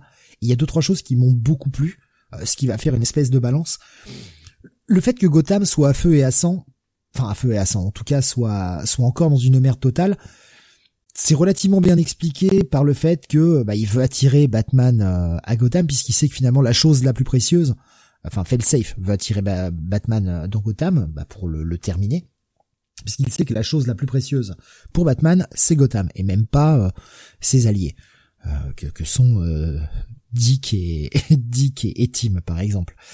Euh, d'ailleurs, je sais plus, c'est c'est Tim qui est dans le deuxième pod. J'ai un gros doute maintenant. J'ai pas revu là, j'ai pas fait gaffe à la scène, mais il y a Dick qui pas est dans Damian un pod. Ah, c'est peut-être Damian, ouais, c'est peut-être Damian qui est, qui est dans le deuxième pod.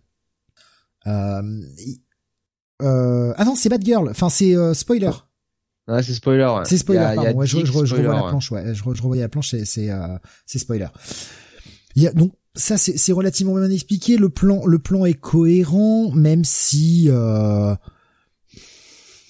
même si effectivement c'est un peu gros. En fait, le, le là là où ça me ça me dérange un peu dans l'histoire, c'est que il nous montre Batman qui réfléchit à son plan, etc. Mais finalement, le plan de Batman est assez peu expliqué.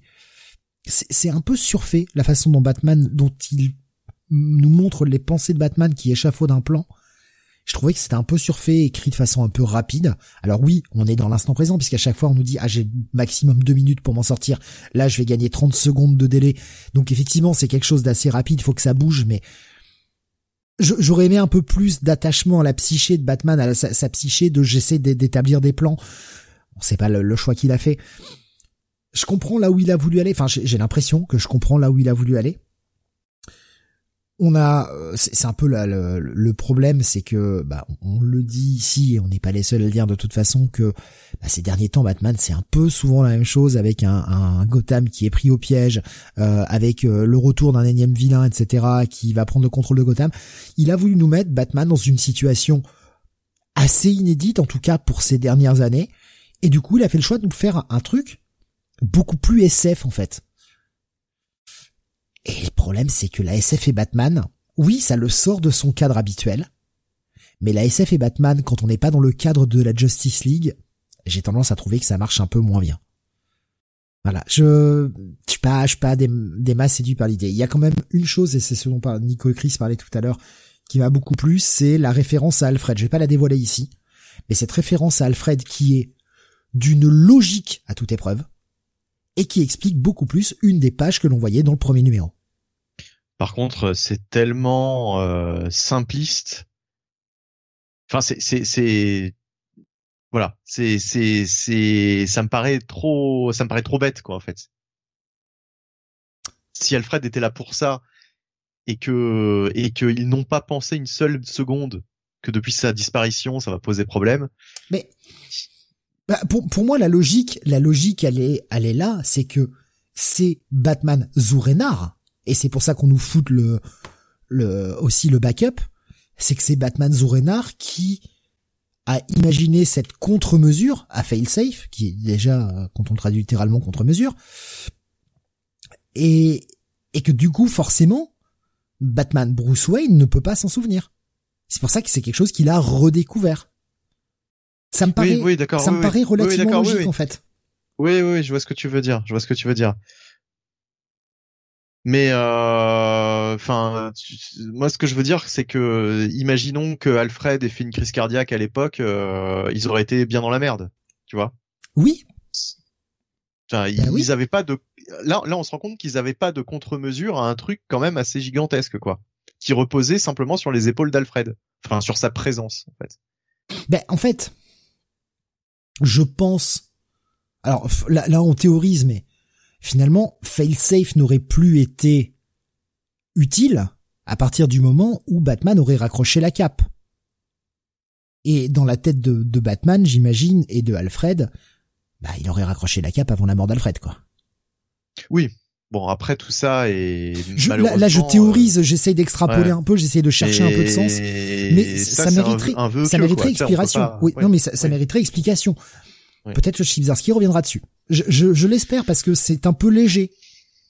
Moi, je pense que ce sera Un comme backup. avec. euh, Un backup, Ouais, tu vois, hein, je, pas plus. je pense, je pense, je pense que ce sera un peu comme euh, le problème euh, que j'avais avec Heroes in Crisis, c'est-à-dire que il y a vraiment de la merde dans le concept. Tu sais, ça, ça pue du cul, quoi. On sait que ça va se barrer en couille, mais sans cette, euh, sans ce danger justement que ça se barre en couille, bah il y aurait pas d'histoire. Voilà. De toute façon, s'ils si, s'ils avaient pris toutes les dispositions, il y aurait pas d'histoire. On serait pas emmerdé avec Failsafe en ce moment. Donc, euh, donc voilà, je pense qu'on n'aura pas vraiment plus d'explications que celle-là. Et puis, euh, bah, comme tu dis, après, on peut se faire notre idée. euh, Peut-être qu'il pensait que de toute façon, il allait raccrocher avant la mort d'Alfred, et puis, puis c'est tout, quoi. Bon, effectivement, oui, ça demanderait une petite explication, un petit. Ce serait, ce serait pas du luxe, quoi. Mais bon, on verra, on verra. Euh, À la fin de l'arc, peut-être qu'on aura plus d'explications. Euh, je crois que la, la dernière partie, c'est déjà la prochaine. Hein je crois que c'est la, si- la- ça devait s'arrêter au à la sixième, non? Cet arc euh, Failsafe. Normalement, oui, hein, c'est en 6. D'accord. Il Euh, doit moi, je serais conclure au peut-être un peu moins 130, dur que nous dit Nico Chris. Il doit, il doit, il doit conclure au 130. Euh, D'ailleurs, Nico Chris nous disait aussi, ce qui m'a choqué, c'est la manière dont parle Failsafe. Plus du tout une IA comme dans les premiers numéros. Il parle comme un vilain lambda. Hmm, Ouais, ouais, j'ai j'ai pas, j'ai pas fait gaffe. C'est c'est vrai que peut-être qu'il y a eu une évolution. Euh, je, j'ai j'ai pas fait attention à ça. Beaumasque qui, qui nous dit peut-être qu'Alfred avait pensé à cette alternative et a nommé un successeur, style Penny2 ou Gordon. Alors, je pense que Gordon non. Parce que Ah ce serait entériner le fait que euh, qu'il connaît vraiment l'identité, même si personne n'en doute. Mais il fait le genre, je sais pas. Penny2, pourquoi pas Et ce serait bien, ce serait euh, intéressant de ramener la fille d'Alfred un jour. Non Bah oui. mais vous, vous, vous, vous rêvez en couleur là. Alfred était plus occupé à regarder les cours de bourse pour faire monter la fortune de Dick. Hein. Il en a rien à foutre de FaceF. Hein. Je vous dis tout de vider suite. les hein. bourses. Ah mais. Vous croyez qu'il faisait quoi le vieux euh... Il jouait aux courses, hein, comme tout le monde. Hein. J'imagine tellement jouer aux courses en plus. Il regardait les bourses de Dick, nous dit c'est Beaumasque. Nico Chris il dit, il y a comment aussi, il y a comment on fait le save déduit, là où Batman se cache, qui est, qui est sympa. Effectivement, ouais, bonne, euh, bonne réflexion, en tout cas bonne analyse du programme. Donc euh, non, mais c'est, euh, je suis, je suis d'accord avec vous, l'épisode est le plus faible, mais parce que c'est tourné résolument vers l'action. Ouais, mais alors par contre, euh, moi je serais plus euh, pondéré que vous, c'est-à-dire que pour un épisode faible, c'est quand même un bon épisode. Je veux dire, si tous les épisodes faibles euh, qu'on lit chaque semaine pouvaient être euh, de cet acabit, ce serait pas mal. On passerait de très bonnes semaines de lecture. Attention, je C'est-à-dire pas donné bon, ma note encore. Hein. Ouais, non, non, mais euh, je veux dire, vous avez C'est pas parce que c'est un épisode plus faible que que c'est forcément un pass, tu vois. euh, Ouais, ouais, non, non, mais euh, mais euh, bon, enfin moi je, je je le dis tout de suite. J'ai aimé cet épisode quand même malgré tout quoi, même si c'est euh, même si c'est plus faible que les autres. C'est-à-dire qu'on est parti de tellement haut que de toute façon, euh, arrivé à un moment, bon, on sera pas toujours, euh, on n'aura pas toujours un bail absolu à chaque épisode quoi. Donc euh, voilà. Mais Est-ce que vous voulez rajouter quelque chose avant qu'on passe au backup? Euh, bah non, bah, enfin je, enfin perso, euh, je pense qu'on a fait le tour, mais euh, Non, non, ça va. donc euh, backup, euh, backup, backup et euh, comme un con, j'ai tout fermé. Oui, bah c'est euh, bah, Pardzarski, euh, euh, Tangal Romeo, je crois, au, au dessin. Euh, non, Leonardo, Leonardo Romero, excusez-moi, et Jordi Belair à la colo. Zourenar, euh, Your One, part 2. Ouais, parce que comme par hasard, effectivement, c'est tout à la fin les crédits. Ça, ça me fait chier à chaque cette habitude maintenant qu'ils ont à mettre à la fin les crédits. T'appuies sur la touche fin, et puis tu remontes d'une page. C'est ce que Et ça fais. marche pas sur mon clavier. Je t'assure que je je ah, je comprends pas. Je sais pas pourquoi. Bah, depuis un certain temps, ça ne marche plus. Bah, quand j'appuie sur la touche fin, moi, ça marche, mais on n'a peut-être pas le même lecteur. Peut-être pour ça. Euh, I'm a Gun, voilà, c'est le titre de ce backup, deuxième partie. Euh, donc comme tu l'as dit, hein, euh, Leonardo Romero, euh, moi j'aime bien. Euh, j'aime bien le côté rétro, j'aime bien, j'aime bien son style. Je trouve qu'il qu'il qu'il qu'il le fait très bien, hein, ce, ce, ce, Batman rétro. Après, pour ce qui est de l'histoire, on est toujours sur cette intrigue de Batman Zurenhar. Donc c'est une histoire se déroulant dans le passé euh, hélas, une histoire qui oppose Batman encore une fois au Joker. Donc ça, c'est un petit peu l'élément euh, qui m'a fait un petit peu hausser les, les, les, enfin lever les yeux au ciel euh, lors de, du précédent numéro. Est-ce qu'on aurait pu pas trouver autre chose que le Joker encore une fois? Le Joker qui a perdu son sourire comme Shawn Michaels en 97. Et du coup, il essaye de le récupérer. il peut y avoir un Bret Hart hein, dans les backstage pour lui mettre un, un pain dans la gueule. C'est genre Razal Ghoul qui se pointe, oh, il y en a marre de cette connerie, boum, allez. Ouais, j'ai perdu mon sourire. Putain, mais quand j'ai quand j'ai lu ça, je me suis dit putain, mais c'est pas possible quoi. Et euh, et donc euh, pour euh, contrer un fou, bah Batman n'a pas trouvé de meilleure solution que de devenir fou lui-même. Donc de créer une espèce de, de Batman fou, hein, le, le fameux Batman de Zurenhar. Bon, ça de toute façon, Zdarsky ne l'a pas créé. Hein, C'était déjà le concept du Batman de Zurenhar euh, qui existait déjà avant. Sauf que là, euh, on a clairement une aventure, euh, voilà, euh, du Batman de Zurenhar, donc se déroulant dans le passé, où on voit un petit peu toute la folie, tout le basculement de de Batman. Le backup est pas est pas dégueulasse, ça se lit relativement vite. C'est moins désagréable que les backups qu'on a eu récemment de de Spurrier qui sont qui, qui, sont souvent illisibles. Ah, dans Détective. Dans Détective, ouais, qui, qui sont vraiment très très chiants. Euh, j'ai préféré ce backup là par exemple à celui euh, sur euh, double face là qu'on avait lu avec Jonathan la dernière fois. Mais mais bon, c'est pas non plus c'est pas non plus hyper transcendant quoi. Voilà, c'est bon bof bof quoi. Jonathan? Écoute, vu les prémices de, du, du dernier backup, j'avais très très peur, hein, moi aussi. Encore le Joker, en plus dans l'univers de Zurenar, donc là, au secours. Euh, et effectivement, ma grande surprise, c'était euh, c'était pas si mal, franchement. Le dessin est correct, avec un style un peu un peu rétro qui est pas euh, qui est pas déplaisant. c'est dynamique. Finalement, sur très peu de pages, il s'en passe il s'en passe beaucoup.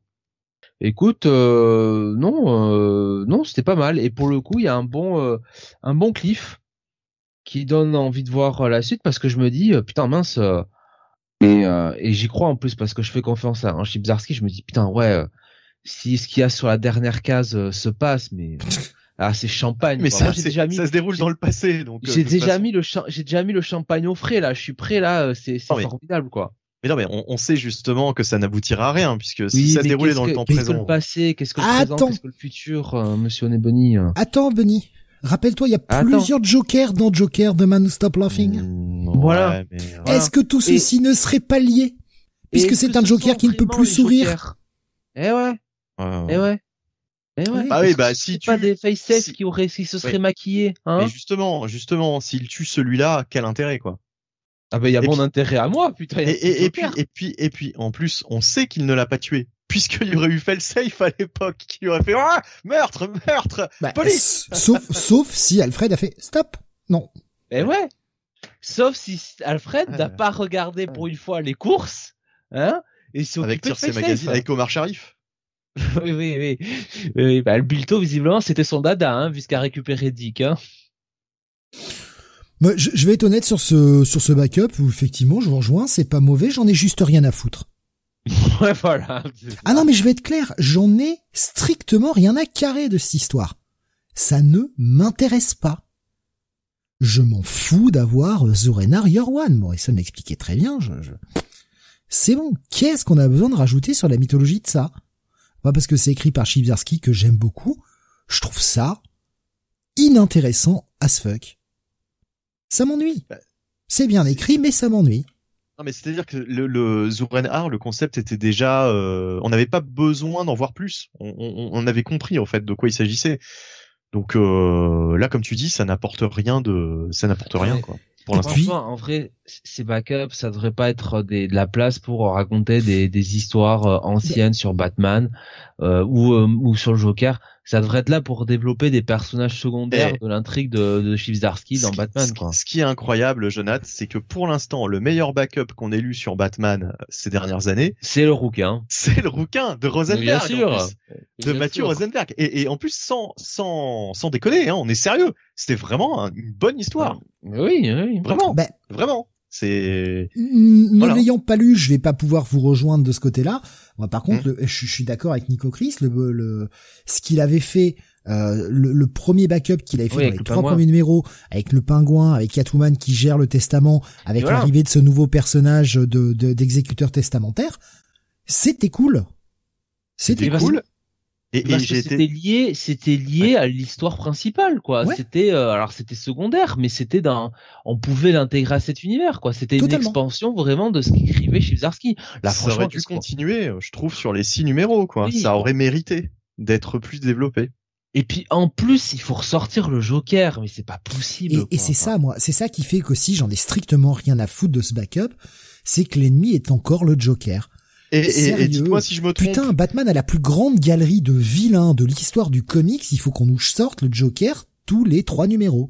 Et, et en plus, dites-moi si je me trompe, mais je crois me souvenir d'un seul coup que durant le run de Tom King, dans cette fameuse guerre de merde euh, qui se déroulait dans le passé, encore une fois, dont on avait rien à foutre entre le Joker et Riddler, c'était pas déjà le Joker qui avait perdu son sourire, là, qui arrivait plus à rire? C'était pas déjà ça l'intrigue? Il y avait une, je crois, un truc dans le genre, ouais, effectivement. Donc euh, en plus, euh, j'ai l'impression que ça fait quand même pas mal redite, quoi. Bon, bref, ouais, bah le backup. heureusement, euh, heureusement que le backup n'est voilà n'est pas l'intérêt principal du comic, heureusement. Mais euh, Ouais, heureusement, heureusement. Avant qu'on donne les notes, je vois Kael qui nous disait vos reviews sont bonnes et pourtant je n'ai pas envie d'aller voir ce titre. Comme Robin ou Joker, DC a réussi à me désintéresser totalement de son univers. Bah écoute, euh, moi Batman, ça reste quand même, euh, ça reste quand même le perso d'essai vers lequel je, je vais le plus souvent, hein, euh, sans aucun problème, quoi. En même temps, vu que la moitié des titres d'essai sont du Batman, c'est plus simple aussi. Mais Oui, je troll un peu, je troll un peu. moitié.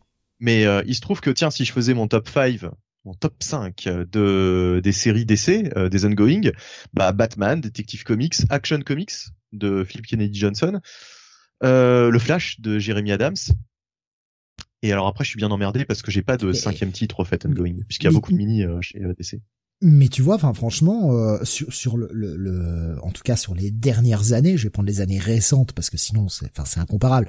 Tu compares pas ce qui est sorti dans les années 90 ou les années 2000 avec maintenant. Hum, hum. Honnêtement, par rapport à, à la qualité des titres Batman depuis, on va dire ces 5 10 dernières années, euh, Flash est Flash est en priorité chez moi hein. Et sans me forcer hein.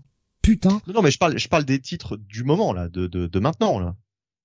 pareil, je vais te mettre un gros plus 1 là-dessus sur cette phrase. Parce que putain, le run de Jeremy Adams, il est sans faute. Mais enfin, pour le moment, j'adore aussi ce que fait Zdarsky sur sur Batman. Là, on a un épisode un peu en dessous, mais franchement, ça reste ça reste très bon. Bon, on a eu moins d'épisodes pour l'instant je- de, de, de Batman que de que de Flash. Je, euh, alors moi, tu vois, je vais, je vais être assez différent de toi. J'adore Zarski, oui. Pour le moment, j'aime bien ce qu'il fait sur Batman, tu vois. Je, je vais nuancer comme ça. Pour le moment, j'adore pas ce qu'il fait sur Batman. On n'a même pas fini le premier arc, c'est un peu tôt. Et pour le moment, bah, comme je l'ai dit tout à l'heure, sortir Batman du cadre habituel, c'est une bonne idée pour ne pas euh, nous faire ce sentiment de redite. Le problème, c'est que la mettre Batman dans un cadre plus SF face à des robots dans l'espace, machin et tout ça, c'est pas ce qui correspond le mieux, tu vois.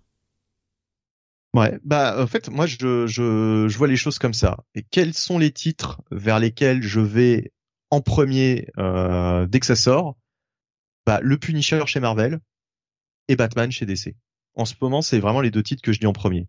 Donc je, tu vois, enfin c'est vraiment euh, c'est vraiment ça quoi. C'est euh, c'est pour ça que je les mets euh, je les mets euh, je les mets vraiment euh, très haut euh, très haut dans mon dans mon classement quoi parce que c'est à ça qu'on reconnaît finalement les titres qui, qui nous plaisent le plus. C'est ceux qu'on va lire en premier. C'est ceux, c'est ceux qu'on est pressé de lire à chaque à chaque sortie.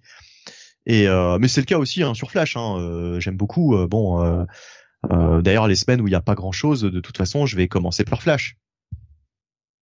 Et Donc, euh, enfin. Moi, honnêtement, euh, j'ai été tellement échaudé par Batman ces dix dernières années que même si c'est Chibzarski que j'adore, eh ben, je vais pas me jeter sur Batman en premier. Là, c'est pas le premier titre que j'ai lu, j'ai dû le lire en 4 ou 5 tu vois. Mhm. Après, c'est- dépendant de chacun, hein, encore une fois, et il n'y a pas de bonne ou de mauvaise réponse, évidemment. Je, Moi, je, je pas, trouve euh, que c'est trop tôt pour ouais. émettre un avis, là, tu vois. Mhm. Au final, on va peut-être donner la note quand même, parce qu'on l'a toujours pas fait. Euh, Bah, voilà. ce Batman. Moi, ça reste, ça reste un bail. Hein. C'est pas un gros bail, mais ça reste un bail. Petit bail. Un bon, un, un, un, Ah, mais t'as t'as le droit, un bon check-it. Un bon check-it. Ouais, t'as le droit. un bon check-it. plus dur que nous. Tu vois, toi qui d'habitude est peut-être des fois un peu plus, euh, on va dire, j'allais dire laxiste, mais c'est pas forcément ça, un peu plus euh, gentil. Peut-être, à- à- oh, voilà, encore je- mieux. Le gentil sur les du gouvernement. Je euh, non, mais enfin, euh, tu continues de lire She-Hulk, hein, Oui. euh, malgré que tu gentil, dépasses hein, mois après mois. brave, hein, quand même. Hein. Moi, je vais Mais- mettre la police en prison. Un peu simple, hein, Jonathan, sur les bords, hein, quand même, sur ses lectures. Bon, euh, voilà. Non, mais non, non, mais honnêtement, euh, mais ouais, je, ouais, je- mais tu vois, finalement, c'est toi, le... un bon on va dire le plus dur de nous trois. Quand même, euh, ça Ah reste oui. quand même une bonne note, quoi. mais oui, un bon check-it est une bonne note. Hein. Voilà. Mais voilà pour ce 309e, euh, pardon, 609e, excusez-moi, euh, putain la vache, 609e Comics Weekly. Euh, pas de Power Rangers cette semaine, nous dit Bomas. Bah non, puisqu'il y a le nouveau titre, et il y a plus qu'un seul euh, titre régulier, hein, Power Rangers. Eh oui. Donc euh, forcément, c'est sorti la semaine dernière. Donc euh, voilà. Euh, on rappelle le coup de cœur hein, pour nous trois. Il s'agit du Punisher numéro 7. Hein, qui Totalement, le, ouais. le gros coup de Mm. cœur de cette semaine. Très très bon encore une fois. Et puis bah, on se retrouver la semaine prochaine pour euh, bah, les, les prochaines émissions. Nous aurons mardi le podcast avec. Ah oui. euh, bah oui. Eh oui. eh ben, on Ah peut oui. pas, on peut pas faire la l'impasse. Évidemment, nous allons parler. Mais là, je pense du pay-per-view le plus attendu hein, chaque année. Hein, on le sait. Le pay-per-view du Prince, Crown Jewel. Est-ce que Logan Paul va battre Roman Reigns, Steve? Ah, le suspense est à son comble. Je n'en peux plus d'attendre. Si, Putain, s'ils le et- font et- en Arabie Saoudite, mais là, là, là, Alors là, de franchement, je me marre. Hein. Si- S'il le bat et qu'il le prend, putain, mais je, comment je vais rigoler? La bouteille explose là. Genre, ouais, ouais, non mais là, champagne, champagne. Et euh, et puis bah, jeudi, vous aurez le Comics Weekly. Voilà, à 21h, euh, comme d'habitude. Et Nico Chris, Voilà. il dit The Ones, mon coup de cœur. Ah, je, je, je suis surpris parce qu'il nous disait que c'était pas trop mal. Allez jeter un œil à la nouvelle série de Bendis et il nous met carrément coup de cœur pour The Ones. Ah oui, non, il rigole en fait. Ok, ça. non mais ça aurait pu, tu vois, ça aurait pu euh, le, le truc, euh, c'est totalement inattendu, mais euh, bon. Ouais, voilà. ça aurait pu. mais ouais. mais il nous conseille quand même de tester euh, le, le titre. Voilà. Euh, bah donc voilà, rendez-vous mardi à 21h, jeudi à 21h pour les deux prochaines émissions. Euh, passez un excellent week-end euh, d'ici là, reposez-vous bien, portez-vous bien, et puis à la semaine prochaine. Salut à tous. Allez, ciao, ciao.